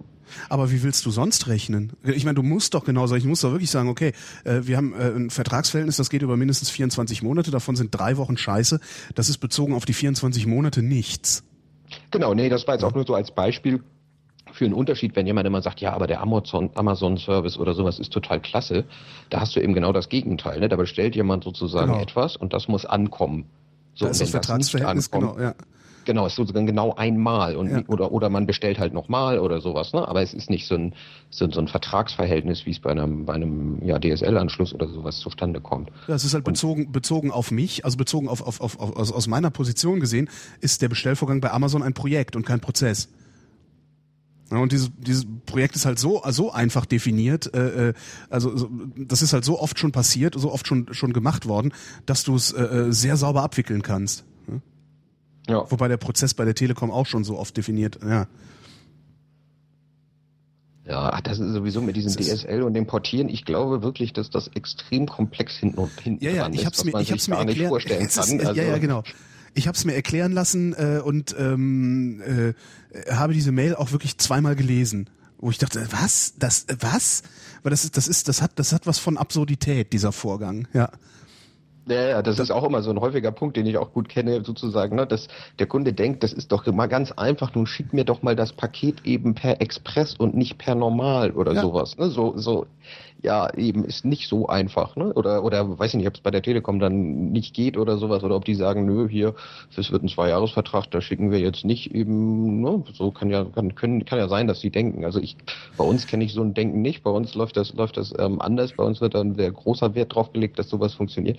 Aber natürlich läuft irgendwo mal auch mal was schief, dass irgendwas nicht klappt. Mhm. Also meines Wissens gibt es diesen, äh, ähm, zum, also das hatte ich ja in, in NSFW hatte ich ja gesagt, also ich würde erwarten, dass irgendwo in dieser, in diesem, in dieser, in diesem Prozess des, des, des, des Bestellens und Auslieferns und Anschaltens ähm, es Punkte gibt, an denen gesagt wird, okay, Kunde verärgert, Plan B, Paket muss schneller ausgeliefert werden. Äh, diesen, diesen Knopf, also diesen priorisiere diesen Vorgang-Button, den scheint es tatsächlich nicht zu geben. Jedenfalls nicht in einer solchen Form, dass äh, der bei der Telekom äh, vom, vom Service-Mitarbeiter, also vom, Hot, vom, vom, vom Support ausgelöst werden könnte. Ähm, den scheint es nur zu geben, äh, wenn die Geschäftsleitung sagt, das muss funktionieren. Das heißt, du musst dann ja. schon irgendwie mit dem äh, Vorstandsvorsitzenden in die Kiste steigen, wie die Kollegin vom Fernsehen das macht, ähm, damit du, damit du, äh, damit du schnell deinen Telefonanschluss bekommst. Ähm, aber dass, dass das von unten nach oben wirksam wird, dass da jemand sitzt und sagt, okay, ich beurteile jetzt einfach mal, dieser Vorgang muss priorisiert werden und klicke auf den Knopf und dann kann das ja auch durchaus nochmal von einem nächsthöheren, von einer nächsthöheren Instanz ko kontrolliert werden. Diesen Knopf scheint es tatsächlich nicht zu geben. Damit hätte ich zum Beispiel nicht gerechnet. Also ich hätte gedacht, dass die, dass die ihr Qualitätsmanagement ganz anders aufgestellt haben da. Ja, also bei uns versuchen wir genau sowas zu vermeiden, dass sozusagen die Backoffice-Mitarbeiter genau solche Möglichkeiten eben haben dass sie relativ, also man, man, man hat ja immer dieses, man muss ja immer unterschiedlich, man muss immer die, die Abwägung machen zwischen standardisierten Kundenservice-Prozessen und individuellen ähm, Kundenservice-Prozessen. Das heißt, irgendwo in einem Backoffice oder sowas muss ein Mitarbeiter die Möglichkeit haben, etwas gegen ähm, einen Standardablauf oder sowas zu tun, sondern er muss selbst entscheiden können, weil keiner weiß besser sozusagen dann das Problem des Kunden abzu, ähm, zu, einzuschätzen, wie der Mitarbeiter, der in dem Moment am Telefon sitzt. Und da ist es eben genau sinnvoll, wie du sagst, dass an der Stelle eine gewisse Entscheidungskompetenz da ist, dass sie plötzlich etwas tun können, was sozusagen einer am First Level vielleicht eben nicht machen kann, sondern dass der da den Schalter umlegen kann und sagen, so jetzt machen wir das aber so oder jetzt mache ich eine Ausnahme. Was auf der anderen Seite wieder schlecht ist, weil dann der eine Kunde dann irgendwann das irgendwo im Internet veröffentlicht und der sagt, ja, bei mir hat das so funktioniert, der hat das einfach gemacht und der andere sagt, nee, das durfte ich nicht machen, weil man muss ja als Unternehmen natürlich auch nach außen mit einer gewissen Linie auftreten mhm. und so weiter. Das ist wiederum so ein zweiter Punkt. Also wir wollten insgesamt auch ein bisschen so nur, nur ein bisschen ähm, dieses Feeling dafür ähm, ja, und vor allem, ähm, wachrufen, was das für kompliziert ist, dieser ganze Kundenservice. Es ist und eben du, nicht so eine Einbahnstraße, wie mancher Kunde das denkt. Du hast an der Stelle natürlich dann auch noch das Problem, wenn du, wenn du diesen Priorisiere diesen Vorgang-Button hast, also Sonderbehandlung, ähm, wie schließt du eigentlich aus, dass äh, ich nicht sonder, eine Sonderbehandlung einfach nur aus dem Grund kriege, weil ich mit dem Typen, der diesen Knopf drücken kann, ins Bett gestiegen bin. Also das heißt, du musst ja innerhalb dieses, innerhalb dieses, dieser, dieser Ausnahme musst du ja auch nochmal eine Regel definieren, äh, die die Ausnahme festlegt. Ansonsten kannst du es ja auch wieder missbrauchen. Ne? Dann sage ich halt ja, okay, hier komm, priorisier das mal, ich überweise dir einen 50er. Ne? Ja, ja, das ist, also da, ne, das ist eben, wie gesagt, ist ein, ist ein schwieriger Punkt mit den ja. Ausnahmen. Also man, aber sie müssen sein, ist meine Meinung, auf jeden Fall. Das ist, also man muss den, den Mitarbeitern nach der Hotline eben auch die Möglichkeit geben, genau so etwas zu tun. Weil deren Job ist sowieso frustrierend genug, glaube ich, an der einen oder anderen Stelle. Ähm, und deswegen sollte sowas sein, weil es auch für den, für den Kundenbetreuer, um nochmal aus der Sicht zu sprechen, ist es auch einfach extrem, ein extrem viel besseres Gefühl, positiv aus so einem Gespräch rauszugehen. Danach fühlt man sich einfach besser. Das gibt so schön sagen, ja, oh, ich habe heute den ganzen Tag nur Arschlochkunden an der Hotline, so, ne? nur mhm. Schnauzer. Das ist zu 95 Prozent ähm, kommt es drauf an, wie der Hotline-Mitarbeiter drauf ist. Wenn er zwei Schnauzgespräche hatte, denkt er, oh, der nächste ist bestimmt auch gleich einer. Ähm, und dann macht er, macht er zwei, drei Sachen kommunikativ falsch. Und schon ist der auch wieder der Kunde auf der anderen Seite, also ist der Kunde an der Leitung wieder schlecht gelaunt und dann wird es wieder schlimm für den armen Kundenbetreuer, sage ich mal so. Es ist sehr schön, wenn man mal so aufgezeichnete Gespräche mithört, wenn man aus dieser, aus dieser ja, Außenperspektive sozusagen da reinhört und man kann an so einem Gespräch ganz genau an bestimmten Formulierungen und Punkten festmachen, wo zum Beispiel so ein Eskalationsgespräch ähm, kippt. Ja das, das funktioniert wunderbar und das ist echt, echt schön. Aber in dem Moment, wo du selber telefonierst, ist es, ist es viel schwieriger, dass diese Punkte sozusagen genau zu merken, oh, da muss ich jetzt aufpassen oder sowas. Ja klar, ist ja immer so. Ist ja bei mir nicht ja. anders, wenn ich wenn ich irgendwie äh, äh, im Radio eine Live-Talk-Sendung mache, ähm, kriege ich ja auch manchmal nicht mit, wann wann da was eskaliert oder wann ich eigentlich hätte äh, dafür sorgen können, äh, dass es nicht eskaliert. Ne? Ist dann hinterher weiß man das ja. dann auch immer. Ich merke das dann ja auch immer drin. Ja. Ähm, letztendlich ist es also äh, im Grunde ist es ein Fehler, was ich was ich äh, da gemacht habe, als dann als dann äh, ich vergangenen Montag nach Hause kam abends und hier diese absurde Post von der Telekom äh, äh hatte, die gesagt hat, ja wir wissen ja noch gar nicht, ob du überhaupt VDSL kriegen kannst. Ähm, dann den Support anzuschnauzen, äh, stellvertretend für das Unternehmen, dessen Adresse ich nicht habe, oder zumindest wo ich keine Adresse hatte, wo ich mein mein mein, mein Furor hinrichten konnte, äh, habe ich ihn eben gerichtet auf äh, diesen diesen Telekom Support Account bei Twitter. Ähm, letztendlich habe ich denen damit natürlich maximal Unrecht getan. Ne? Ja, aber auf der anderen Seite, was bleibt dir anderes? Ne? Also es ist natürlich auch der Job genau ja. sowas aufzufangen. Ne? Also, du, ne? also ich, ich, kann sozusagen nur sagen, es bringt nichts, aber auf der anderen Seite muss dein Gegenüber, der Telekom-Hilft-Mitarbeiter, sozusagen damit leben, dass du ihn anschnauzt oder wer auch immer. Oder einfach nur Telekom hilft, du hast sie ja vielleicht nicht, nicht persönlich. Nee, nee, ich habe also, das einfach an den Account gerichtet, ja. Ja, ich habe ja, also auch ja. nie gesagt, wie der Mitarbeiter heißt, der mir da hilft und ich werde das auch nicht veröffentlichen, weil das finde ich dann wiederum, das finde ich dann tatsächlich ungehörig. Also weil im Zweifelsfall kann der eben wirklich nichts dafür und weil ich keine Möglichkeit habe zu überprüfen, ob er, ob er, äh, äh also es gibt ja zwei Möglichkeiten. Entweder der Typ ist ein, ist, der Typ ist ein Arschloch und verarscht mich, ne? oder aber er reißt sich wirklich den Hintern auf. Ähm, ich habe keine Möglichkeit, das zu überprüfen. Und solange ich keine Möglichkeit das hab, äh, habe, das zu überprüfen, gehe ich halt davon, gehe ich vom wohlwollenden Fall aus. Er reißt sich wirklich den Hintern auf und genau darum werde ich seinen Namen nicht veröffentlichen. Ja. Hm. Ja. Ja, normalerweise will dir so ein Mitarbeiter auch helfen. Also wenn du, wenn du normal ja. irgendwie in so einer Hotline ankommst, ähm, das gibt halt auch genug Leute. Ja, aber gibt halt auch genug Leute, die mich scheiße finden, weil ich natürlich auch schon relativ lange äh, öffentlich meine Meinung verbreite auf die eine oder andere Weise. Äh, und das kann halt eben passieren. Also du bist halt nicht dagegen gefeit, dass du ausgerechnet dann an kann, irgendwo einen Service-Mitarbeiter kommst, der dich hasst, weil er deine Sendung scheiße findet und sich denkt so, Freundchen, und jetzt schmeiße ich dir mal einen Knüppel zwischen die Beine. Kann ja alles passieren, man weiß es halt nicht, ne? Naja, aber dann pass mal auf, wenn du hast das jetzt so öffentlich gemacht, mal sehen, ob irgendwer von der von irgendeinem irgendeinem Mitarbeiter von der Telekom irgendwie dich kennt sozusagen und deine deine Tweets liest und so weiter.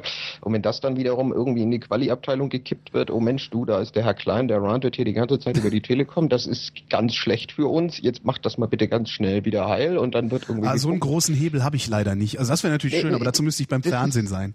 Ja, ich glaube, das ist auch das ist auch Zufall sozusagen. Ob es ja. irgendwie jemand, ähm, ob es irgendwie jemand sieht, der irgendwie meint, oh, das sollten wir mal aufpassen hier und das dann wieder entsprechend intern, dann ist ja auch ein Riesenkonzern, ne? Mhm. Ja, wahrscheinlich dauert es länger, dass das den internen Weg zur, also bevor jemand intern Panik kriegt, ist wahrscheinlich so viel Zeit vergangen, weil die Wege so lang sind. Äh, da hat dann der Kollege von Telekom Hilft das längst gelöst, ne? Ja. ja. Ich muss, ich muss jetzt leider Schluss machen, weil ich werde nachher abgeholt. Äh, das heißt, ich habe keine Chance, diese Sendung beliebig zu verlängern heute Abend. Haben wir noch irgendwas vergessen? Ich glaube, dein Appell ist angekommen. Äh, sich einfach mal Gedanken darüber zu machen, dass es vielleicht ein bisschen komplizierter ist als, äh, wieso, du musst doch nur einen Schalter umlegen. Bist du überhaupt noch dran? Ah ja, sehr schön. Was für eine Scheiße ist das denn? Jetzt hat die Telekom hat die Verbindung getrennt. Nein, die Telekom hat die Verbindung, glaube ich, nicht getrennt, weil ich glaube, ah. ich, ich sende. Bist du noch da? Hallo? Ja, ich bin noch da. Ah, Ich keine Ahnung, was das jetzt gerade war. Äh, ich wollte gerade sagen, naja gut, dann ist das halt ein natürliches Ende unseres Gesprächs geworden. ähm, äh, die Telekom war es nicht, wollte ich nur sagen, weil äh, zumindest äh, zeigt hier nichts an, dass die Internetverbindung getrennt worden wäre. Äh, haben wir noch was vergessen? Nee. Nee. Ich glaube nicht. Wir haben keine Themen mehr, genau. Alles klar. Dann haben wir keine Themen mehr. Äh, ich danke fürs Mitspielen, Johannes. Gern geschehen und, Und, und äh, schönen bis- Tag. Ja, bis zum nächsten Mal. Falls mal wieder von der Hotline zu berichten ist, äh, äh, melde dich gerne. Mach ich. Okay, tschüss. Bis dann. Tschüss. Das war's für heute. Das waren die äh, elften Ferngespräche. Der elfte Versuch gleichsam mit jedem und jeder von euch auf die eine oder andere Weise mal telefoniert zu haben und eure Geschichten gehört zu haben. Wie das geht, steht auf der Webseite zur Sendung wrint.de, ein Akronym für Wer redet, ist nicht tot.